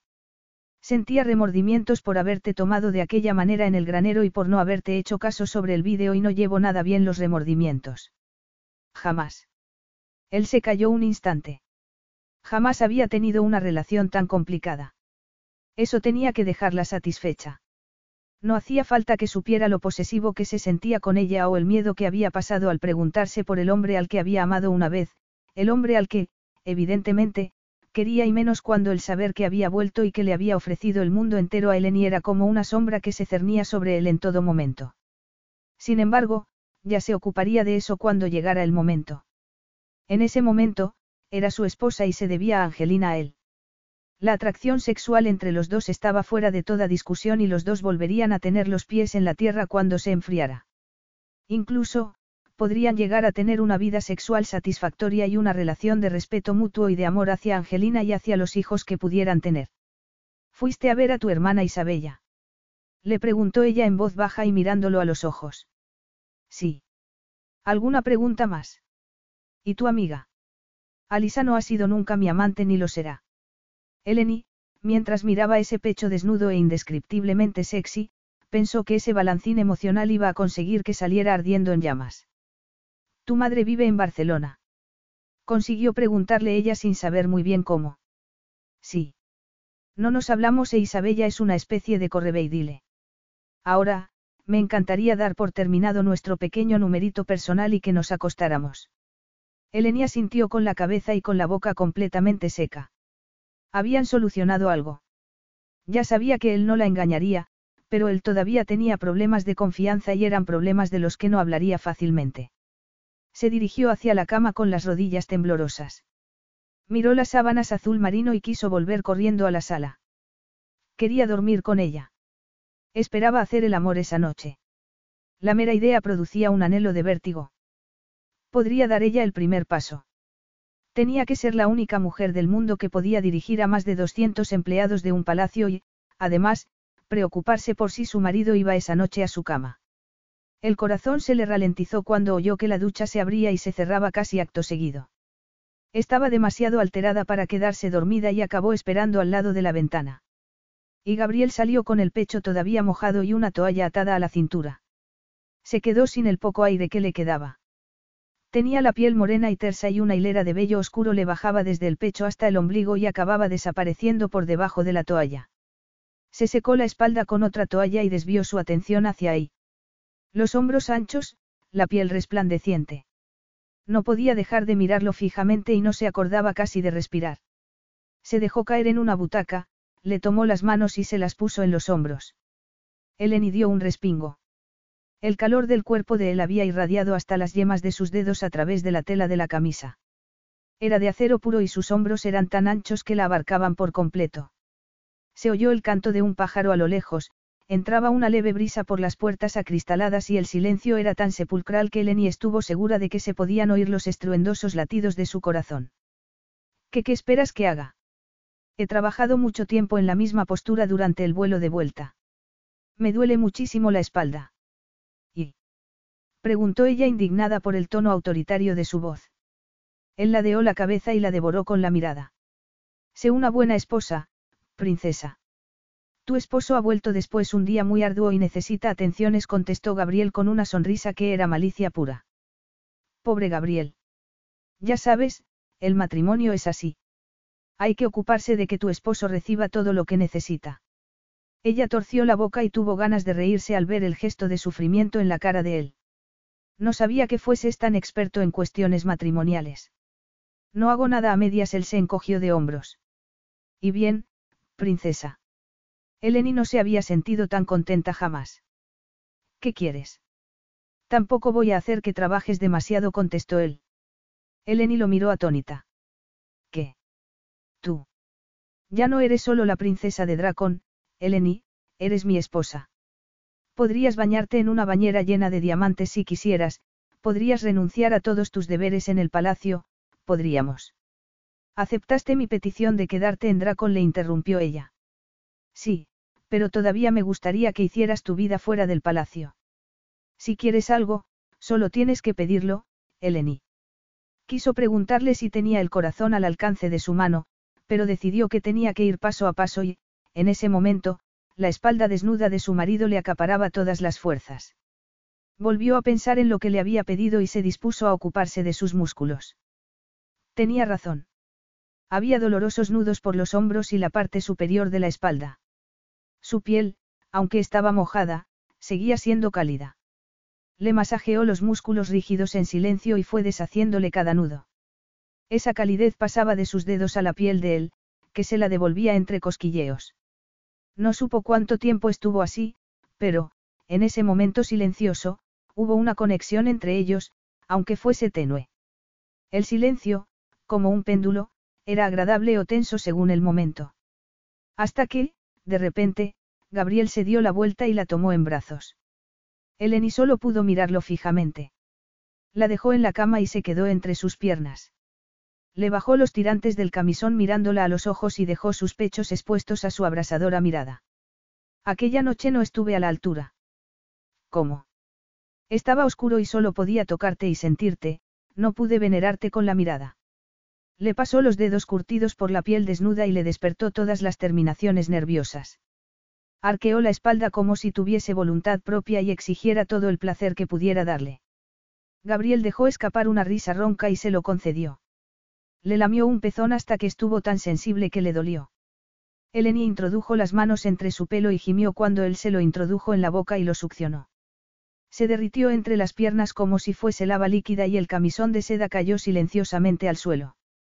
Eres la mujer más hermosa que he visto, princesa susurró él. La tumbó con delicadeza en la cama y le bajó lentamente la boca desde los pechos hasta el abdomen. Ella se estiró como un gato, pero las sábanas, aunque frescas, no sirvieron para refrescarle la piel recalentada y gimió de placer cuando él también se tumbó a su lado, colocó una pierna entre las de ella y le frotó ese punto ávido de que lo acariciaran. Ya estás húmeda. Eleni, sonrojada, se volvió hacia él, que, con la piel morena resplandeciente de vitalidad, volvió a recordarle a uno de esos saqueadores que atacaban Dracon una y otra vez. Le pasó las manos por los hombros y el vello del pecho y oyó que contenía la respiración. Aquella noche no lo había tocado, solo había recibido las caricias de él, había esperado toda su vida una pasión como la que le despertó Gabriel, pero no había participado casi. Había tardado casi 30 años en tomar las riendas de su vida y ya era hora de que también tomara las riendas de su propio placer y, en ese momento, su placer consistía en aprender todo lo que pudiera de ese hombre implacable que aquella noche la arrastró más allá de todos los límites. Quería saber qué lo llevaría él a ese mismo punto. En ese momento, la princesa anodina de Dracon quería tener un poco de poder sobre su marido. Con un atrevimiento que le sorprendió a sí misma, lo empujó y lo tumbó en la cama. Eleni. Ella se mordió el labio inferior y observó es belleza masculina que tenía delante. Le habría encantado ser pintora para inmortalizar cada línea de ese cuerpo fibroso y poderoso que, sin embargo, podía acariciarla con una delicadeza que a ella le habría parecido imposible. Quiero hacerlo, Gabriel, quiero darte placer. ¿Me dejarás? Él se puso las manos detrás de la cabeza y arqueó provocativamente las cejas. Soy todo tuyo, princesa. A ella se le velaron los ojos y el pelo le cayó como una cortina alrededor de la cara. La luz de la vela le daba un tono dorado a la piel y le recorrió todo el cuerpo, de los pies a la cabeza, con esa mirada dorada, que se detuvo un momento en la tienda de campaña que formaba la toalla a la altura de la entrepierna. Gabriel no había conocido a ninguna mujer como su esposa. Era decidida incluso en los momentos más sombríos, no retrocedía un paso si creía que tenía razón y tomaba lo que quería, aunque él se hubiese portado como un majadero y en ese momento lo miraba como si fuese un manjar. Quería tumbarla y entrar en ella, pero ya lo había hecho así una vez. Iría despacio aunque lo matara, y, a juzgar por cómo lo miraba, eso era lo que iba a pasar. Primero, tienes que desenvolverme, princesa le provocó él. Eleni se sonrojó, pero le quitó la toalla con unas manos firmes y seguras. Abrió los ojos como platos y contuvo la respiración cuando vio la erección. Entonces, la tomó entre las manos y la apretó con suavidad, lo hizo como si no supiera qué hacer, pero con firmeza y mirándolo de una manera que hizo que se pusiera como una piedra. No sé qué hacer. Eleni se pasó la lengua por los labios insinuantemente aunque ella no lo sabía. Enséñame, por favor. Él cerró los ojos y dejó escapar un gruñido. Vas a matarme. Le tomó las manos entre las de él y le enseñó a acariciarle. Notó que sudaba y que el placer se le acumulaba en las entrañas mientras ella subía y bajaba las manos como él le había enseñado. Sentía el roce de su pelo en las tetillas y los músculos abdominales se le endurecieron como rocas. Eleni le pasó la punta de la lengua por el borde de la oreja y él dejó escapar la mayor obscenidad que se le ocurrió. ¿Qué quieres, Gabriel? Solo tienes que pedírmelo. Tómame con la boca, contestó él sin dudarlo. Abrió los ojos cuando notó su aliento en la erección y consiguió ver cómo se cerraban sus labios carnosos alrededor del extremo de su miembro. Gabriel gruñó con los ojos en blanco e introdujo las manos entre su pelo para que lo tomara más profundamente. Sintió una descarga de placer por toda la columna y, con otra maldición, la apartó. Gabriel, espera. Él ya no podía contenerse. La agarró y la colocó horcajadas encima de su regazo. Quería verla así, con los pezones endurecidos moviéndose, con el abdomen contraído, con la espalda arqueada, mostrándole solo a él toda su voluptuosidad. Tómame dentro de ti. Le pidió él con una voz casi irreconocible. Ella esbozó la más maravillosa de las sonrisas y él notó que se le acumulaba la tensión en la pelvis mientras ella se introducía la punta de su verga. Gabriel, agarrándola de las caderas, esperó a que volviera a acostumbrarse a él y dominó las ganas de entrar hasta el fondo de su húmeda calidez. Eleni fue descendiendo lentamente con el ceño ligeramente fruncido y la lengua entre los labios para humedecérselos. Entró centímetro a centímetro hasta que lo rodeó como un guante. Le temblaban los músculos y el deseo lo atenazaba por dentro. Habría contoneado las caderas, pero lo detuvo el gemido de incomodidad que dejó escapar ella. Consiguió dominar la avidez, y notó que la erección se contraía como si se quejara. Apretó los dientes, la miró y el corazón le retumbó en el pecho. La rigidez de su espalda le recordó que no tenía experiencia, que había sido virgen hasta hacía una semana. Ella, aunque tensa todavía, contoneó ligeramente las caderas y él sintió una descarga de placer en las entrañas. La agarró de las caderas y se sintió impotente ante el dolor de ella. ¿Te duele, Eleni? Ella abrió los ojos con los labios arrugados. No me duele, pero es un poco incómodo. Ella volvió a mover el trasero y gimió. Es como si te sintiera por todas partes, Gabriel, como si me hubieses atravesado por la mitad y me da miedo moverme unas lágrimas le empañaron los ojos. Lo siento. Necesito unos segundos para acostumbrarme a ti. No pasa nada, princesa. Tenemos toda la noche, tenemos meses para conocernos, tenemos años para hacer todo lo que quiero hacer contigo. Por algún motivo que él no consiguió comprender, eso hizo que las lágrimas le cayeran por las mejillas y ella se las secó inmediatamente. Quería ser sexy y seductora contigo, no ponerme a llorar a mares. Sus encuentros con otras mujeres no se habían parecido nada a aquello. En ese momento, no podía recordar la cara de otra mujer o, mucho menos, que le hubiese susurrado algo delicado después de haberse acostado con ella. La bajó con las manos entre el pelo y no le importó salir de esa calidez que lo envolvía, sin importarle que su cuerpo se contrajera por la frustración. Eres la mujer más fascinante que he conocido, princesa, y tú no tienes la culpa. Yo. Yo no te he preparado. Eres menuda y yo soy un bárbaro enorme. Ella se rió mientras lo besaba. No puedo verificarlo, así que tendré que creerte. Él le dio un azote desenfadado en el trasero y la estrechó más contra sí. No te preocupes, cariño, cuando nos hayamos acostumbrado el uno al otro, voy a devorarte, no vas a salir de la cama durante una semana. ¿De verdad? Le preguntó ella con los ojos como platos. De verdad. Ahora, cállate y bésame. Sus pechos eran un peso delicioso y su vientre lo acariciaba con delicadeza. La besó con un cariño que eliminó la brusquedad de la lujuria. La besó con toda la destreza que supo hasta que volvió a gemir. Introdujo las manos entre los dos y la acarició por todos lados, desde los pezones endurecidos hasta los sedosos pliegues, que seguían húmedos. Esperó a que ella se contoneara sobre él, hasta que notó su disposición, y volvió a entrar en ella. Cuando ella se inclinó para besarlo, acometió para entrar más y los dos gruñeron. Esa vez, sus cuerpos encontraron un ritmo que podían seguir, como si supieran cómo crear la magia. Se movieron juntos como seres desenfrenados, besándose con las manos agarradas. Cuando le enseñó a moverse con él, Eleni siguió sus instrucciones, arqueó la espalda, confió en su cuerpo y en el de él y se deleitó con los gruñidos de placer de Gabriel, con haber conseguido que ese hombre poderoso e imponente sintiera ese ardor indefinible. Estallaron juntos de placer y ella cayó sobre su pecho con los ojos cerrados. Tenían los cuerpos húmedos y las respiraciones entrecortadas. El silencio los envolvió como un manto y cada latido del corazón le indicó que se había enamorado irremediablemente de su marido. Cada palpitación del cuerpo y cada gota de sudor se maravillaban del cuerpo granítico que tenía debajo. Siempre reconocería el corazón acelerado que tenía debajo del de ella. Entonces, se abrió paso el pánico porque sabía que Gabriel jamás le entregaría su corazón, que nunca la amaría como lo amaría ella durante el resto de su vida, estuvieran juntos o no, tuvieran un hijo o no. Capítulo 10. Durante el mes siguiente, Dracón celebró que Andreas, su querido príncipe heredero, había vuelto de su misterioso viaje. Eso fue lo que Gabriel oyó de su esposa, a quien no veía casi. Estaba entusiasmada porque su hermano mayor estaba en Dracon otra vez. Él, la única vez que había visto a Andreas, se había quedado impresionado. Andreas Draco siempre había sido un hombre implacable, pero esos días parecía como si sus ojos solo reflejaran una rabia fría y despiadada.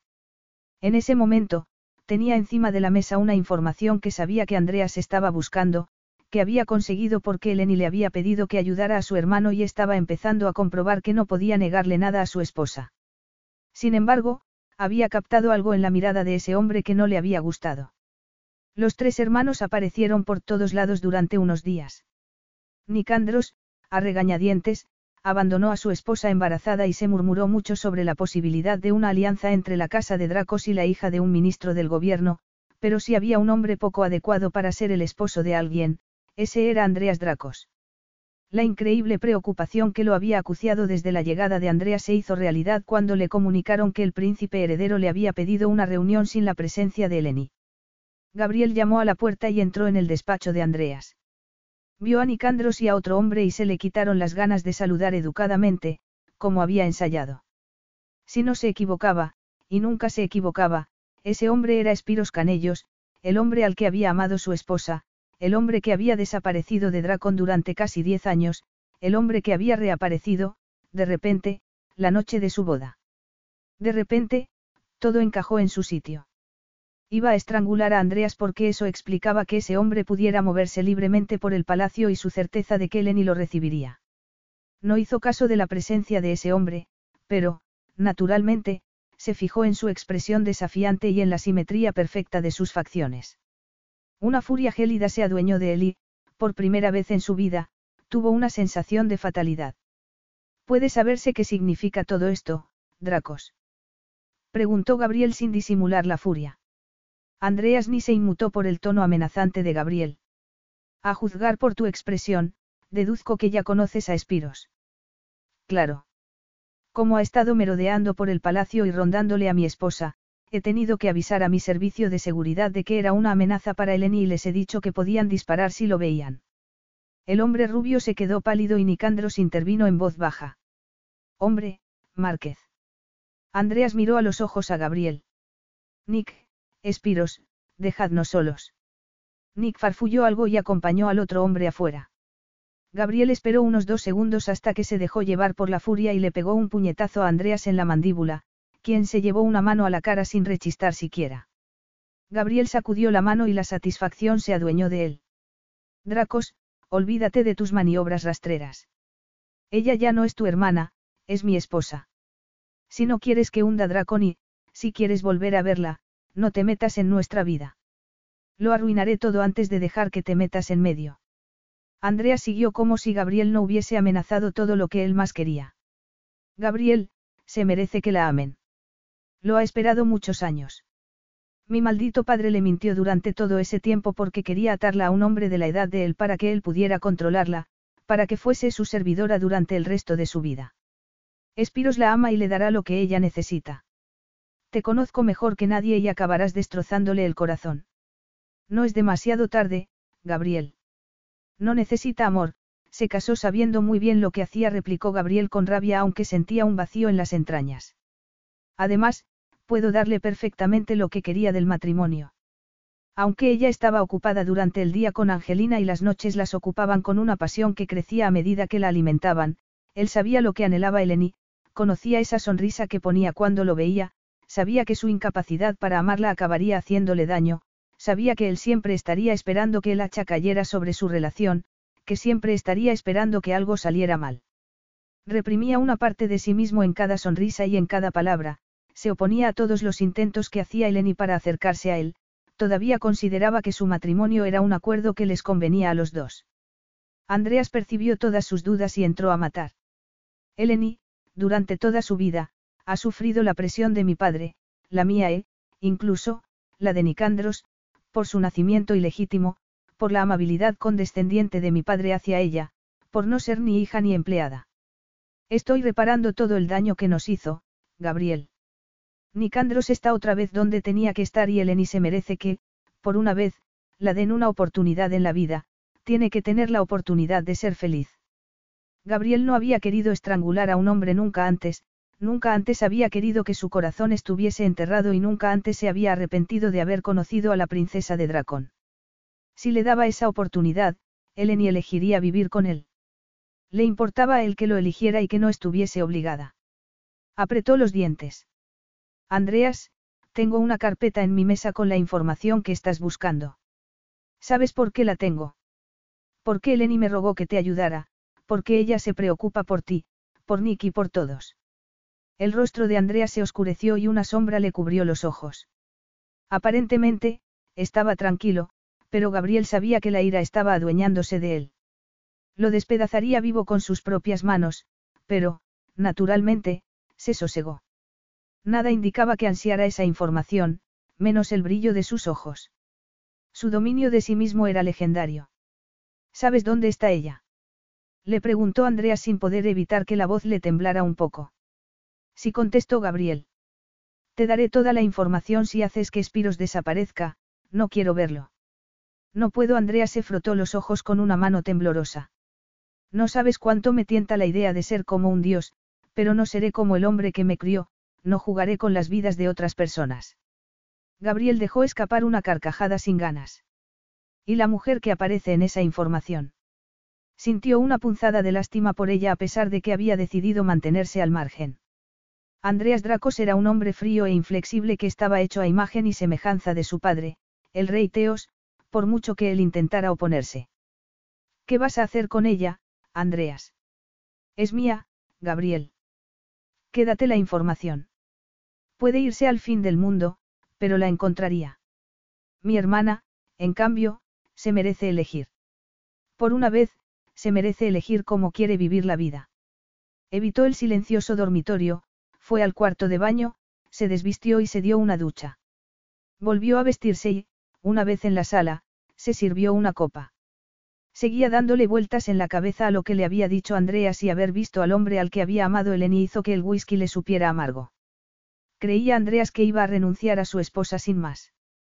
Creía que iba a ceder a Eleni a un majadero que ni siquiera había tenido agallas para luchar por ella. Sin embargo, podía vivir con Eleni sabiendo que lo hacía obligada y que lo único que había querido de ese matrimonio había sido un hijo. No se preguntaría toda la vida si lo habría elegido si hubiese podido. Seguía igual de desorientado dos horas más tarde, cuando se abrió la puerta y apareció Eleni. Gabriel no se había imaginado que podría quedarse hecho trizas al ver algo, como le pasaba al ver las lágrimas de su esposa. Ella, pálida y demacrada, lo miraba sin verlo. Blacksado. Le preguntó él con cariño. Ella no dijo nada, solo asintió con la cabeza, pero él podía ver el brillo de sus ojos incluso en la oscuridad y la intensidad de ese dolor lo desarbolaba completamente. No quería volver a verlo. Abrió los brazos y ella se abalanzó sobre él como si ese fuese su sitio, se acurrucó contra él como si lo fuese todo. Entonces, por primera vez en su vida, Gabriel quiso significar algo para una mujer. Era menuda entre sus brazos, pero, aún así, esa mujer tenía mucha fuerza por dentro. Háblame de él. Gabriel se dio cuenta de que lo había dicho en el tono autoritario de siempre y de que ella quizá necesitase cierta delicadeza, pero nunca había sido capaz de ser delicado. Quizá ella quisiera un hombre en quien confiar sin dudas, que fuese romántico sin segundas intenciones, que pudiese expresar con palabras la confusión que sentía por dentro. Quizá quisiera recuperar a Espiros Canellos y la mera idea era como ácido que lo corría por dentro. Blacksado era lo único que de verdad me había regalado mi padre. Le costó una barbaridad de dinero y se negó a que lo montara nadie para domarlo. Mi padre siempre había estado orgulloso de mi talento como amazona, de mi mano con los caballos. La tuve desde que era muy pequeña y creo que a él eso le demostraba que era suya, que pertenecía a la casa de Dracos.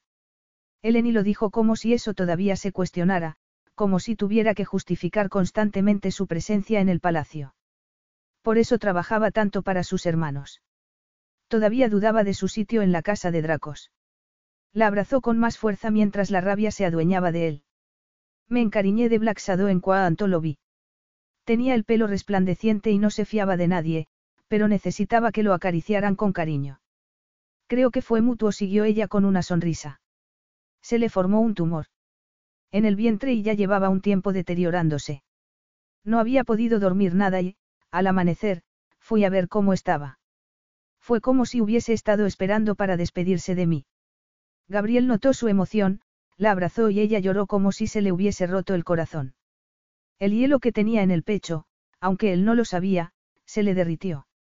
Le acarició la espalda para consolarla y dispuesto a darle el mundo si lo necesitaba. Querida, él sabía cuánto lo querías. Ella se secó la cara en la camisa de él y farfulló unas disculpas.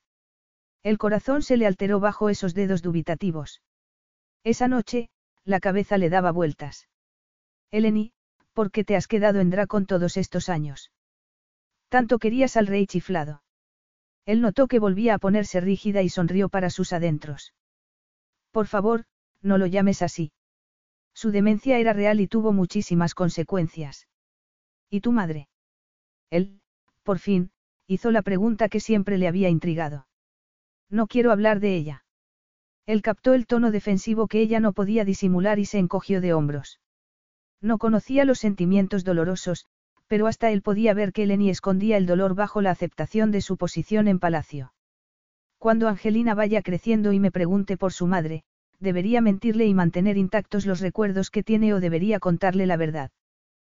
Preguntó Gabriel en tono despreocupado. Eleni suspiró y apoyó la cabeza en el hombro de él. Gabriel sabía que ella entendía lo que quería decir, que entendía que Angelina ya sabía, hasta cierto punto, que su madre no le había contado a él la existencia de su hija. Fuese doloroso o no, la niña tendría que vivir con eso el resto de su vida. No sabía por qué le había apretado las tuercas a Eleni, pero quería que ella se lo contara, quería saberlo todo de su esposa, quería demostrarse a sí mismo que Eleni estaba mejor con Angelina y él, que tenía todo lo que pudiera necesitar en la vida. Mi madre era la niñera de Andreas. Al parecer, la reina había estado enferma durante mucho tiempo y ella tuvo una aventura con mi padre que duró años. Son cosas que he oído en voz baja a los empleados del palacio. Cuando me tuvo, cedió todos los derechos a mi padre y se marchó con un montón de dinero. Es posible que mi padre haya sido manipulador y que, incluso, haya estado chiflado, pero me dio un hogar. Andreas me quería, a su manera, cuando podría haberme odiado y Nicandro siempre me dijo que yo era la buena de todos nosotros. Mi padre y mis hermanos hicieron que me sintiera querida. Gabriel, atónito por lo inocente que parecía, la miró detenidamente. ¿Cómo? Me necesitaban. Gracias a las manipulaciones de mi padre, los tres estaban siempre de uñas unos contra otros, y yo era el parachoques. Eleni lo contestó como si no se hubiese hecho indispensable, como si no fuese parte del entramado de sus vidas. Eso hacía que se sintiera útil y necesitada. Por eso había estado tan dispuesta a casarse con él. Así podía ayudar a Angelina por un lado y a Dracón por otro. Era la solución perfecta porque su corazón ya pertenecía a otro hombre. Al final, resultó que solo yo podía manejar a mi padre. Les debo mucho. ¿Cómo iba a marcharme? Aquella noche me preguntaste por qué quería escapar de quién era. Llevo a Dracón en la sangre tanto como Andrea Sonic. Aunque Andrea se encontrase a un desdichado para que se casara conmigo, puedes imaginarte a quién elegiría, no habría entendido mi apego a Dracón. Ese hombre solo se casaría como un favor a mis hermanos o como una transacción comercial. Creo que mi padre, a pesar de sus provocaciones despiadadas, hizo muy bien al atarme a Dracón, como lo hizo con mis hermanos. ¿Y qué pasa con el amor, princesa? Ella lo miró con los ojos todavía brillantes por las lágrimas. ¿Qué quieres decir? No es algo que quieren todas las mujeres. Ella bajó las pestañas para disimular la expresión. Yo, no. Yo, Espiros, mi padre y mi madre me abandonaron y se me quitaron las ganas, Gabriel contestó ella con la voz temblorosa y la tensión reflejada en los hombros. Él contuvo la respiración mientras esperaba. Las palabras de Andreas tenían cada vez más sentido a medida que ella hablaba. Eleni nunca había tenido la oportunidad de elegir quién era, nunca ha tenido la oportunidad de amarse a sí misma o a otra persona. Creo que ya no sé qué es el amor, siguió ella. De no haber sido por la madre de Nick, por Andreas y por Nicandros, ni siquiera habría sabido qué era la bondad. Debería haberlo dejado en ese instante. Remover el pasado no les llevaría a ninguna parte. Él era su presente y su futuro por el bien de Angelina y tenía que ser egoísta. Pero, entonces, ¿quién pensaba en el bienestar de Eleni? Estaba claro que nadie lo había hecho nunca. Él empezaba a entender que Nick y Andreas lo habían intentado, empezaba a ver qué era lo que le había llevado a Andreas a hacer de Dios entre bambalinas. Él habló aunque no sabía muy bien los motivos, aunque solo quería llegar a ver en el alma de ella. ¿Cómo podía una empleada a sueldo tener alguna capacidad de negociación con el rey Teos cuando él se enteró de que estaba esperando un hijo suyo? Todo el mundo conocía su obsesión con su dinastía, su obsesión con la sucesión en la casa de Dracos. Legítima o no, eras de su sangre y estoy seguro de que no le dio ninguna oportunidad. Yo jamás habría renunciado a un hijo mío, bajo ninguna presión replicó Eleni, aunque con poco convencimiento. Era un malnacido despiadado, princesa insistió él con rabia al acordarse de las palabras de Andreas. Si te dio un hogar, Eleni, fue por vanidad, para quedar bien y nada más. Entonces, nunca sabré lo que ella podría haber querido. Gabriel la abrazó con más fuerza. Las pequeñas heridas que había acumulado a lo largo de los años, y que se había dicho a sí misma que no tenían importancia, se habían convertido en una herida que ya no podía pasar por alto. Sabía el tipo de hombre que había sido su padre, porque no se había preguntado nunca cuál había sido la situación de su madre. ¿Por qué no se había cuestionado nunca la condescendencia constante de su padre con ella? Él le había repetido una y otra vez que le había dado un hogar cuando su madre no la quiso, hasta que su meta en la vida fue complacer a su insoportable padre. Sintió un sudor frío al pensar en todas las veces que él le había recordado que debería estarle agradecida, que se lo debía a él y a sus hermanos, todas las veces que había dado por supuesto que solo siendo indispensable para su padre y sus hermanos se merecería un sitio en el palacio. También se acordó de lo furioso que se puso cuando le dijo que quería casarse con Espiros. Solo Andreas pudo contenerlo. Andreas, quien se opuso a lo que habría sido un matrimonio con un hombre que le triplicaba la edad. Sabía que Andreas lo había intentado, sobre todo, durante los últimos años. Le había dicho, una y otra vez, que se hiciese una vida propia, le había dicho que no les debía nada ni a Nicandros ni a él y que ya había pagado, multiplicada por mil, la bondad abusiva de su padre. Sin embargo, no podía quitarse de encima la sensación de que ella sola no serviría para nada, de que tenía que demostrar que era una de ellos y le pasaba lo mismo en todas las relaciones. Se vio con toda claridad por primera vez y sintió cierto entumecimiento por dentro.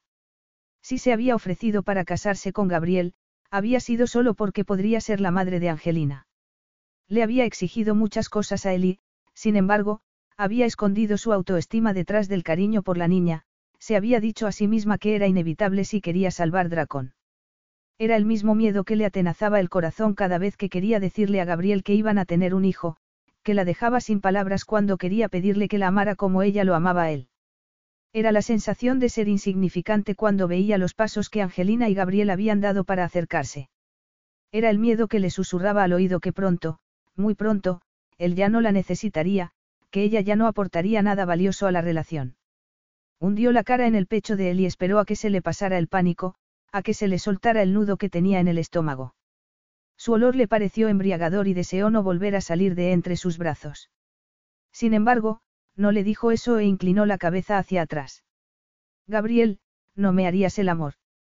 Captó la sombra de duda en sus ojos antes de que le diera un beso en la sien. Princesa, tenemos que hablar de algo. Eleni se incorporó en su regazo con las manos por dentro de la abertura de la camisa y se encontró con la calidez de su piel y la dureza de sus músculos. Los latidos de su corazón eran como un ancla para su vida y su olor le transmitió la sensación de acierto. Gabriel había conseguido convertirse en el centro de su mundo. Se inclinó y le besó la clavícula. Sabía a sal y a hombre, era un sabor celestial. No, Gabriel. Susurró ella mientras le abría la camisa. Le recorrió el pecho con los labios y fue bajando por el abdomen hasta que estuvo de rodillas delante de la butaca de él.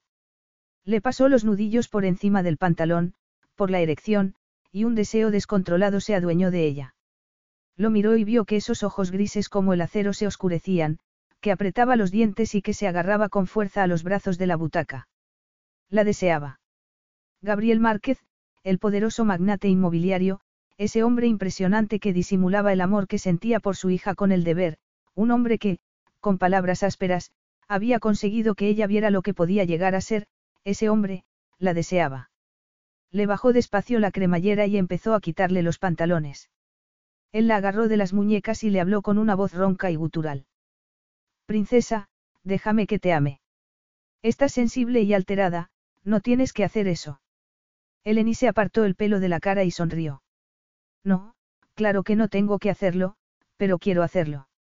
Toda su vida había intentado ser una hija excepcional, una buena hermana, una princesa impecable, una amiga, una generosa donante para la beneficencia, había intentado hacer todo lo que le había parecido que le haría feliz y que acabaría concediéndole un sitio propio.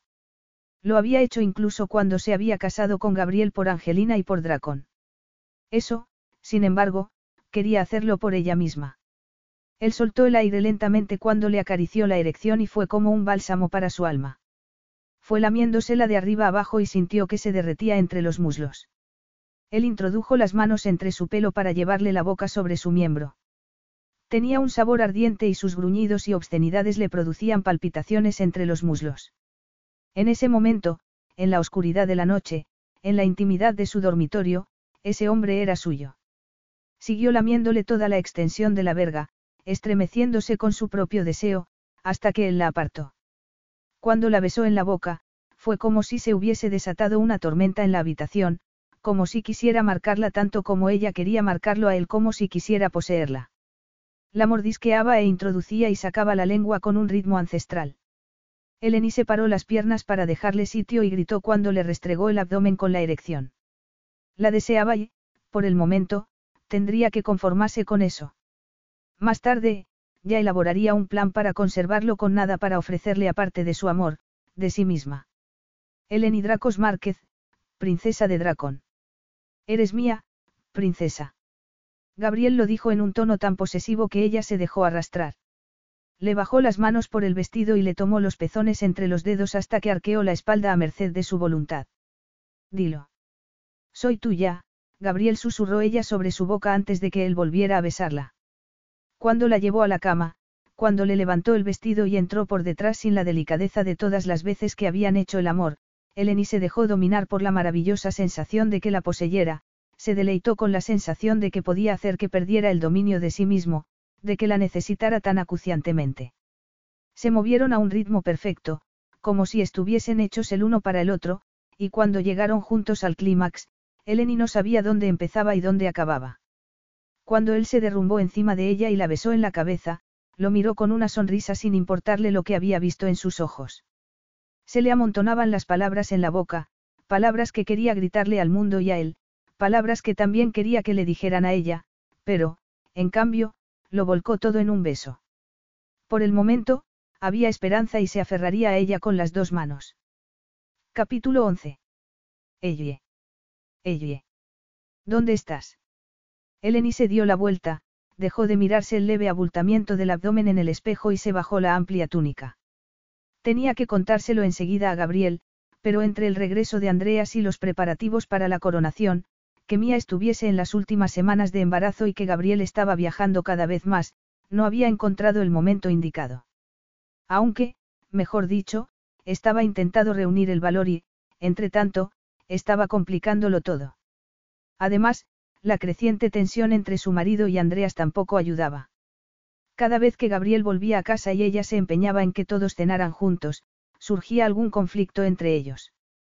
Como tampoco ayudaba que tuviera sensación de que Gabriel estaba alejándose poco a poco de ella. Todavía se reía con ella, le tomaba el pelo por la devoción que sentía hacia todo lo relativo a Dracon y pasaba el tiempo libre con Angelina y con ella. Todavía hacía el amor con ella, unas veces lo hacía con tanta pasión posesiva y durante tanto tiempo que ella acababa maldiciéndolo y otras, con tanto cariño y delicadeza que volvía a enamorarse de él con locura.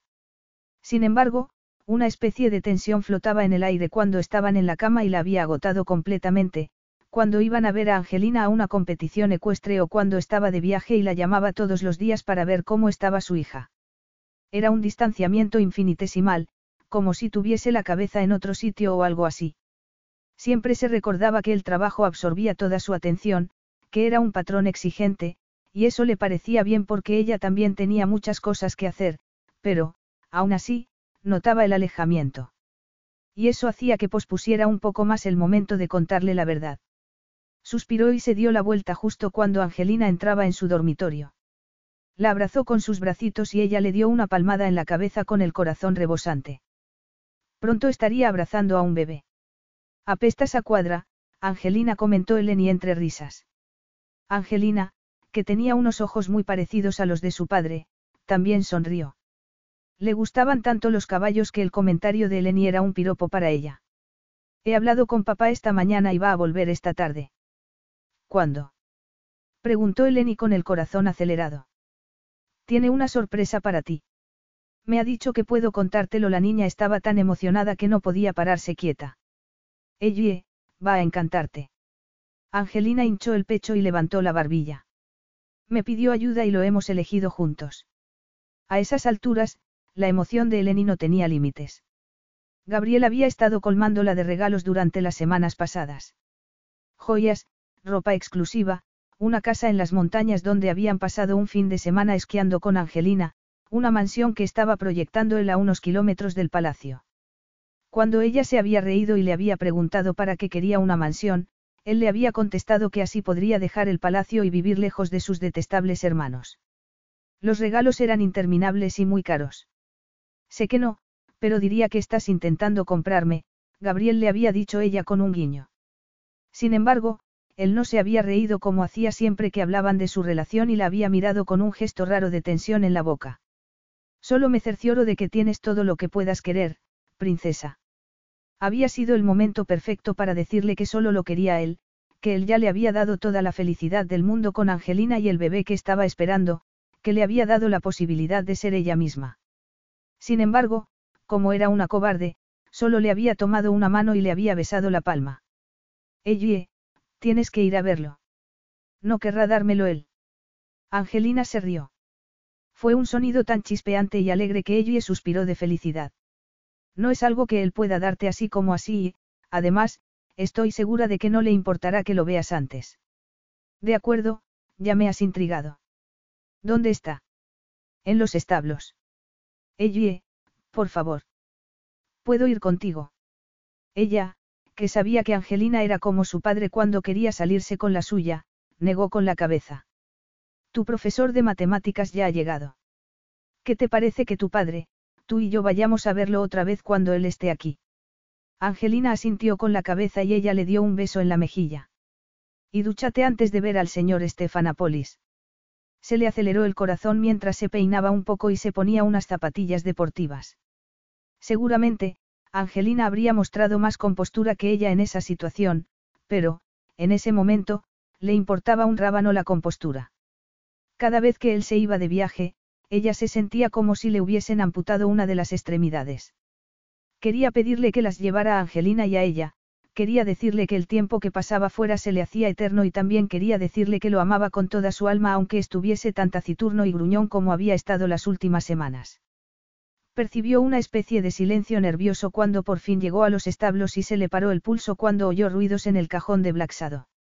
Se apresuró y se apoyó en la pared opuesta cuando le flaquearon las piernas. El pura sangre era alto, más de un metro sesenta de alzada, atlético y con un reluciente pelaje marrón oscuro. Era de una absoluta belleza y perfección, como el hombre que lo había comprado y, como él, era orgulloso y arrogante. Retiró la cabeza cuando ella fue a acercarse. Se moría de ganas por acariciar ese lomo, pero él no le dejaría todavía. Sería muy nervioso, como sus antepasados árabes, y la bullía la sangre de emoción solo de pensar en domarlo y en establecer un vínculo con él. Cuando lo consiguiera, su lealtad sería absoluta y su amor eterno e incondicional, lo mismo que anhelaba de Gabriel. No tenía ni idea de cuándo lo había decidido Gabriel ni de cómo se habían escapado Angelina y él sin que ella se diera cuenta. El padre y la hija estaban tendiendo puentes poco a poco. Lo observó un rato más y salió de los establos. Le dominaba la emoción al pensar en la vuelta de Gabriel.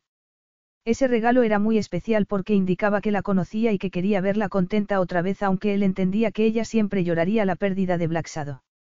Quería darle las gracias personalmente por un regalo tan extraordinario, por saber que la haría sonreír otra vez, por preocuparse de ella. Era más de lo que esperaba y también sabía que era más de lo que él se había comprometido a hacer. Sin embargo, las semanas que habían pasado juntos, aprendiendo pequeñas cosas de él y observando su relación con Angelina, también le había prendido una llama de esperanza. Ya sabía, en contra de todo lo que decía la prensa siempre que podía, que Gabriel no era de relaciones esporádicas. Sabía que tenía un corazón rebosante de lealtad hacia quienes consideraba suyos. A pesar de la negativa inicial, había aceptado ayudar a Andreas para que encontrara lo que estaba buscando, fuera lo que fuese. Ninguno de los dos le contaba lo que estaba pasando, pero ella estaba acostumbrada a los secretos de palacio y estaba encantada de concederle esa privacidad a Andreas. Cuando la madre de Monique, la abuela de Angelina, llamó entre lágrimas para rogar que le dejaran ver a su nieta, ella había contenido la respiración y había esperado. Mentiras aparte, estaba claro que Monique había querido a su hija y la idea de que separaran a Angelina de otra persona que la quería había estado a punto de desgarrarla por dentro. Sin embargo, ante su pasmo, Gabriel le había pedido consejo, había confiado en que querría lo mejor para Angelina. Y también había reconocido, con una emoción que ella no le había visto nunca, que, en el fondo, quería rechazar la petición de esa mujer, que le gustaría alejar a su hija, definitivamente, de la familia de su madre. No obstante, había acabado escuchando su consejo, que creía que para Angelina era bueno que en su vida hubiese personas que la querían así. Llevó a la madre de Monique hasta Dracon en su avión privado, pero insistió en que Lenny acompañara a Angelina y su abuela durante la visita de un día a la ciudad.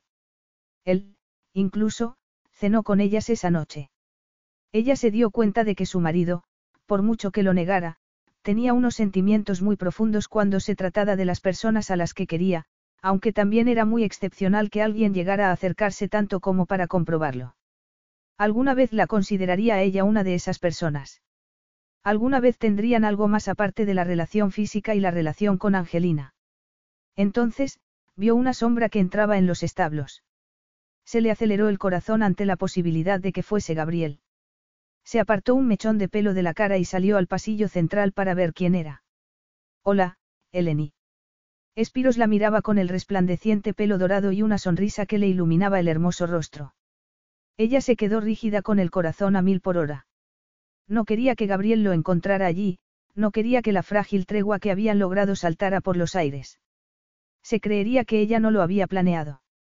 Entendería que era una conversación que ella tenía que tener. No podía desenmarañar los complicados sentimientos hacia Gabriel si no se despedía del pasado para siempre, no podría volver a confiar en sí misma hasta que no supiera por qué la había abandonado Espiros. Hola, Espiros. Él le tomó las manos y ella sintió una punzada de cercanía. Hubo un tiempo en el que adoraba ese rostro. El pelo rubio, el cuerpo esbelto, la nariz recta. Era como ver a un amigo añorado y querido.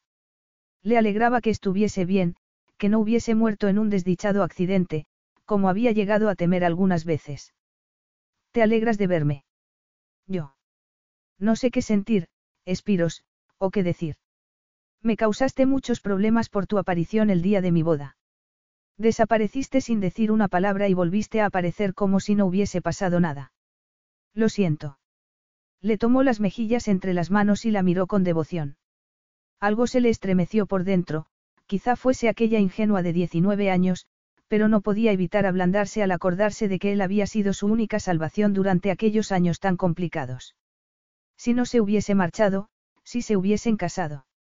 No sabía qué les habría deparado el futuro, pero sí supo de repente, con toda certeza, que Spiros llegaba demasiado tarde, y no solo porque se hubiese entregado a Angelina y Dracón. Me costó muchísimo entrar en el palacio y, cuando lo conseguí, te encontré con el vestido de novia e increíblemente guapa. Perdí la cabeza en ese instante. Espero que ese español arrogante no fuese cruel contigo. Gabriel nunca es cruel. Ella había sabido lo que era la crueldad gracias al rey chiflado. Por muy despiadado que dijera que era, Gabriel dirigía su imperio con mano firme, pero siempre era considerado. Espiros, te marchaste hace años.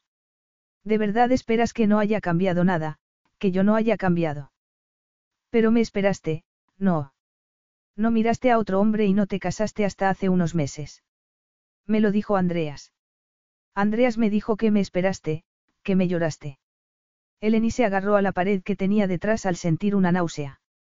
Todo lo relativo a su hermano mayor, y el conflicto en el que había estado metido desde que la demencia de su padre había empeorado, era un mal presagio. ¿Qué tiene que ver Andreas con todo esto?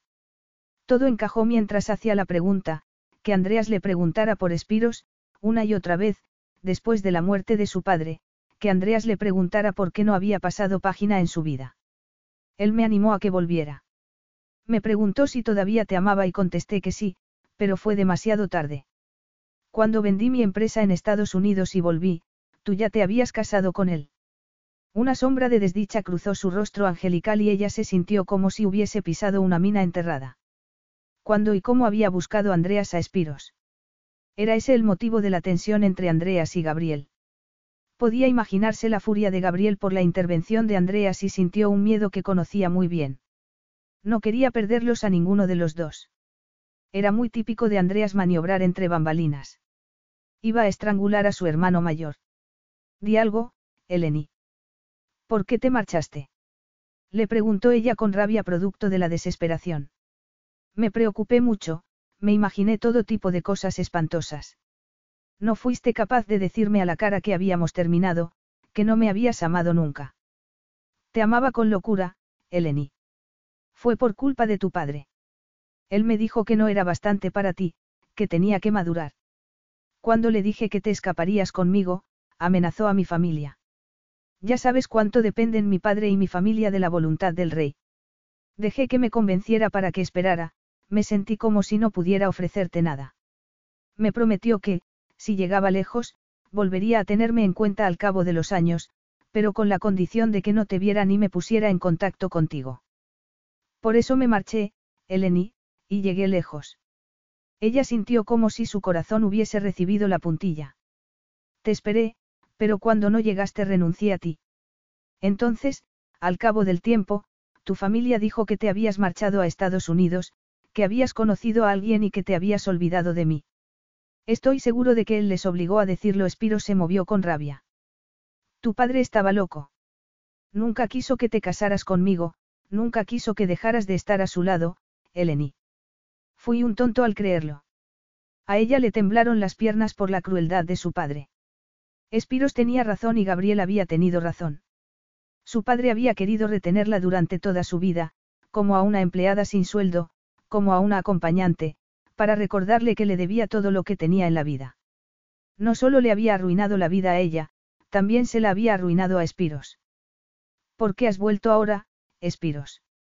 Ni siquiera podía reunir rabia contra él, no sentía nada. Me enteré de que el rey Teos había muerto y sabía que seguías esperándome. Eleni ni siquiera se molestó en corregirlo, aunque iba sintiendo más resentimiento cada vez.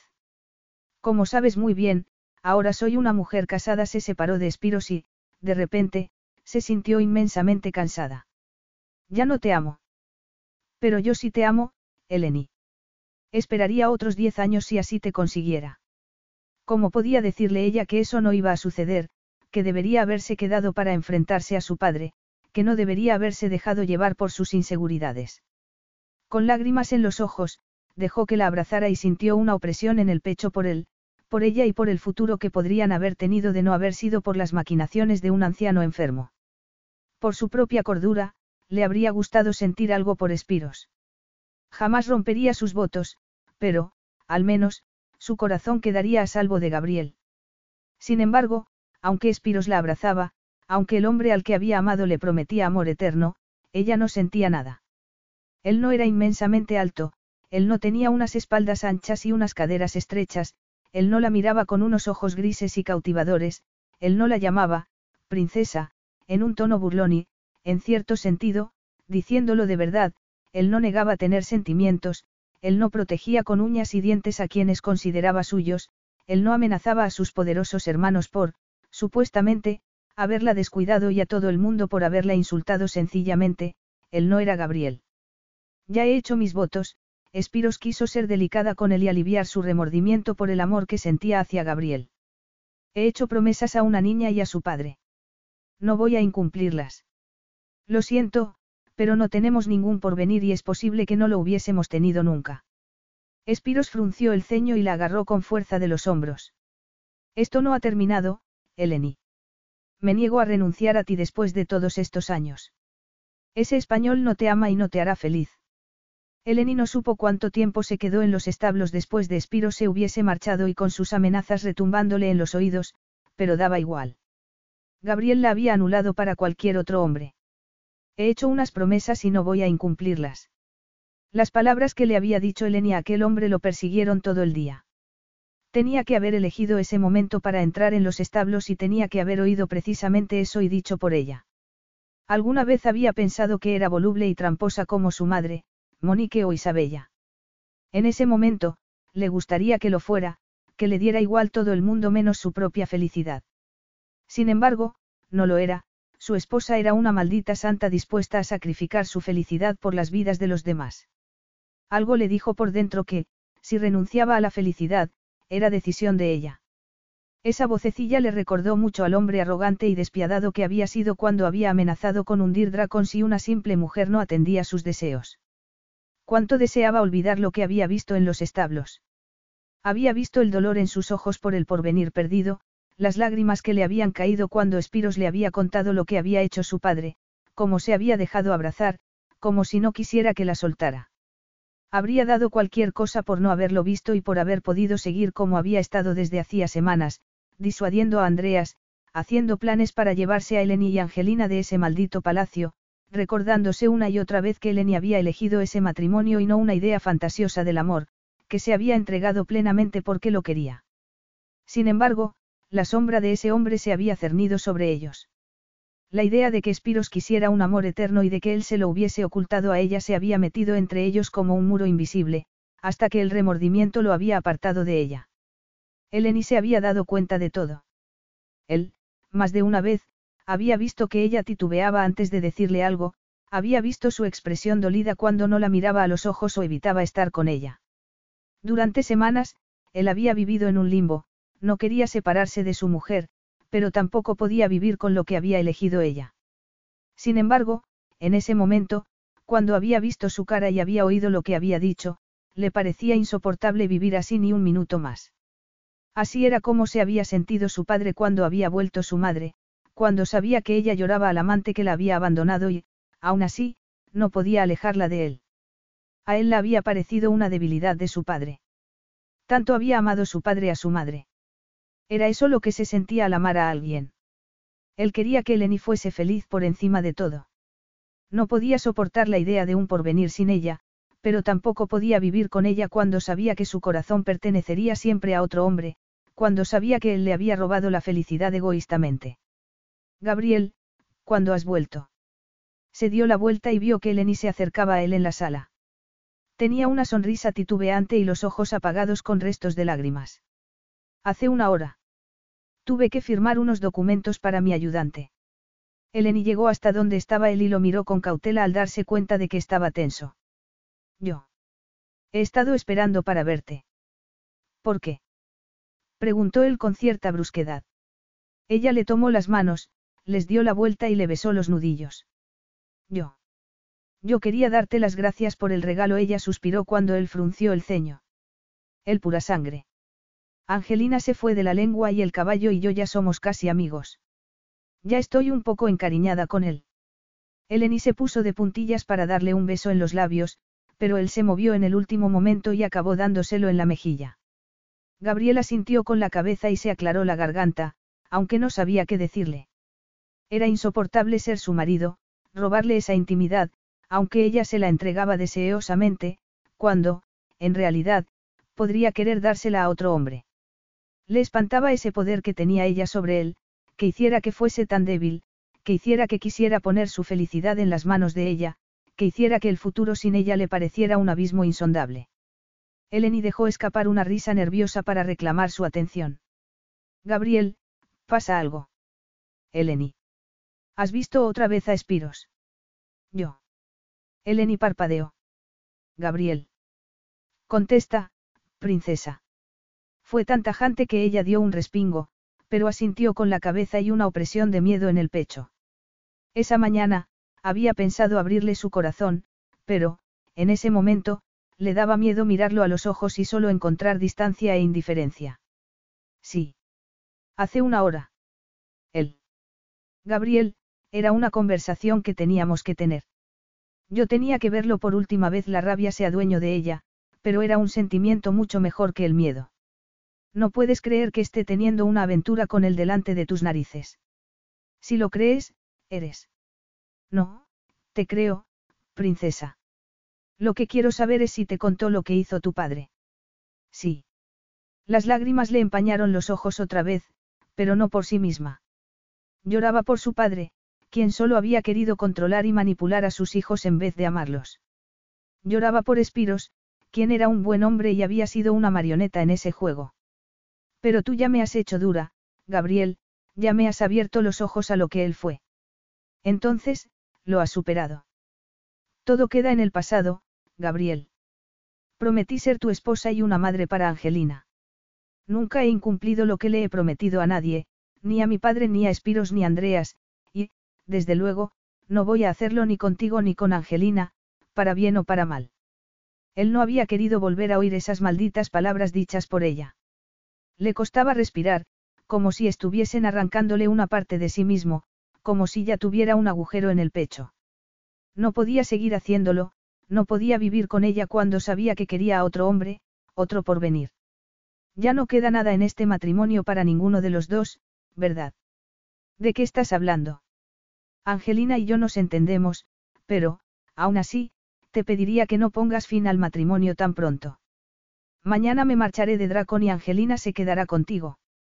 Gabriel la habría estrechado entre los brazos si ella hubiese mostrado el más mínimo dolor, la habría mantenido encadenada a su lado, pero su esposa volvía a tener la máscara puesta. Solo la palidez de su rostro indicaba que él había dado por terminado el matrimonio. A Eleni le habían enseñado machaconamente a anteponer las necesidades de los demás a las propias, a mantener la palabra pasara lo que pasase. Tardaría tiempo, pero ella acabaría entendiendo por qué él tenía que hacer eso, porque estaba arrancándose el corazón. ¿Por qué haces esto? Preguntó ella pasándose una mano por el abdomen como si quisiera protegerse. Gabriel, ni siquiera entiendo lo que estás haciendo.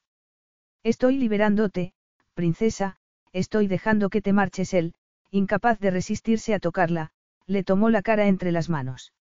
Yo, para empezar, no debería haberte amenazado, y tampoco debería haber aceptado tu contrapropuesta. Ya nos has entregado a Angelina y a mí bastante de tu vida. Eres libre para buscar lo que quieras y a quien quieras, el porvenir que quieras.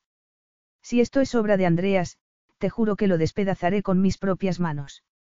No lo hagas, Gabriel, no está bien. Si está bien, princesa, es lo único que está bien.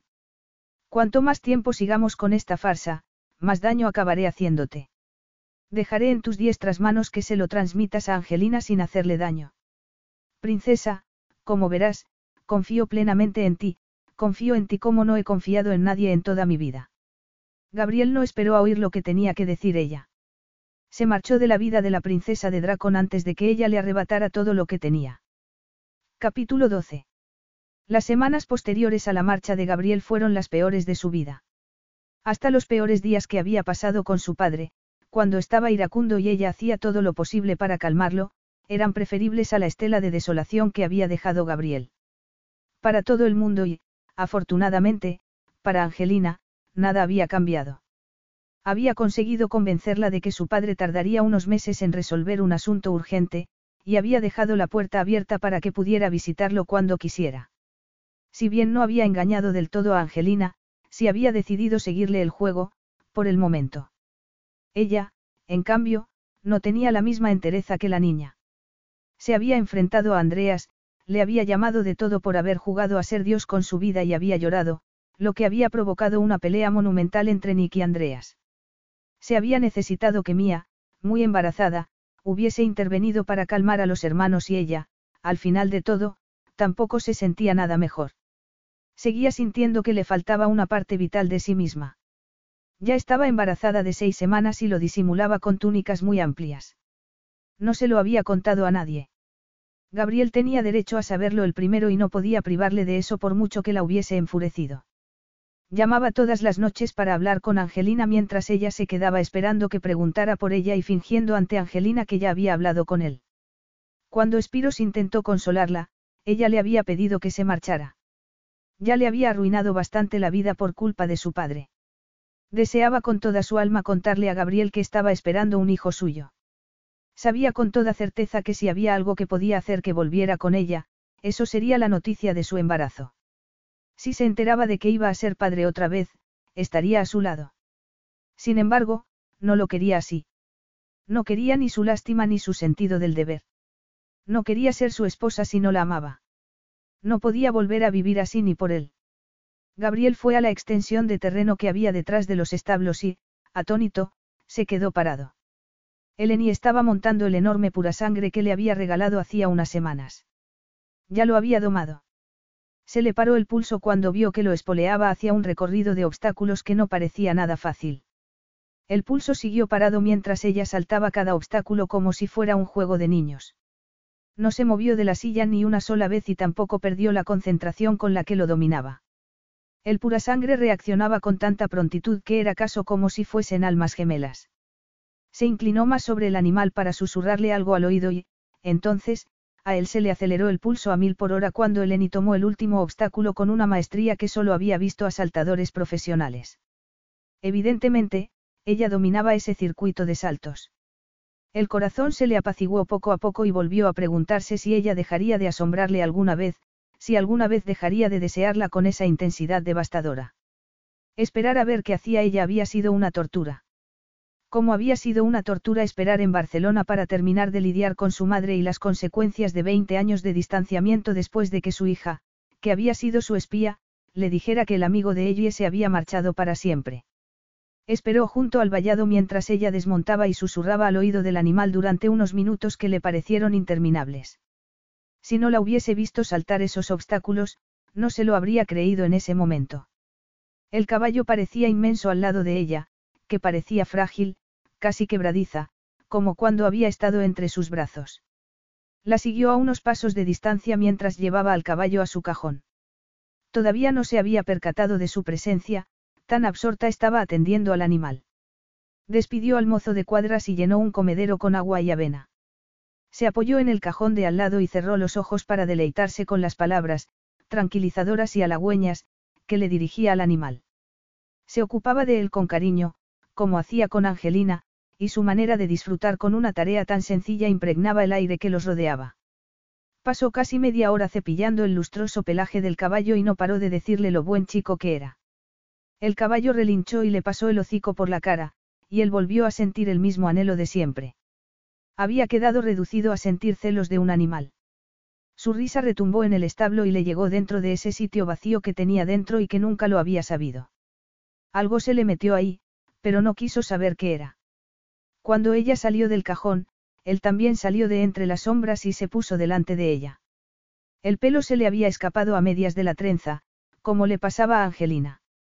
Tenía la piel brillante por el ejercicio y unos mechones pegados a la frente por el sudor. El pulso que le palpitaba con fuerza en el cuello era el único indicio de que su presencia le afectaba. Llevaba una camisa blanca y pantalones de montar que se le ceñían maravillosamente a las caderas. Una gota de sudor le cayó por el cuello y desapareció entre sus pechos. Sus gemidos durante las noches que habían pasado amándose le resonaron en los oídos. Había sido una revelación en la cama, como en todos lados. Había sido ardiente y dispuesta entre sus brazos mientras él le enseñaba distintos placeres uno detrás de otro. Sin embargo, él era siempre el que se quedaba sin aliento y su forma de hacer el amor iba más allá de lo físico. La tentación de su cuerpo y el olor de su excitación despertaron en él un deseo incontenible, pero tomó aire para intentar dominarlo. Se dio cuenta de que no quería hacer daño a esa mujer ni de palabra ni de obra. Necesitaba su calidez, su corazón generoso, su razonamiento retorcido, su eficiencia pragmática. Hola, princesa. Eleni levantó la babilla con un gesto desafiante, pero él ya había captado el atisbo de dolor en sus ojos. Ella lo miró de arriba abajo, con un premeditado interés femenino que le caldeó la sangre, pero que le dejó frío el corazón. Has venido para proponerme otro acuerdo, Gabriel. Porque tenías razón, ya no puedes ofrecerme nada. Hubo algo en su tono que a él le congeló las entrañas. No has vuelto hasta que tu pequeña espía te ha contado que he despachado a Espiros y que ya no te juegas nada si vuelves. Él notó que la falta de calidez en sus ojos era como una punzada en su cuerpo. Quería que eligieras, princesa. No, elegiste por mí otra vez. Eleni se rodeó con sus propios brazos con un gesto que indicaba rechazo a gritos. Como todos los arrogantes malnacidos que han abundado en mi vida. No has sido mejor que mi padre o Andreas. Para Gabriel, sus palabras fueron como dardos venenosos. Dejarte ha sido lo que más me ha costado en toda mi vida.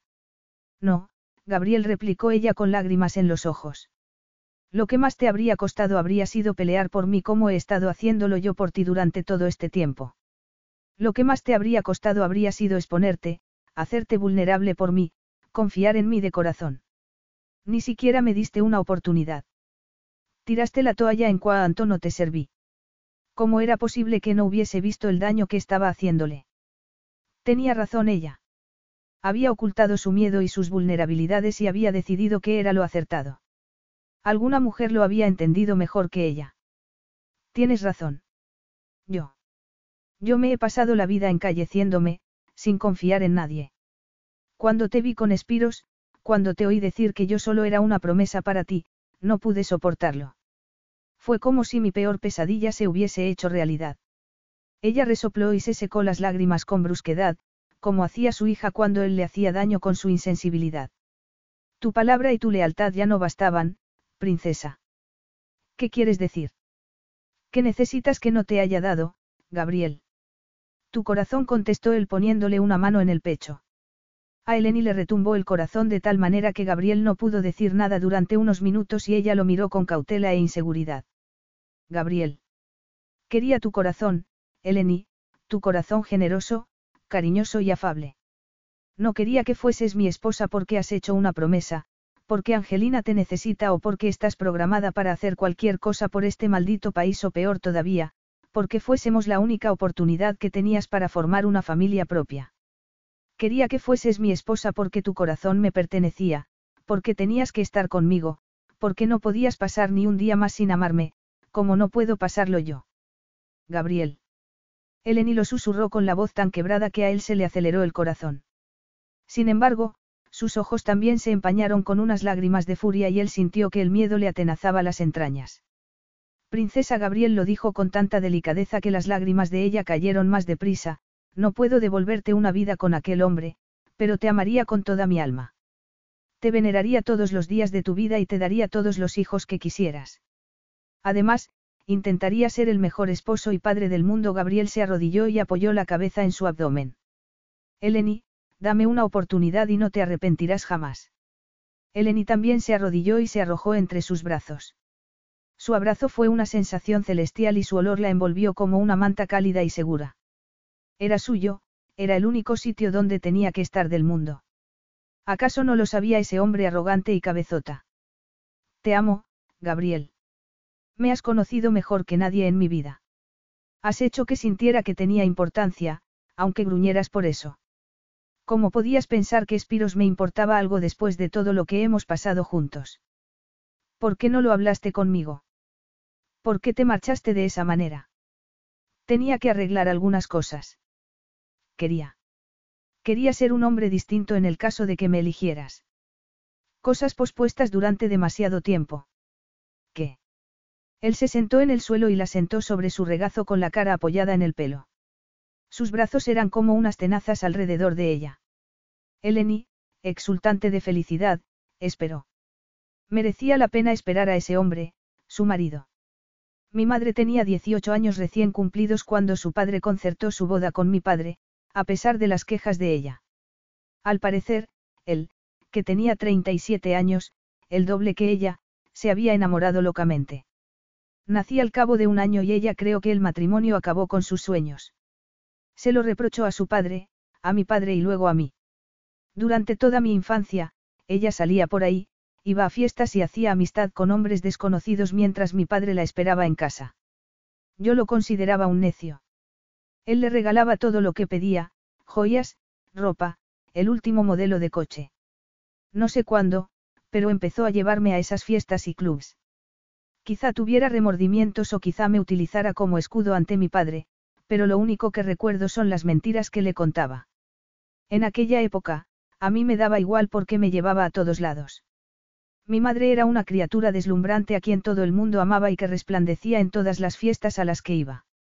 Confiaba en ella, la adoraba y, seguramente, habría matado a mi propio padre si ella me lo hubiese pedido.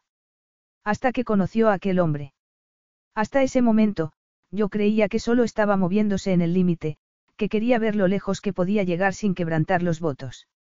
Sin embargo, se enamoró de aquel pintor y me di cuenta inmediatamente de que estaba cambiando. Le rogué que no lo viera y ella me prometió que jamás me abandonaría, que yo era su hombrecito, el amor de su vida. Entonces, una noche, al amparo de la oscuridad, se fugó con él.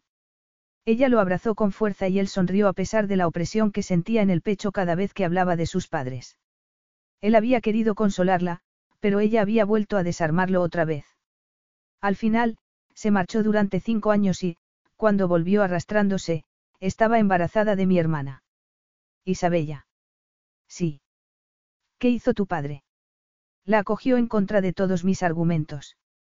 La desprecié durante mucho tiempo por haberle hecho tanto daño. Mi padre nunca miró a otra mujer, nunca dejó de amarla. Ella dijo que lamentaba lo que había hecho y que se arrepentía, pero el daño ya estaba hecho y él murió poco después. Por eso no te fías de las mujeres.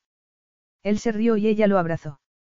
Nada podría llenar el vacío que sentía cuando pensaba en su padre y la impotencia que había sentido cuando lo veía consumirse con una botella, pero cómo había llegado a pensar que Eleni le haría algo así. ¿Cómo había podido preocuparle entregarse a ella? Era la mujer más leal y generosa que había conocido en su vida. No es que no me fíe de las mujeres, querida, es que no quería comprometerme con una. Me prometí a mí mismo que jamás me vería en su posición, que nunca amaría tanto como para perder el instinto de conservación. Y amar a Angelina. Angelina ha hecho que me lo replantee todo. Por un lado, no puedo creerme que mi madre me abandonara, y creo que ahora lleva el remordimiento grabado en la cara. Sin embargo, por otro lado, sé que Angelina será una mujer, y la idea de que imaginármela con un hombre que le dobla la edad me da un punto de vista distinto. Mi madre quiso verme durante años. Cuando me enteré de lo que te había hecho tu padre, tu dolor me desgarró por dentro e hizo que me diera cuenta de lo que tuvo que sentir mi madre cuando la cargaron con un marido que le doblaba la edad y un hijo, atrapada sin escapatoria alguna. Hizo que pensara cómo te habría destrozado una situación así. Podría perdonarle cualquier cosa a Andreas por haber impedido que tu padre te hiciese algo así. Cuando pensé en ti, entendí enseguida lo que tenía que hacer. ¿Qué? Fui a verla después de tantos años. Gabriel. Susurró ella sobre su pecho. ¿Por qué no me lo dijiste? Me habría gustado estar. Estuviste en mi corazón, princesa. Si no, no habría entendido su dolor. Se alegró de verte. Él sonrió con una felicidad muy profunda. Sí. Va a casarse y me parece que creía que no se lo perdonaría. Estás enfadado con ella otra vez. Eleni sentía una punzada en el corazón porque ella sabía que sería porque quería a su madre, que no era ese hombre despiadado que se creía el que era. No, no lo estoy. Quería saber algo más sobre ese hombre, pero comprendí que no me correspondía, contestó él con cierto dolor en la voz aunque había dado un paso enorme. Ella sabía que esas heridas tardarían en curarse. Después de haberla visto, no pude quedarme más tiempo, no pude seguir sin verte, princesa. Angelina me contó que habías despachado a Espiros y pude respirar tranquilamente por primera vez desde hacía semanas. La miró y le tomó la cara entre las manos. Te amo, princesa, sin miedo ni reservas. Te amo tanto que no puedo vivir sin ti ni un minuto. Lo besó con el corazón rebosante de felicidad y se dejó arrastrar por el beso devastador de él. Entonces, de repente, como si fuese algo urgente, se levantó y la levantó con él. Eleni, ya sé lo que prometí, pero ahora tengo que pedir algo a nuestro matrimonio. Ella se rió, se puso de puntillas y le besó las palpitaciones del cuello. Lo que quieras, Gabriel.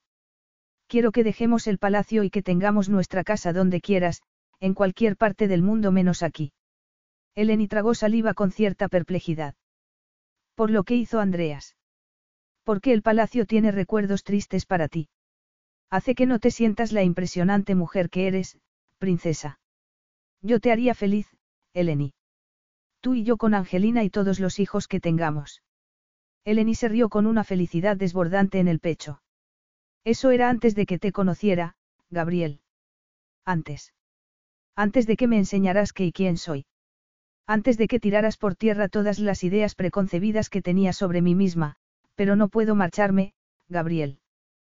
Por favor, no en este momento. ¿Por qué, princesa? Le preguntó él tomándole las mejillas con un cariño que hizo que a ella se le encogiera el corazón. Ojalá pudiera odiar a Andreas por entrometerse, Gabriel. Fue como mi padre, aunque no tuve valor para decírselo. Si lo odié cuando creía que no volverías, cuando estaba sola en nuestra cama y te añoraba, pero lo hace con buena intención. Lo hizo porque me quiere. Lo sabes, ¿verdad? Hizo lo que tenía que hacer, pero a su retorcida manera. Gabriela sintió con la cabeza. Solo su amor por Eleni y el respeto por todo lo que había logrado Nicandros durante el año anterior habían evitado que descargara toda su ira sobre Andreas y su querido Dracon por haberse entremetido. Le había pasado algo a Andreas y sintió lástima de la mujer que estaba buscando. Andreas hizo que me diera cuenta de que no tenía elección si te amaba. No soportaba que tuviese razón, pero tuve que hacerlo, tuve que marcharme. Aún así, no quiero que estés cerca de su influencia manipuladora, no quiero que juegue con nosotros como si fuésemos marionetas. Toda mi vida he sido el parachoques entre mi padre y él, Nick y él, Nick y mi padre le explicó ella con lágrimas en los ojos. No podría aguantar no verlo. Si me obligarás a elegir, te elegiría a ti, pero, por favor, no lo hagas. Él. Le pasa algo, Gabriel. Está como poseído. Me necesita, nos necesita. Gabriel sacudió la cabeza por la asombrosa generosidad de su esposa, por su capacidad de perdonar y olvidar, por su capacidad de amar. Volvió a abrazarla y sus lágrimas lo desarmaron. Gabriel vio una ligera posibilidad para Andreas en ese amor que ella evocaba por su inflexible hermano. Andreas no nos necesita, princesa, pero nos quedaremos y nos ocuparemos de él hasta que encuentre lo que necesita, pero ni un solo día más.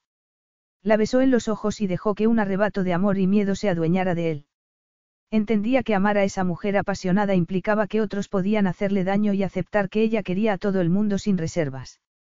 La abrazó con todas sus fuerzas.